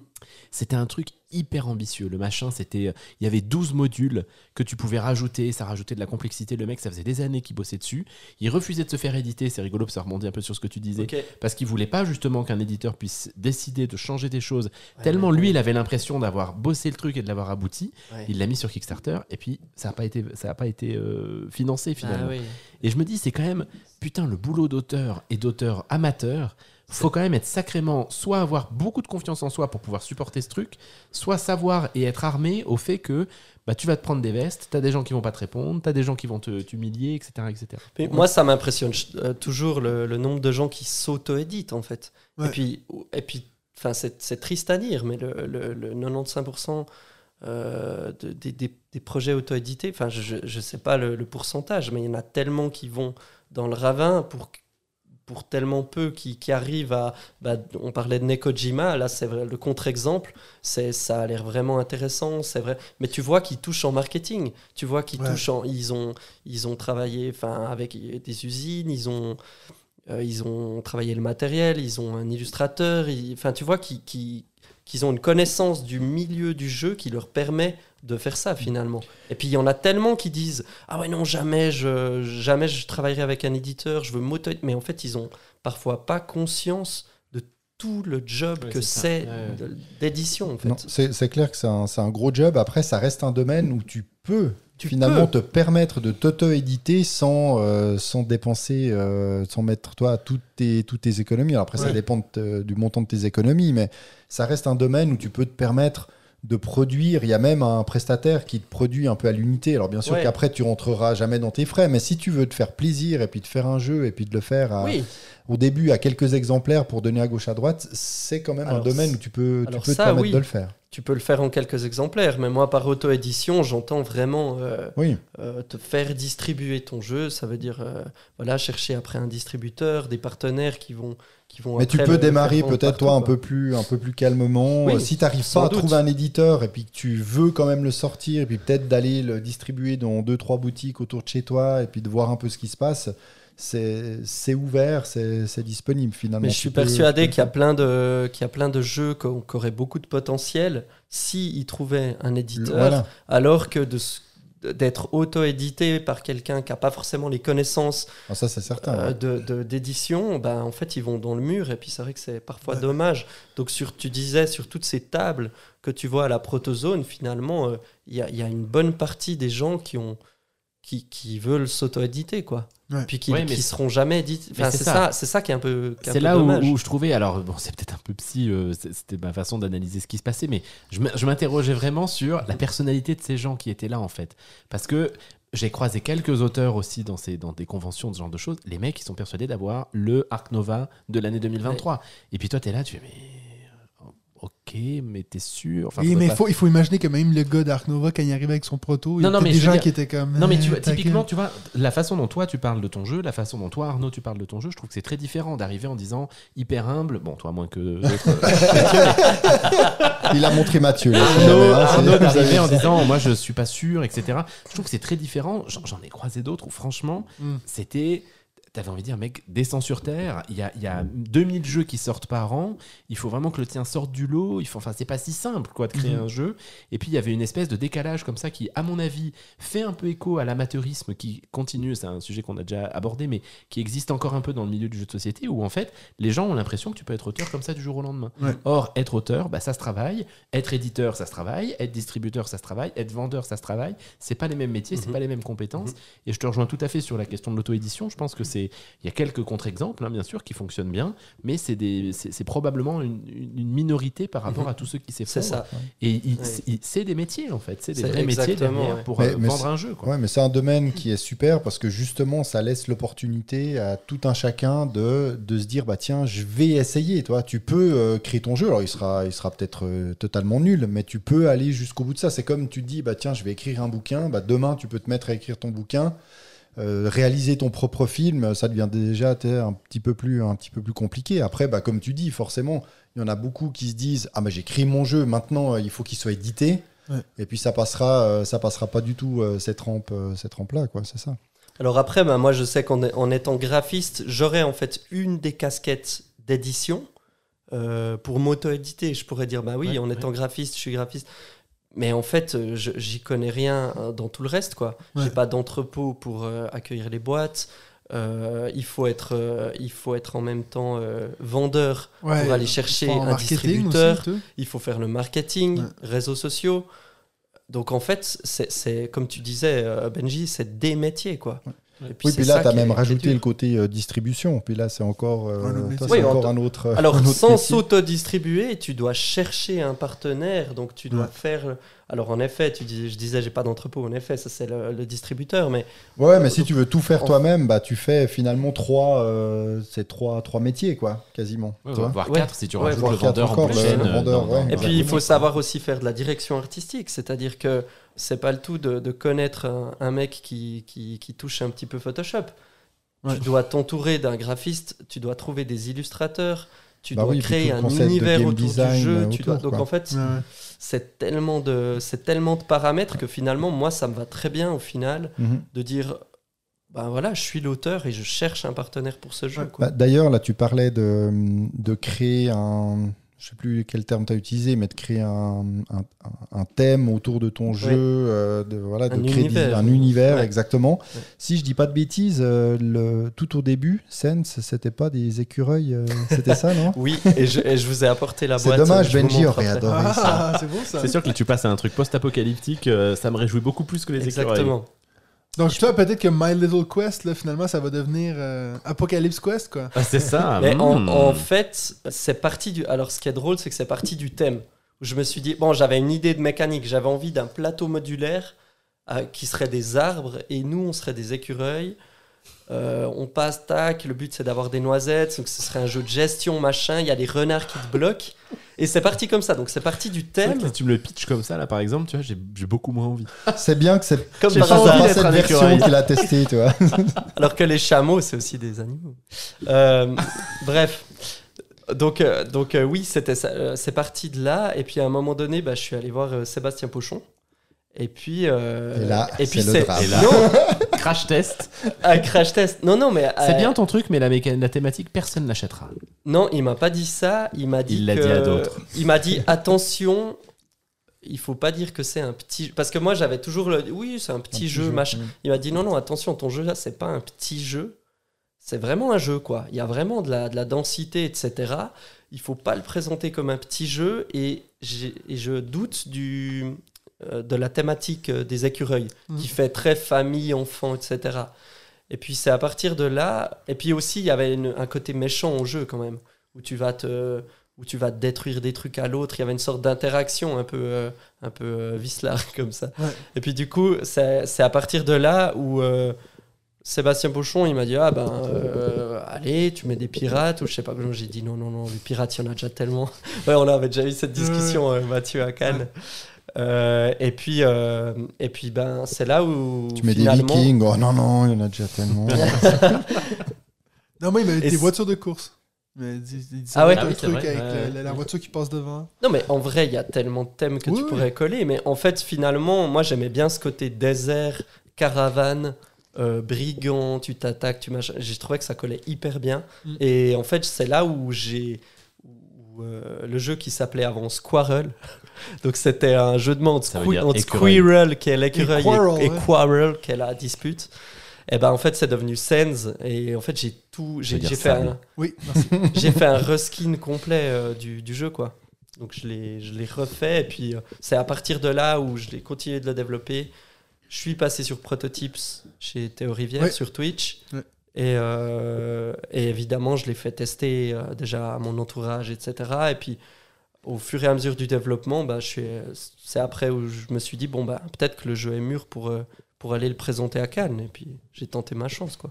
Et puis donc, pour pas, euh, étant donné que toi, t'as encore euh, une heure et demie de route à faire pour rentrer chez toi, on va essayer de clore ce segment. Pour toi, c'est comment, comment est-ce que tu vois la suite? C'est quoi, exemple, pour toi qui est. euh, J'imagine pour toi, la- le prochain next step, ça va être la sortie du jeu. Mhm. Est-ce que c'est un truc qui te stresse? C'est-à-dire que, est-ce que tu as peur que le jeu pourrait sortir puis flopper? Ou est-ce que pour toi, tu te dis non, je veux même pas penser à ça? C'est une bonne question. non, mais moi, je. Est-ce je- et- ou tu- que surestimes euh, ce que ça va faire? Est-ce que tu sous-estimes euh, le, le splash que ça pourrait avoir? Non, non, je, je, je, je crois que je surestime ni sous-estime. Enfin, je- je- j'ai l'impression qu'on a tellement bossé pour arriver à ce résultat. Mais après, c'est clair, il y a tellement de. Le, le succès d'un jeu, tu peux pas le, tu peux pas le prévoir, Ouais, tu ouais, peux pas non, le calculer. Il y a des jeux qui, étaient, j'ai l'impression, parfaits pour faire des succès.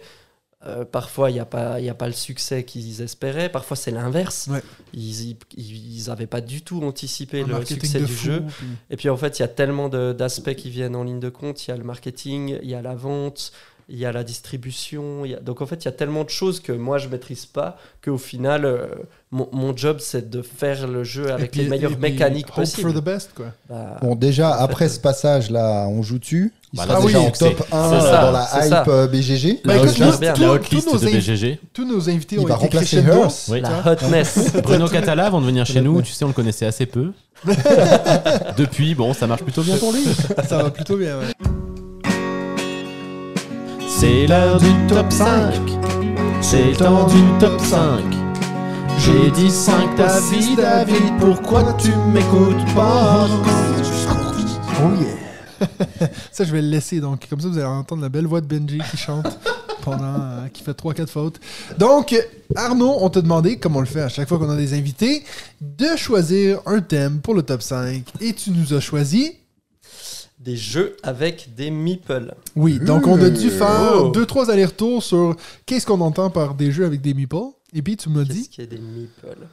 Donc, euh, du coup, euh, par meeple, on entend euh, des, des petits jetons, des petites pièces en bois euh, qui représentent souvent des joueurs ou des éléments du jeu dans le jeu. Ouais.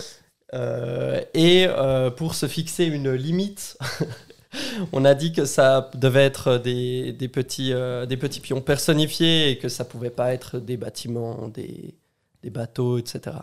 Ouais. Donc euh, on accepte les animaux et les. euh, Donc, je pense qu'on a tous une façon différente de voir ce top 5. Alors.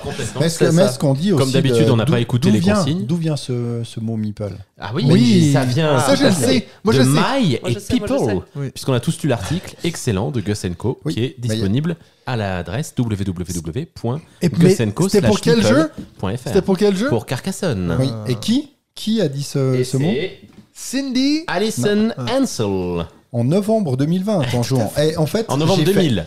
2000, oui, pardon, 2000. 2020, euh, bon. Et malgré toutes mes recherches, je n'ai pas réussi à savoir qui était exactement cette Alison euh, Ansel. Donc, euh, Mais c'est personne. Enfin, c'est personne. c'est- C'est pas gentil pour elle, mais c'est une joueuse Une qui, a, journaliste. qui a créé ce mot, qui a ensuite été repris par un autre type. T'as pas du tout lu l'article. mais qui, en fait. oui, mais qui a joué avec.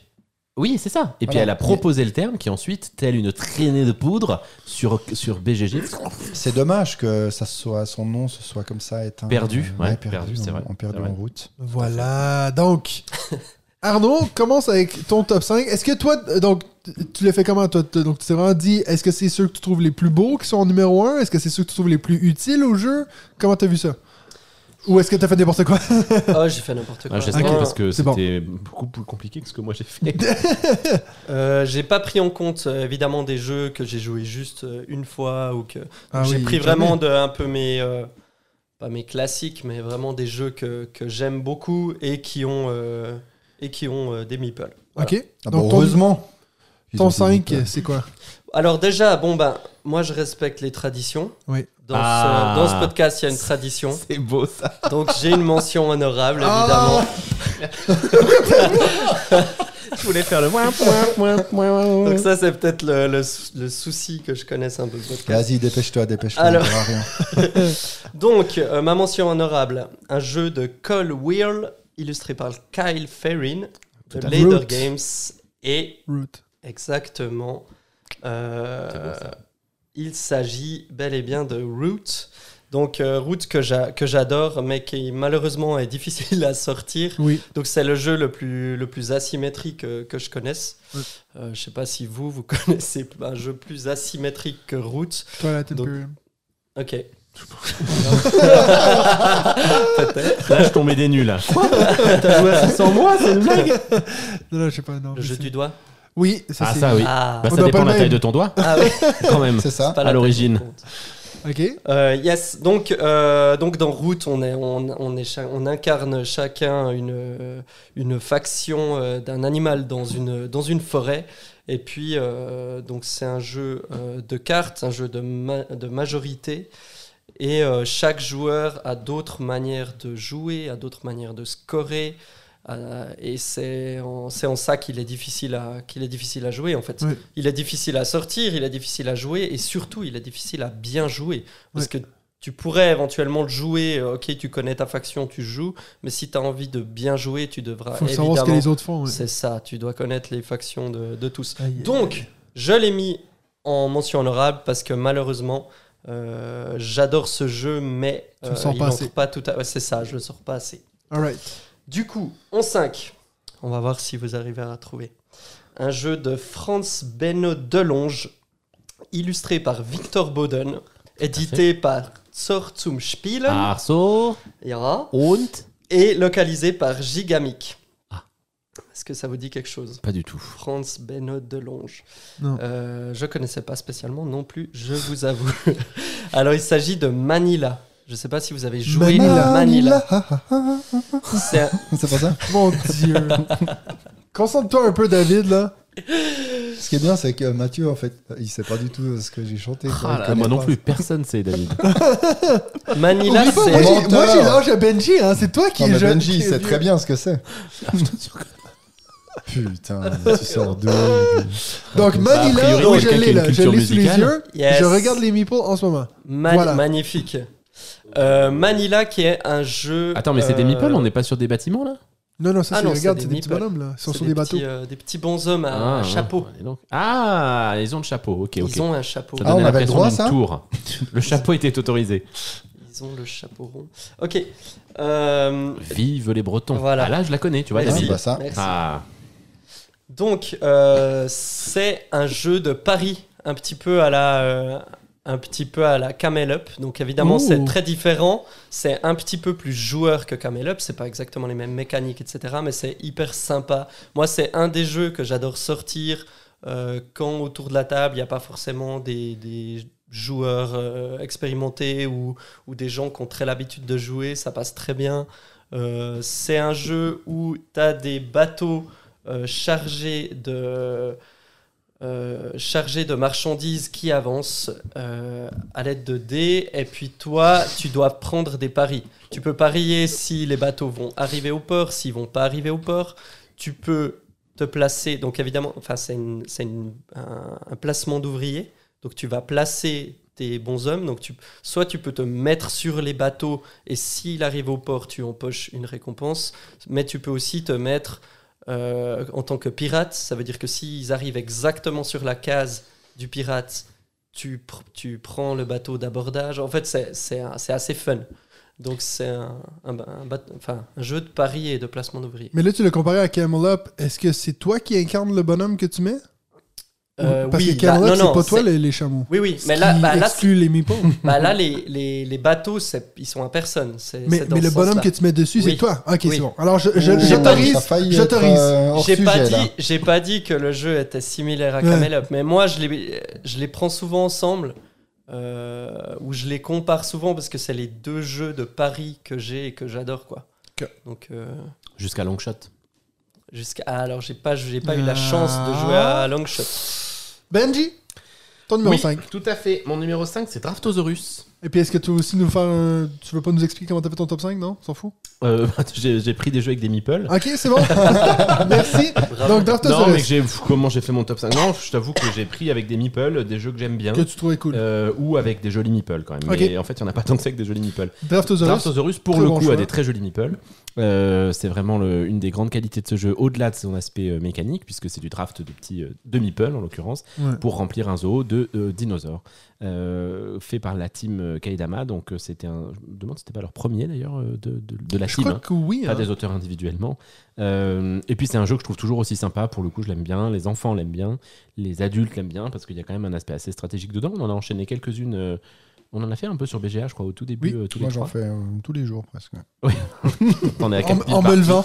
4000 parties. Non, mais c'est un super jeu, j'ai pas besoin d'en dire beaucoup plus. Et effectivement, les meeples qui représentent chacun des petits dinosaures différents, euh, de, de taille relativement euh, modeste, euh, qui tiennent dans la main, puisqu'il faut qu'ils tiennent dans la main, il faut en tenir au moins 6, sont vraiment très choux et très mignons avec des jolies petites couleurs. Donc, euh, Draftosaurus me semblait avoir sa place dans ce top 5.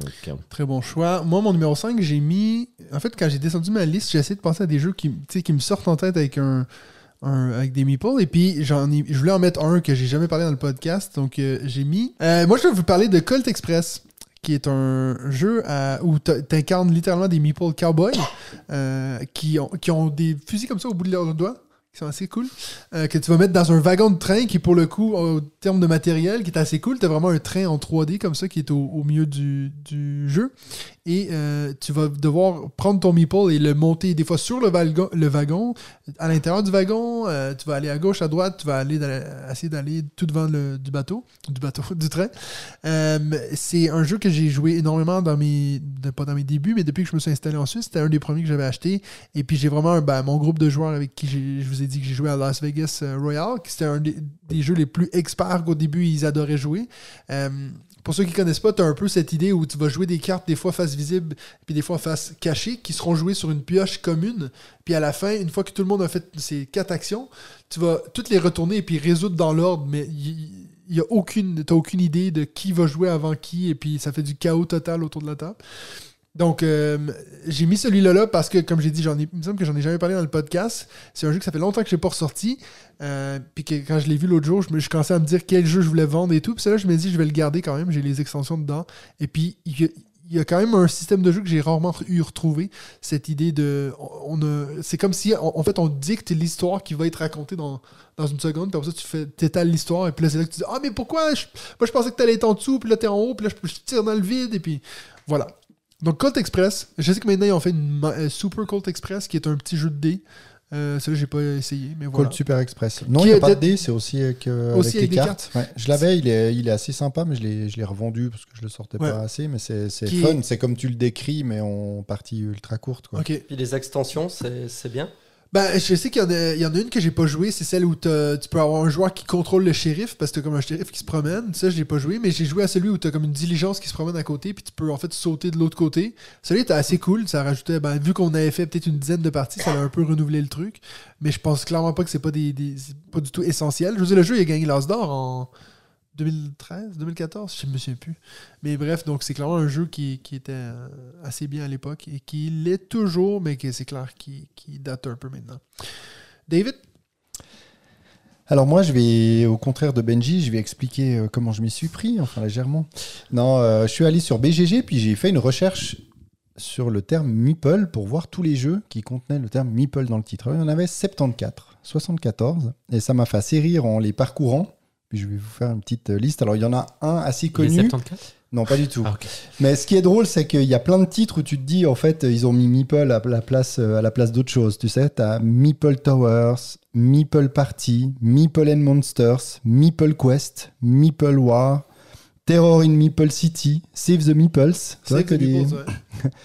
Meeple Land. Alors, il y a une pour une poignée de Meeple que j'aurais bien mis euh, dedans, mais euh, que je n'ai joué euh, qu'en ligne. Donc, j'ai voilà. Mais j'ai choisi quand même de mettre en cinquième position un jeu qui contient le terme Meeple et que j'ai. Maple Circus. Exactement, Meeple Circus, même si euh, il n'aurait pas fait partie d'un top 5 euh, si j'avais si j'avais pas voulu sélectionner justement un jeu avec le, le terme, qui est quand même 942e sur BGG et premier de tous les jeux avec le terme Meeple.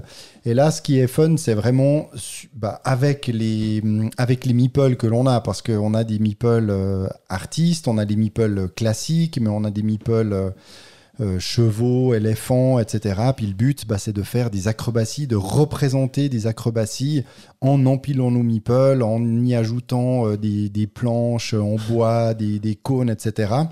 Et puis, il y a de la musique de cirque, il y a un timer, donc c'est aussi assez, euh, assez stressant. Très rigolo à faire, euh, à faire en famille. Et puis c'est vrai que le, le matériel est, est vraiment, euh, est vraiment sympa et puis représente parfaitement ce thème des meeples. Voilà, Je Meeple pas du Circus. tout que la mécanique c'était ça en fait. J'ai souvent vu passer ce jeu, mais. Ouais, tu l'avais gagné dans la Mystery Box. Exactement, la Ah. Mystery Box à Cannes euh, 2022. Tout à fait. À toi, Arnaud, ton numéro 4. Cool. Alors, c'est un jeu de Shun et Aya Taguchi, des, des auteurs japonais, Ah, illustré par Sabrina Miramon et c'est chez Yellow. Et il s'agit de Little Town. Oui. Je sais Oui. pas si vous connaissez ce jeu. Donc, ouais, c'est jamais vraiment un jeu que j'adore de par. En fait, c'est un, jeu de, de, pose d'ouvriers et de tuiles, mais vraiment ultra minimaliste. Donc je pense que si on pouvait euh, vraiment réduire à son minimum euh, des, des- jeux de pose d'ouvriers, etc., et puis d'effets, de combos, etc., je, je pense qu'on n'arriverait pas loin de Little Town. Donc j'adore ce jeu, et puis j'aime bien le faire aussi, ben, pareil, découvrir à des nouveaux joueurs, etc. Donc euh, je trouve qu'il est très accessible. Donc euh, voilà. Mais je vois les petits meeples, ils sont Numéro assez chouettes là avec le. Ils mignons, sa, ouais. Sa pelle. Cool. Mais ça, j'ai pas joué. Toi, tu y as déjà joué, je crois, David. Moi, j'y ai joué euh, dans un bar à jeux à Paris une seule fois. Ouais.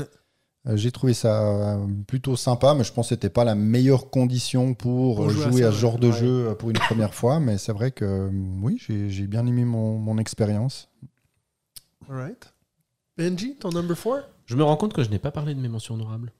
Non, t'en t'en avais pas, c'est pour ça. Il est jamais Si, trop j'en avais tard. deux qui étaient rigolotes. Il y avait Dune Imperium, mais j'ai acheté la version avec les figurines, donc je pouvais pas le faire placer dans un top avec des Oh, meeples. il est drôle. Et il y avait Boop. Encore mais Boop, Mais c'est un oui, jeu nous le remets en fait, ça m'a fait rire. possible. Parce que je l'ai vu dans l'article de Co. Moi, je l'ai que joué à BGA, j'en ai parlé dans la dernière épisode. Et en fait, dans la vraie Mais version, c'est des meeple chats. t'as été coupé Alors, j'ai été un peu coupé dans l'explication principale de la règle, mais il y a surtout des petits meeple chats qui sont très mignons. Mais comme je ne l'ai pas joué en vrai, je ne l'ai donc pas mis dans mon top 5. Mon numéro 4, c'est Barrage. Alors, d'une part, parce que j'avais aucune info sur la notion de pas de meeple bâtiment, donc euh, je, je- je l'ai mis pour ça. Mais c'est aussi un jeu, pour le coup, avec des meeples. C'est un placement d'ouvriers euh, assez clair. Euh, les, les meeples sont, les, les meeples d'ouvriers sont assez simples.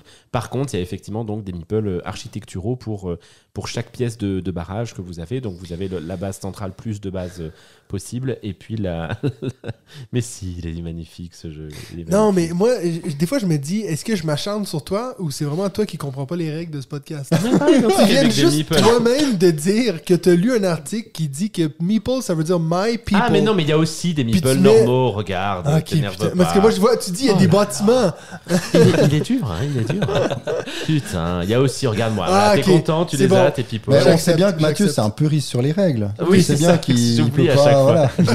Et J'avoue que ce, ce jeu, il, fait- il me fait vraiment de l'œil. euh, barrage, j'adorerais une fois le.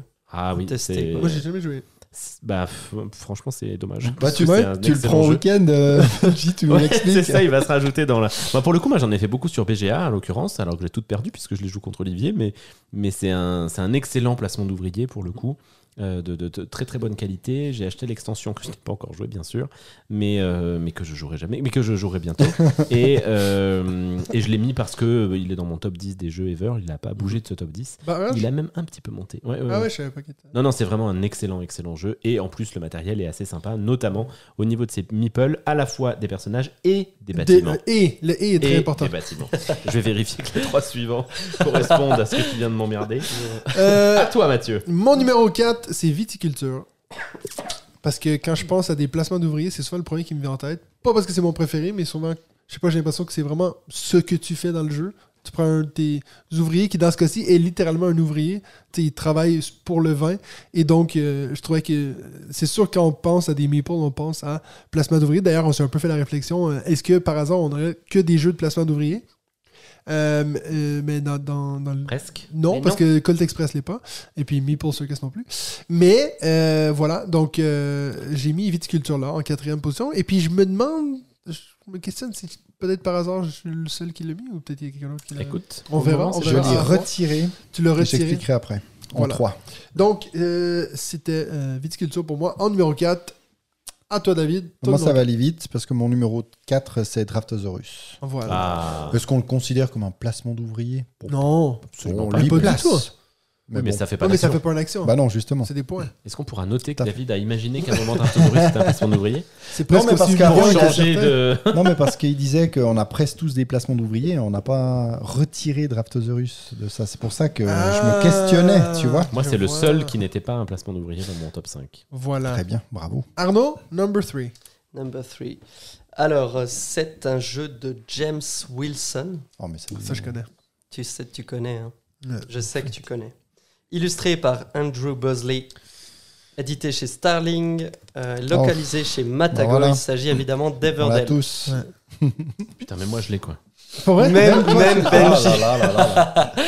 T'as Doc moi, Park aussi. Ça, ça veut dire que vous l'avez mis plus haut. Bon, c'est ouais, vas-y. Ouais. C'est pas moi qui parle. T'as vu, je pensais Voilà. que ça allait être moi. Everdell, c'est Mathieu. euh, T'as la, t'as la licence, non? Euh, donc euh, voilà, moi je- j'adore ce jeu. Euh, J'en ai pas fait énormément de parties en fait, l'air de rien. Mhm. Euh, J'adore bah, les combos de cartes, euh, Ah oui, ça le ça- système des saisons, Quand ça marche, c'est le bien. rythme, ouais. quand tu tires les bonnes cartes, Exactement. n'est-ce pas? Et euh, ouais, non, vraiment, euh, vraiment un jeu que j'adore jouer et faire aussi euh, découvrir. Voilà, Et. Donc, Et seul- bien sûr. La seule fois qu'il va sortir dans ces listes. Benji, ton numéro 3 Mon top 3 c'est Everdell. Ah, c'est beau ça mais Mais parce qu'effectivement, Parce que, bah, d'une part, parce que j'ai plutôt eu un bon, un bon- une bonne sensation sur ce Ouais. jeu et puis que j'aimerais bien le rejouer.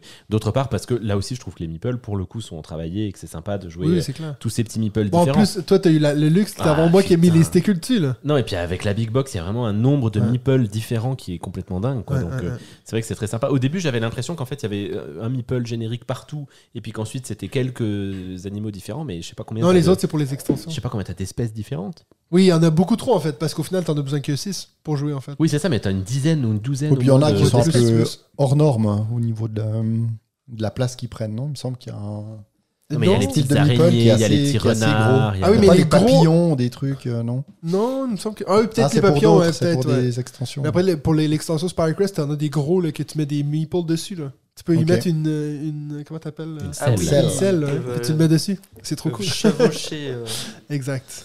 Donc voilà, Everdell dans mon top 3 des jeux avec des. Hey, ça, on va le mettre dans le générique de l'année prochaine. Du coup, première partie, t'as joué avec toutes les extensions Non, non, non, non, non, mon dieu, non.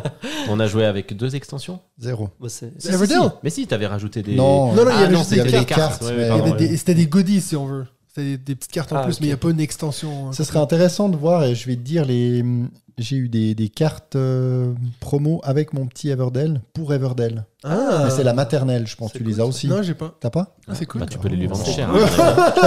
Ça va être les seules cartes françaises dans mon jeu anglais. c'est pas mal ça. Euh, Donc il va acheter mon petit Everdell en anglais pour juste ça. pour. Juste pour ça. Euh, alors, moi, j'ai mon numéro 3. Ok, oui. Mais mon numéro 3, moi, j'ai mis Carnegie. Bah, pourquoi pas Bah oui. Voilà. Il y a pas de souci. euh, Euh, pourquoi Parce que j'ai pensé à. Je me suis dit, je voulais mettre aussi des.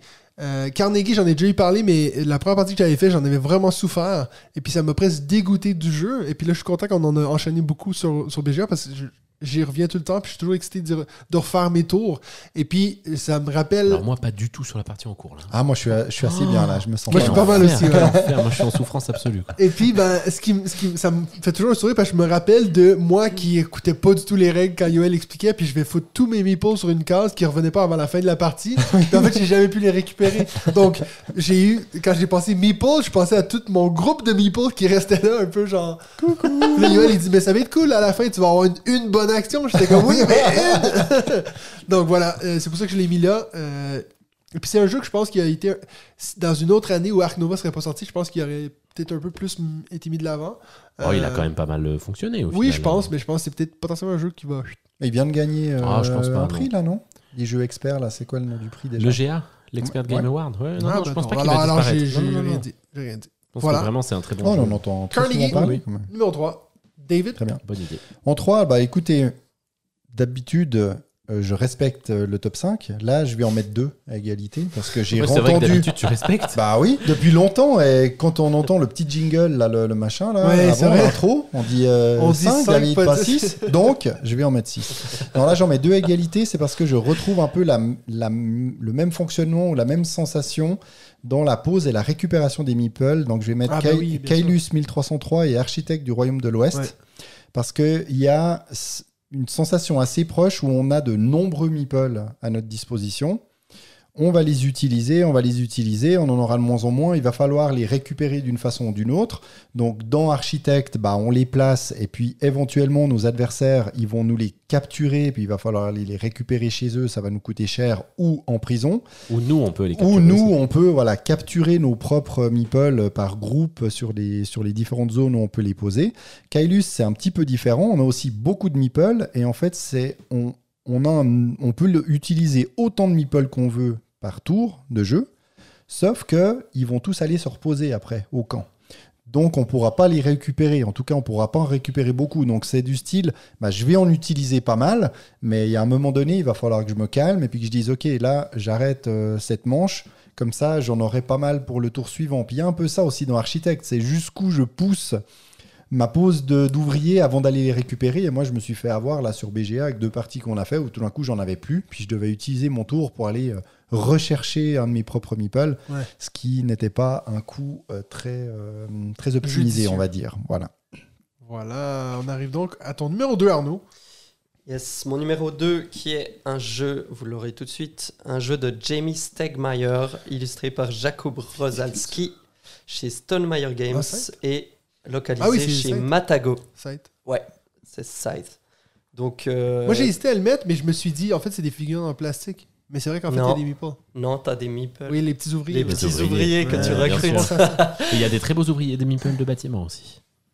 Et, Oui, mais, mais les ça, Benji, Mais Et moi, je ne pourrais plus le mettre parce que, tout comme Dune Imperium, Ah je bah, n'ai plus vois. aucun meeple Eh puisque ben j'ai voilà. que des petites figurines en plastoc que j'ai fait. euh, j'ai peut-être encore les meeples ouvriers, mais je suis même pas sûr. mais t'aurais pu mettre Dune Imperium parce qu'ils ont pas fait le plastique pour les six juggernauts, là. C'est clair, putain. Yes, donc j'adore ce jeu. Ah c'est oui. vraiment un, ouais, un jeu magnifique, quoi. Mm. Euh, et c'est pas de la, pour le coup, c'est pas de la pose d'ouvrier, puisque les petits euh, ouvriers, bah, tu les recrutes dans les villages, euh, mais euh, voilà, c'est c'est pas tout à fait de la, de la pose d'ouvrier. Il y a, il y a un, une- un système de pose d'ouvriers quand même dans les actions que tu fais. euh, Non. Bah si, parce que c'est tu places Oui. les ouvriers pour récupérer des. Pour moi, de la pose d'ouvrier, c'est que tu bloques un endroit pour que les autres peuvent pas aller. Ouais, c'est pas de la pose. Ah, pas forcément, c'est pas de la C'est pose plus de la d'ouvrier. programmation. Tu peux être autant que tu veux C'est ça. euh, sur des La pose d'ouvrier, c'est poser un ouvrier sur une action qui te fait faire l'action. Mais c'est pas un ouvrier. C'est un C'est-. C'est quoi que tu, que tu poses pour sélectionner ton... Bah, c'est tu poses l'ouvrier sur ta mine et c'est le, le fait de poser l'ouvrier qui va te Il va faire venir de produire, la, euh, de, de la roche. Mais c'est pas, parce que c'est tu pas peux- l'action que tu- qui va arriver tout de suite. en Moi, je, moi, je serais pas c'est d'accord. pas Non, ça non, qui va déclencher une action. Je C'est suis ça qui pas va. d'accord non plus. C'est ça qui va déclencher les ressources que tu es capable de, de produire. Et ben ça, c'est le placement d'ouvrier. Sur architecte, le non, fait parce que tu tu poses les ton places pas, ouvrier- tu les, tu les déplaces en fait. Tu- tu les sont- dépla- tu les Oui. recrutes sur ton plateau Oui. et ensuite ils doivent se déplacer comme des, comme des pions. Mais euh. c'est le fait de poser l'ouvrier sur l'action, euh, la, la, la case où t'as ta mine, ou ta, ou ta scierie ou le truc, qui va déclencher le fait que tu gagnes du bois, Alors, de la roche. Benji, Non. Pas selon. BGG, il y a beaucoup de mécaniques dans ce Et jeu. il n'y a a, pas worker aucun placement. worker Ah placement. putain. Faut Mais il y a, d'intervenir a, sur ces il y a questions-là. deck building. Ah non, non plus. Ok, non, non, bah, je, je prends, je prends. Voilà. Et moi j'adore les, tu sais, les petites rencontres là. Ah oui, Oui. moi aussi. C'est la mécanique que je préfère dans C'est- le jeu. c'est ça. Il y a rencontre dans les C'est mécaniques ça. Attends, je vais regarder. Ça dit. C'est exploration, je pense. Ouais, je sais pas. Non, non, je rigole. Mais, mais moi aussi, j'adore ce truc-là. C'est ce que je préfère. Et d'ailleurs, j'adore prendre la faction où, tu prends deux sur les trois euh, options que tu as sur les cartes. Et d'ailleurs, tu nous dit branler avec cette faction-là. Oui, alors qu'en plus, bon, finalement, elle a que ce pouvoir-là, hein, mais, mais, mais Ce qui est quand même ça. assez fort. Ouais, C'est hyper fort. Ton number two? Mon number two, c'est. euh, c'est quoi déjà? Je sais plus. Ah bah si, c'est- pardon, c'est les architectes des royaumes de l'Ouest. Ah bah, bon. Parce que justement, moi, j'ai pas mis viticulteur pour, viticulture pour mettre les architectes parce que j'aurais tendance à dire que pour euh, présenter un placement d'ouvrier, je vais plus utiliser les architectes que viticulture. Je trouve que c'est vraiment le summum du placement d'ouvrier. En termes, en termes de, mais c'est hyper simple, hein, mais justement la simplicité fait que je trouve que c'est intéressant pour expliquer cette mécanique. Et, euh, et puis effectivement je le trouve cool. Et puis là on en a fait quelques parties. Et euh, plus plus bah, c'est l'avantage de jouer plusieurs fois un même jeu c'est que petit à petit tu vois aussi quelques quelques finesses. Ce- cette question du contrôle des, des ouvriers par le- la capture est effectivement hyper hyper intéressante. Mais ensuite c'est tout ce qu'il a mécaniquement quoi. Vraiment c'est d'une simplicité euh, absolue plus simple ou plus accessible que PR ou pas? De la mer du Nord c'est un peu pareil, non? Un peu par la même C'est chose. celui qu'on avait fait les trois. euh, Ouais, PR, c'est celui Moi, je dirais que. Pillard amène une toute petite complexité supplémentaire avec le fait d'aller récupérer ton ouvrier pour faire l'action. Tu sais, tu poses et tu le récupères. Là, euh, les, les expéditions, tu, enfin, euh, euh, les Architecte. architectes, tu poses ton ouvrier, point, ça déclenche l'action. Un peu comme dans Site, au moment où tu déplaces ton ouvrier, pam, ça Ouais, déclenche l'action. Ouais, c'est pareil comme dans Site, quoi. Archi- c'est ce que je viens de dire. T'as conscience que c'est ce que je viens de dire Ouais, d'accord, pardon. Juste pardon. répéter ce que t'as dit. Ouais, bah vas-y, répète. C'est un peu comme dans Site, en fait. Mais on l'a déjà dit, c'est. Très, très légèrement plus élevé pour architecte à Ouais, 2,75 2,75. contre 2,54. Ok, ok. Moi, en numéro 2, j'ai mis Everdell. Donc voilà, je l'ai pas mis en numéro 1. Moi aussi, moi aussi. Ah oui, c'est beau Pas ça. de ton numéro 1, putain. Il sait déjà ce que c'est. Ton numéro 1, alors? Mais toi, t'as mis 2 aussi? Oui, alors j'ai aussi mis Everdell en deux, mais pour, euh, pour mentionner un autre jeu qui a le même type de Meeple qu'Everdell, avec des petits animaux euh, tout mignons, tout mignons, même si le jeu ne vaut pas Everdell, bah, il y a Créature Confort, Ouais. où là on retrouve vraiment les petits Meeple. Puis suivant l'édition que tu avais, donc l'édition euh, KS, bah, c'était des Meeple peints. Ouais. Donc c'est pas des autocollants à coller dessus, comme cette, euh, cette pauvre boîte d'Everdell. Que ça m'a pris une demi-journée. C'était déjà, c'était déjà tout bien fait. Tout c'est beau ça. Alors, ton numéro 1, jeu de Meeple, de pourquoi tu nous as fait faire ce top 5, Arnaud C'est quoi? Alors, c'est pas forcément pour ça que j'ai pu faire ce top 5.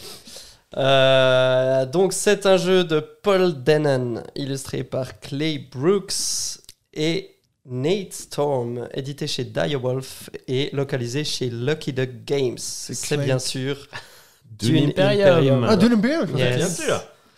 Ah, Bah oui. Alors évidemment, euh, si t'as la version euh, pimpée comme Benji, t'as plus de meeple et t'auras des figurines. Et moi j'ai la version de base. euh, Du et- pauvre. Et voilà. Et ou du pauvre. La version ouais. du pauvre Du auteur pauvre- amateur. Du quoi. pauvre heureux. du pauvre heureux de jouer à ce jeu magnifique. Mais ouais, j'adore ce jeu. J'ai la deuxième extension, donc euh, Immortalité. J'ai pas l'autre et j'ai jamais testé l'autre pour le coup.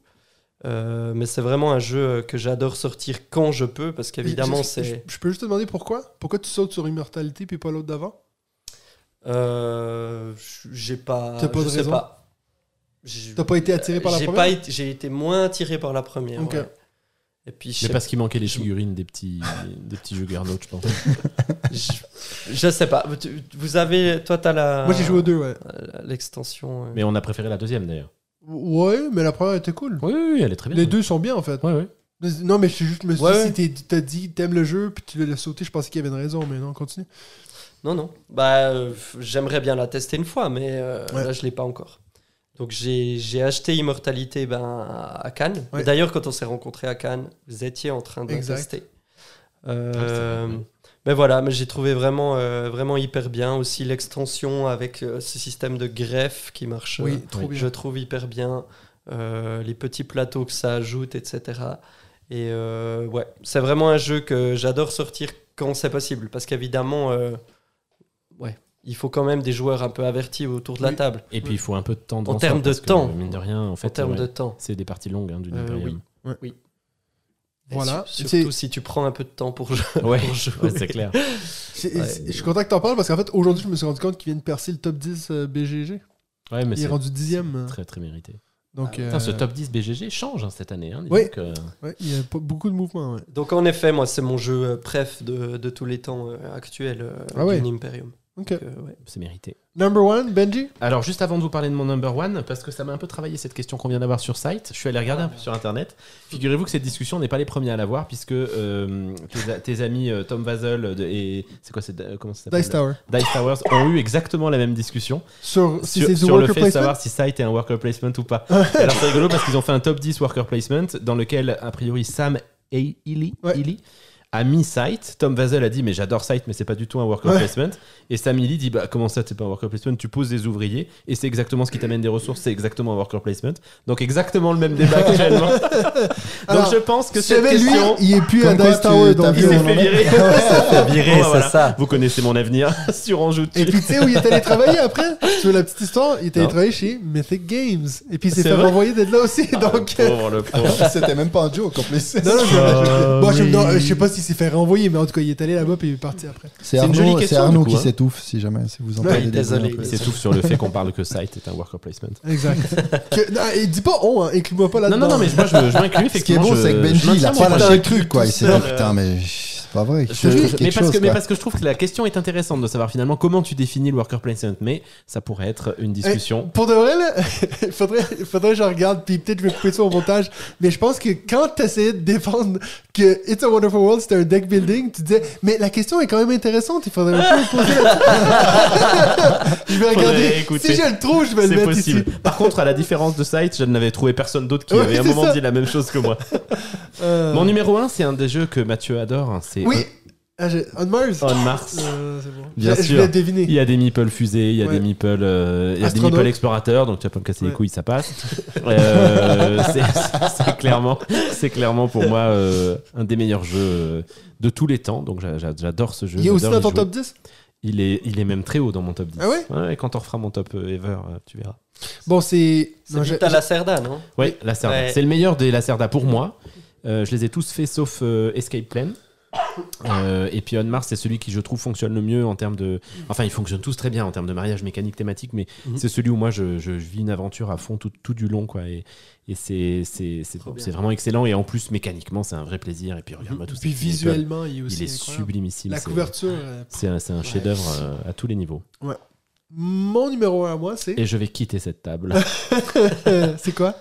C'est Broom Service? Of course Bah, bien sûr, Bah, tu bien contrôles tes sûr. sorcières, tu bouges Bah, comme c'est ça. tout le. Bien sûr. C'est du C'est placement d'ouvrier, du Bah, coup, écoute. Du déplacement Du d'ouvriers. déplacement d'ouvrier. Ben, ça pourrait être intéressant comme question. Faudrait se poser là-dessus et y penser. Euh, donc, bien sûr, Broom Service, je l'ai mis là. J'ai hésité entre ça et Everdell, puis je me suis dit, ben, je savais que ça allait faire plaisir à notre ami Benji. Donc, j'ai mis Broom Je suis Service. tellement heureux d'avoir mis On Mars, du coup. Oui, mais parce qu'en plus, il y a une raison pourquoi j'ai mis Broom Service, c'est que, en fait. euh, Tu veux dire une raison supplémentaire à m'emmerder Exact. Ouais. Mais euh, c'est quand même le fait que tu puisses, en jouant une carte, décider lequel de tes meeples va prendre cette action-là. Donc j'ai toujours trouvé ça assez intéressant. De... T'es pas obligé de dire déjà, ben là, je vais bouger avec lui. C'est selon les cartes qui sont jouées, tu peux dire, ah, ben, je vais plutôt bouger celui-là. Donc voilà, une, petite- une petite raison de plus de, de pourquoi il y a un petit intérêt sur les meeples dans ce jeu. Parce que on me dit souvent que Broom Service est basé sur un jeu de cartes. D'ailleurs, Mathias Vige nous l'a dit l'autre jour. Euh, moi, je trouve qu'il y a quand même un intérêt. Juste après avoir dit que c'était un jeu inintéressant et que. Il a pas du tout dit ça. Il hein. voyait ce que Même c'était, traduit. mais. euh, Même traduit, il n'y a pas de ça. voilà. David, ton number one. Alors, bah, moi, très clairement, logiquement, j'aurais dû mettre un Broom Service aussi. Non, Bah, si. bah non. Mais Bah, bien si. entendu. Mais j'ai quand même voulu, euh, finalement, c'est pas du tout le jeu que je préfère, mais j'ai voulu rendre euh, à César ce qui était à César, Ah, en, mentionnant quand même Carcassonne, même si on en a parlé Oui. au début, parce que c'est Ouais. de là que c'est parti. Et Ouais, puis finalement, si tu enlèves les, si tu enlèves les meeples, bah, il- enfin, ça, ça- Mais est-ce que c'est eux qui ont la été. moitié. C'est le Hmm? premier à avoir mis des meeples dans le jeu ou c'est le c'est à ce jeu-là qu'on a donné le terme? Mais c'est pas Je- les premiers à avoir des petits bonhommes comme ça aussi. Ah, Je crois que si. cette Ah oui. forme meeple Moi, j'ai là, c'est- de Carcassonne. de Carcassonne, Ok. ça, c'est, euh, J'ai l'impression que si. C'est à ce moment-là. D'ailleurs, il parlait justement de, de droit sur, le, sur la forme des meeples, etc. Je ne me rappelle plus, mais j'avais lu un, un article là-dessus. Donc voilà, c'est vrai que bah, c'est le centre du. Avec la pose de tuiles, bah, sans les meeples, il n'y a, pas de- il y a pas de point à ce jeu. Donc euh, il y a. euh, voilà, à Carcassonne. C'est un des jeux que j'ai que j'ai eu on va dire, qui est encore dans ma ludothèque aujourd'hui et puis que, que j'ai eu peut-être le, le plus tôt. Ensuite, j'ai eu la Big Box. J'ai pas testé toutes les, toutes les extensions. Il y a des communautés de, de malades hein, autour de ce jeu encore maintenant. Il y a des groupes Facebook ultra actifs. euh, c'est la folie. Donc euh, moi, j'y joue, euh, j'y joue plus, mais c'est vrai que je refuserai jamais une partie. Le nombre d'extensions euh, assez C'est ouais, impressionnant. exactement. Ouais, ouais. Quand j'avais cette big box, j'ai vu toutes ces extensions. Bah toi, ça remonte à très longtemps. Et puis là déjà, j'étais là, waouh, elle est géniale cette big box. Il y a plein d'extensions. Puis j'ai peut-être euh, mis les trois, puis toujours les trois mêmes en fait. Et puis j'ai jamais vraiment essayé, euh, essayé les autres. Mais ça serait intéressant de ressortir, euh, de ressortir tout ça. Et il a pas mal vieilli, Carcassonne. J'avoue que c'est encore un jeu, pour dire que c'est un, entre guillemets, vieux jeu, il est encore très actuel, euh, je trouve. En termes Oui, de puis- mécanique, euh, Ouais, effectivement, il tient, Ouais, il tient bien la route et euh, puis ils, le- ils le maintiennent bien aussi Ouais. euh, en vie hein, au niveau marketing. Ils ressortent des nouvelles éditions. euh, ils ont Oui, ils fait ont toute sorti une- quoi, les fantômes, là, euh, l'année passée, non? C'est un coop en plus maintenant. Ouais, il y a une version coop, il y avait les- la version un peu euh, jungle ou je sais plus, safari. Enfin, il y a eu plein de H, pas H de pierre, mais enfin, il y a plein que ça de, m'intéresse plein de versions, euh, plein de versions différentes. Pas au point de tous les connaître, mais j'ai vu le truc avec les fantômes euh, qui, qui est rendu ouais. bah Voilà. voilà. C'est- C'est c'est déjà tout. Euh, toi, t'avais un envie de la semaine, quelque chose, Benji tu Alors non, avant. mais on m'a dit que c'est pas toi David qui disait que t'allais en avoir une pour moi Exactement, je t'ai- je t'en ai trouvé un, donc ça tombe bien que t'en aies pas. C'est un jeu qui s'appelle Evacuation. Ça te parle? Ça te dit quelque chose? C'est le machin de l'orbite euh, dans la station orbitale là? Je suis pas certain. C'est le futur nouveau jeu de Vladimir Suchi. Donc, euh, à qui l'on doit Underwater Cities, Praga, Ah, si, Caput oui, oui, oui. Regni, Où tu dois passer d'une planète à l'autre. Eh, Exactement. C'est les habitants d'une planète, bah, il faut partir de la Oh, la planète. Donc là, on est clairement sur du Team Space, mais le concept a l'air assez sympa. C'est qu'on est vraiment en train de d'exploiter une planète euh, à, son, à son plein régime. Et puis, il faut, euh, il faut quitter quitter, cette planète ouais, ouais. pour aller sur une autre planète et tout recommencer.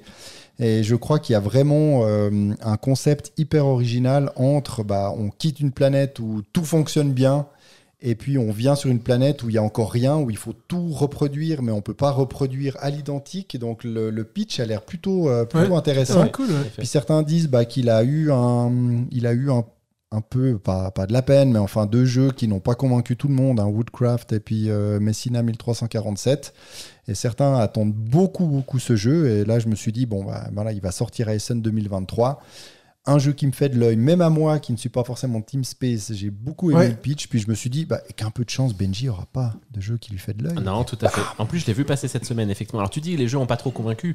Ils ont quand même tous les deux fini dans le top 10 de, du, de- Diamant d'or. du Diamant d'Or. hein. Donc, euh, bon, ils n'ont pas, ils ont pas gagné le Diamant d'or, mais C'est ça a quand vrai, c'est même été moi des jeux reconnus. que, euh, enfin, je l'ai- lu. hein. C'est vrai que ces deux jeux, je les ai pas du tout joués. Donc. Mais oui, oui, effectivement, je l'ai vu passer et puis je reconnais que hmm, pas mal, hein. la couverture me plaît, la thématique me plaît, la méca a l'air cool. Et puis c'est vraiment, tu sais, ça fait partie de ces jeux qu'on n'a toujours pas joué, aucun de nous trois. C'est Underwater City, Exact. alors que tout le monde dit que c'est un- une vraie pépite aussi. Ouais. Et ça, c'est un manque. euh, de Mais personne là entre nous trois. Bah non. Non. Oh là là. là. Bah non. Faudrait qu'on l'achète les trois. les trois. ouais. Comme ça, ils jouent toutes pas les trois. Peut-être à Arnaud, Arnaud pendant qu'il est encore en vie, je sais pas s'il y a un jeu qui lui fait de l'œil. Euh, J'ai plein de jeux qui me font. oh bah non, Ah. ça c'est un, là, il faut choisir. mais est-ce que- ah, ok, un. Vu l'heure. euh, Allez, euh, ISS Vanguard me fait vraiment l'œil. Oh la Oh, le petit jeu là qui. Oh là là, Arnaud, Arnaud. Alors, Pour c'est tout coup, le temps euh, qu'on avait pour ce pote. Pour dire que je suis Il a choisi plutôt, son euh, camp, là. team nature, euh, là, ben, en, en vrai, enfin, c'est vraiment un jeu qui me vend du rêve, quoi. J'adorerais. Alors, je me verrais très bien, je pense, jouer en solo parce que je sais pas avec qui je sortirais ce machin. Euh, Mais t'es- tu l'as baqué? Euh, Non, non, je l'ai pas baqué. Ah là, c'est dommage. ça. Mais Euh, il y aura une Ben- version Benji te le, française. le Ah oui, prêtera dans Benji te le prêtera dans C'est- 5 ans. C'est Asmodée qui va le, le- la, la- ouais, le la localiser. publier. ouais. Ben, j'ai vu La en tout cas qu'il y aurait une version française, etc. Donc, euh, C'est cette année. Hein. euh, je, Oui, non, sais pas si je l'aurai parce que Non, non. sincèrement, je sais pas. C'est sûr que c'est cette année. Mais en tout cas, c'est vraiment un jeu qui me, qui me hype euh, de ouf. Bon, notre petite partie test à Cannes m'a pas vendu du rêve, j'avoue, mais c'était pas du tout le, le moment de- d'essayer ce jeu, Ouais. enfin de le faire pitcher, de jouer à 3 comme ça, je pensais pas du tout une configuration. quand j'ai quand j'ai vu euh, le classeur avec les emplacements des cartes, les machins, oh là là, Putain, ça me fait du j'étais déjà.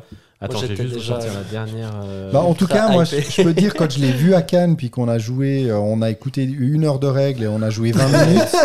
On a Ouais, joué c'est 20 ça. minutes. Le premier truc que je me suis dit, c'est putain, mais heureusement, tu l'as pas baqué, David. Oui. Heureusement. Mais en même temps, je suis assez curieux de voir euh, où, euh, où ça va mener Benji, ce qu'il va nous dire, et Où- pourquoi pas. Où ça va le mener? Ça va me mener aux confins de la, la galaxie. folie. et, pour- et pourquoi À la pas, folie, je pense c'est ça. ouais. Et pourquoi pas le, le découvrir euh, avec Août toi, 2023. Oui, oui, mais ça, c'est ce qui est écrit. Non, mais c'est- en tout cas, ce sera pour cette année. Non, mais la version combien anglaise Ouais, a déjà pour été toi, livrée. hein. j'espère Oui, pour toi. J'espère aussi, effectivement. Avec combien d'années de retard mon, mon plus gros pledge à ce jour. Voilà. Est-ce Ça que tu veux dépend. nous dire le, tu veux nous rappeler le prix ou? Non, non, non, non, non, non, non, non. Euh, Je La vais. décence me- m'en empêche. Je vais vous lancer la question de la semaine avant qu'on avant qu'on se quitte. Euh, donc, on vient de vous faire un top 5 sur les jeux avec des meeples. Est-ce que Pour vous considérez Sight comme un placement d'ouvrier ou pas? Non, mais là, tu vas être tout seul, mon Benji. Non, non, non, mais je vous ai envoyé un article qui, Il nous l'a ah qui oui, est il nous assez l'a quand même intéressant. partagé. Là, le- Mais effectivement, a priori, il n'est pas un placement d'ouvrier. Ouais. Donc, euh, non, moi, je vais plutôt vous 75% demander à des vous, gens pensent que non. c'est quoi votre jeu avec les plus beaux meeples? Ou donc avec ou les meeples les plus intéressants que vous avez, une forme assez particulière ou quelque chose comme ça? Mais Benji, c'est quoi la règle? Je sais pas, j'étais en train de boire mon pinard. Moi, tu peux pas me foutre la paix deux minutes Pas des bâtiments. c'est des personnages. Voilà. Donc, merci beaucoup Arnaud d'avoir été avec nous. Euh, Merci à vous. Est-ce que, euh, on- pour les gens qui nous écoutent, ils veulent suivre tes petites aventures, est-ce que on peut te trouver sur Instagram ou quelque chose ou... Yes, euh, c'est Achabs, donc A underscore C-H-A-B-Z euh, sur, les, sur les réseaux. Donc je suis surtout actif sur euh, Insta en fait. Ouais. Puis je sais que des fois, tu partages euh, tes podcasts préférés, des choses comme ça. Donc c'est. C'est quoi qui était le problème Ah, c'est vrai que c'était ça, le début de l'histoire, Ouais, je crois que je m'étais planté. Donc... Voilà. Donc euh, merci beaucoup les gars. Et puis ben nous, on se revoit dans deux semaines pour un autre épisode de. On je tue.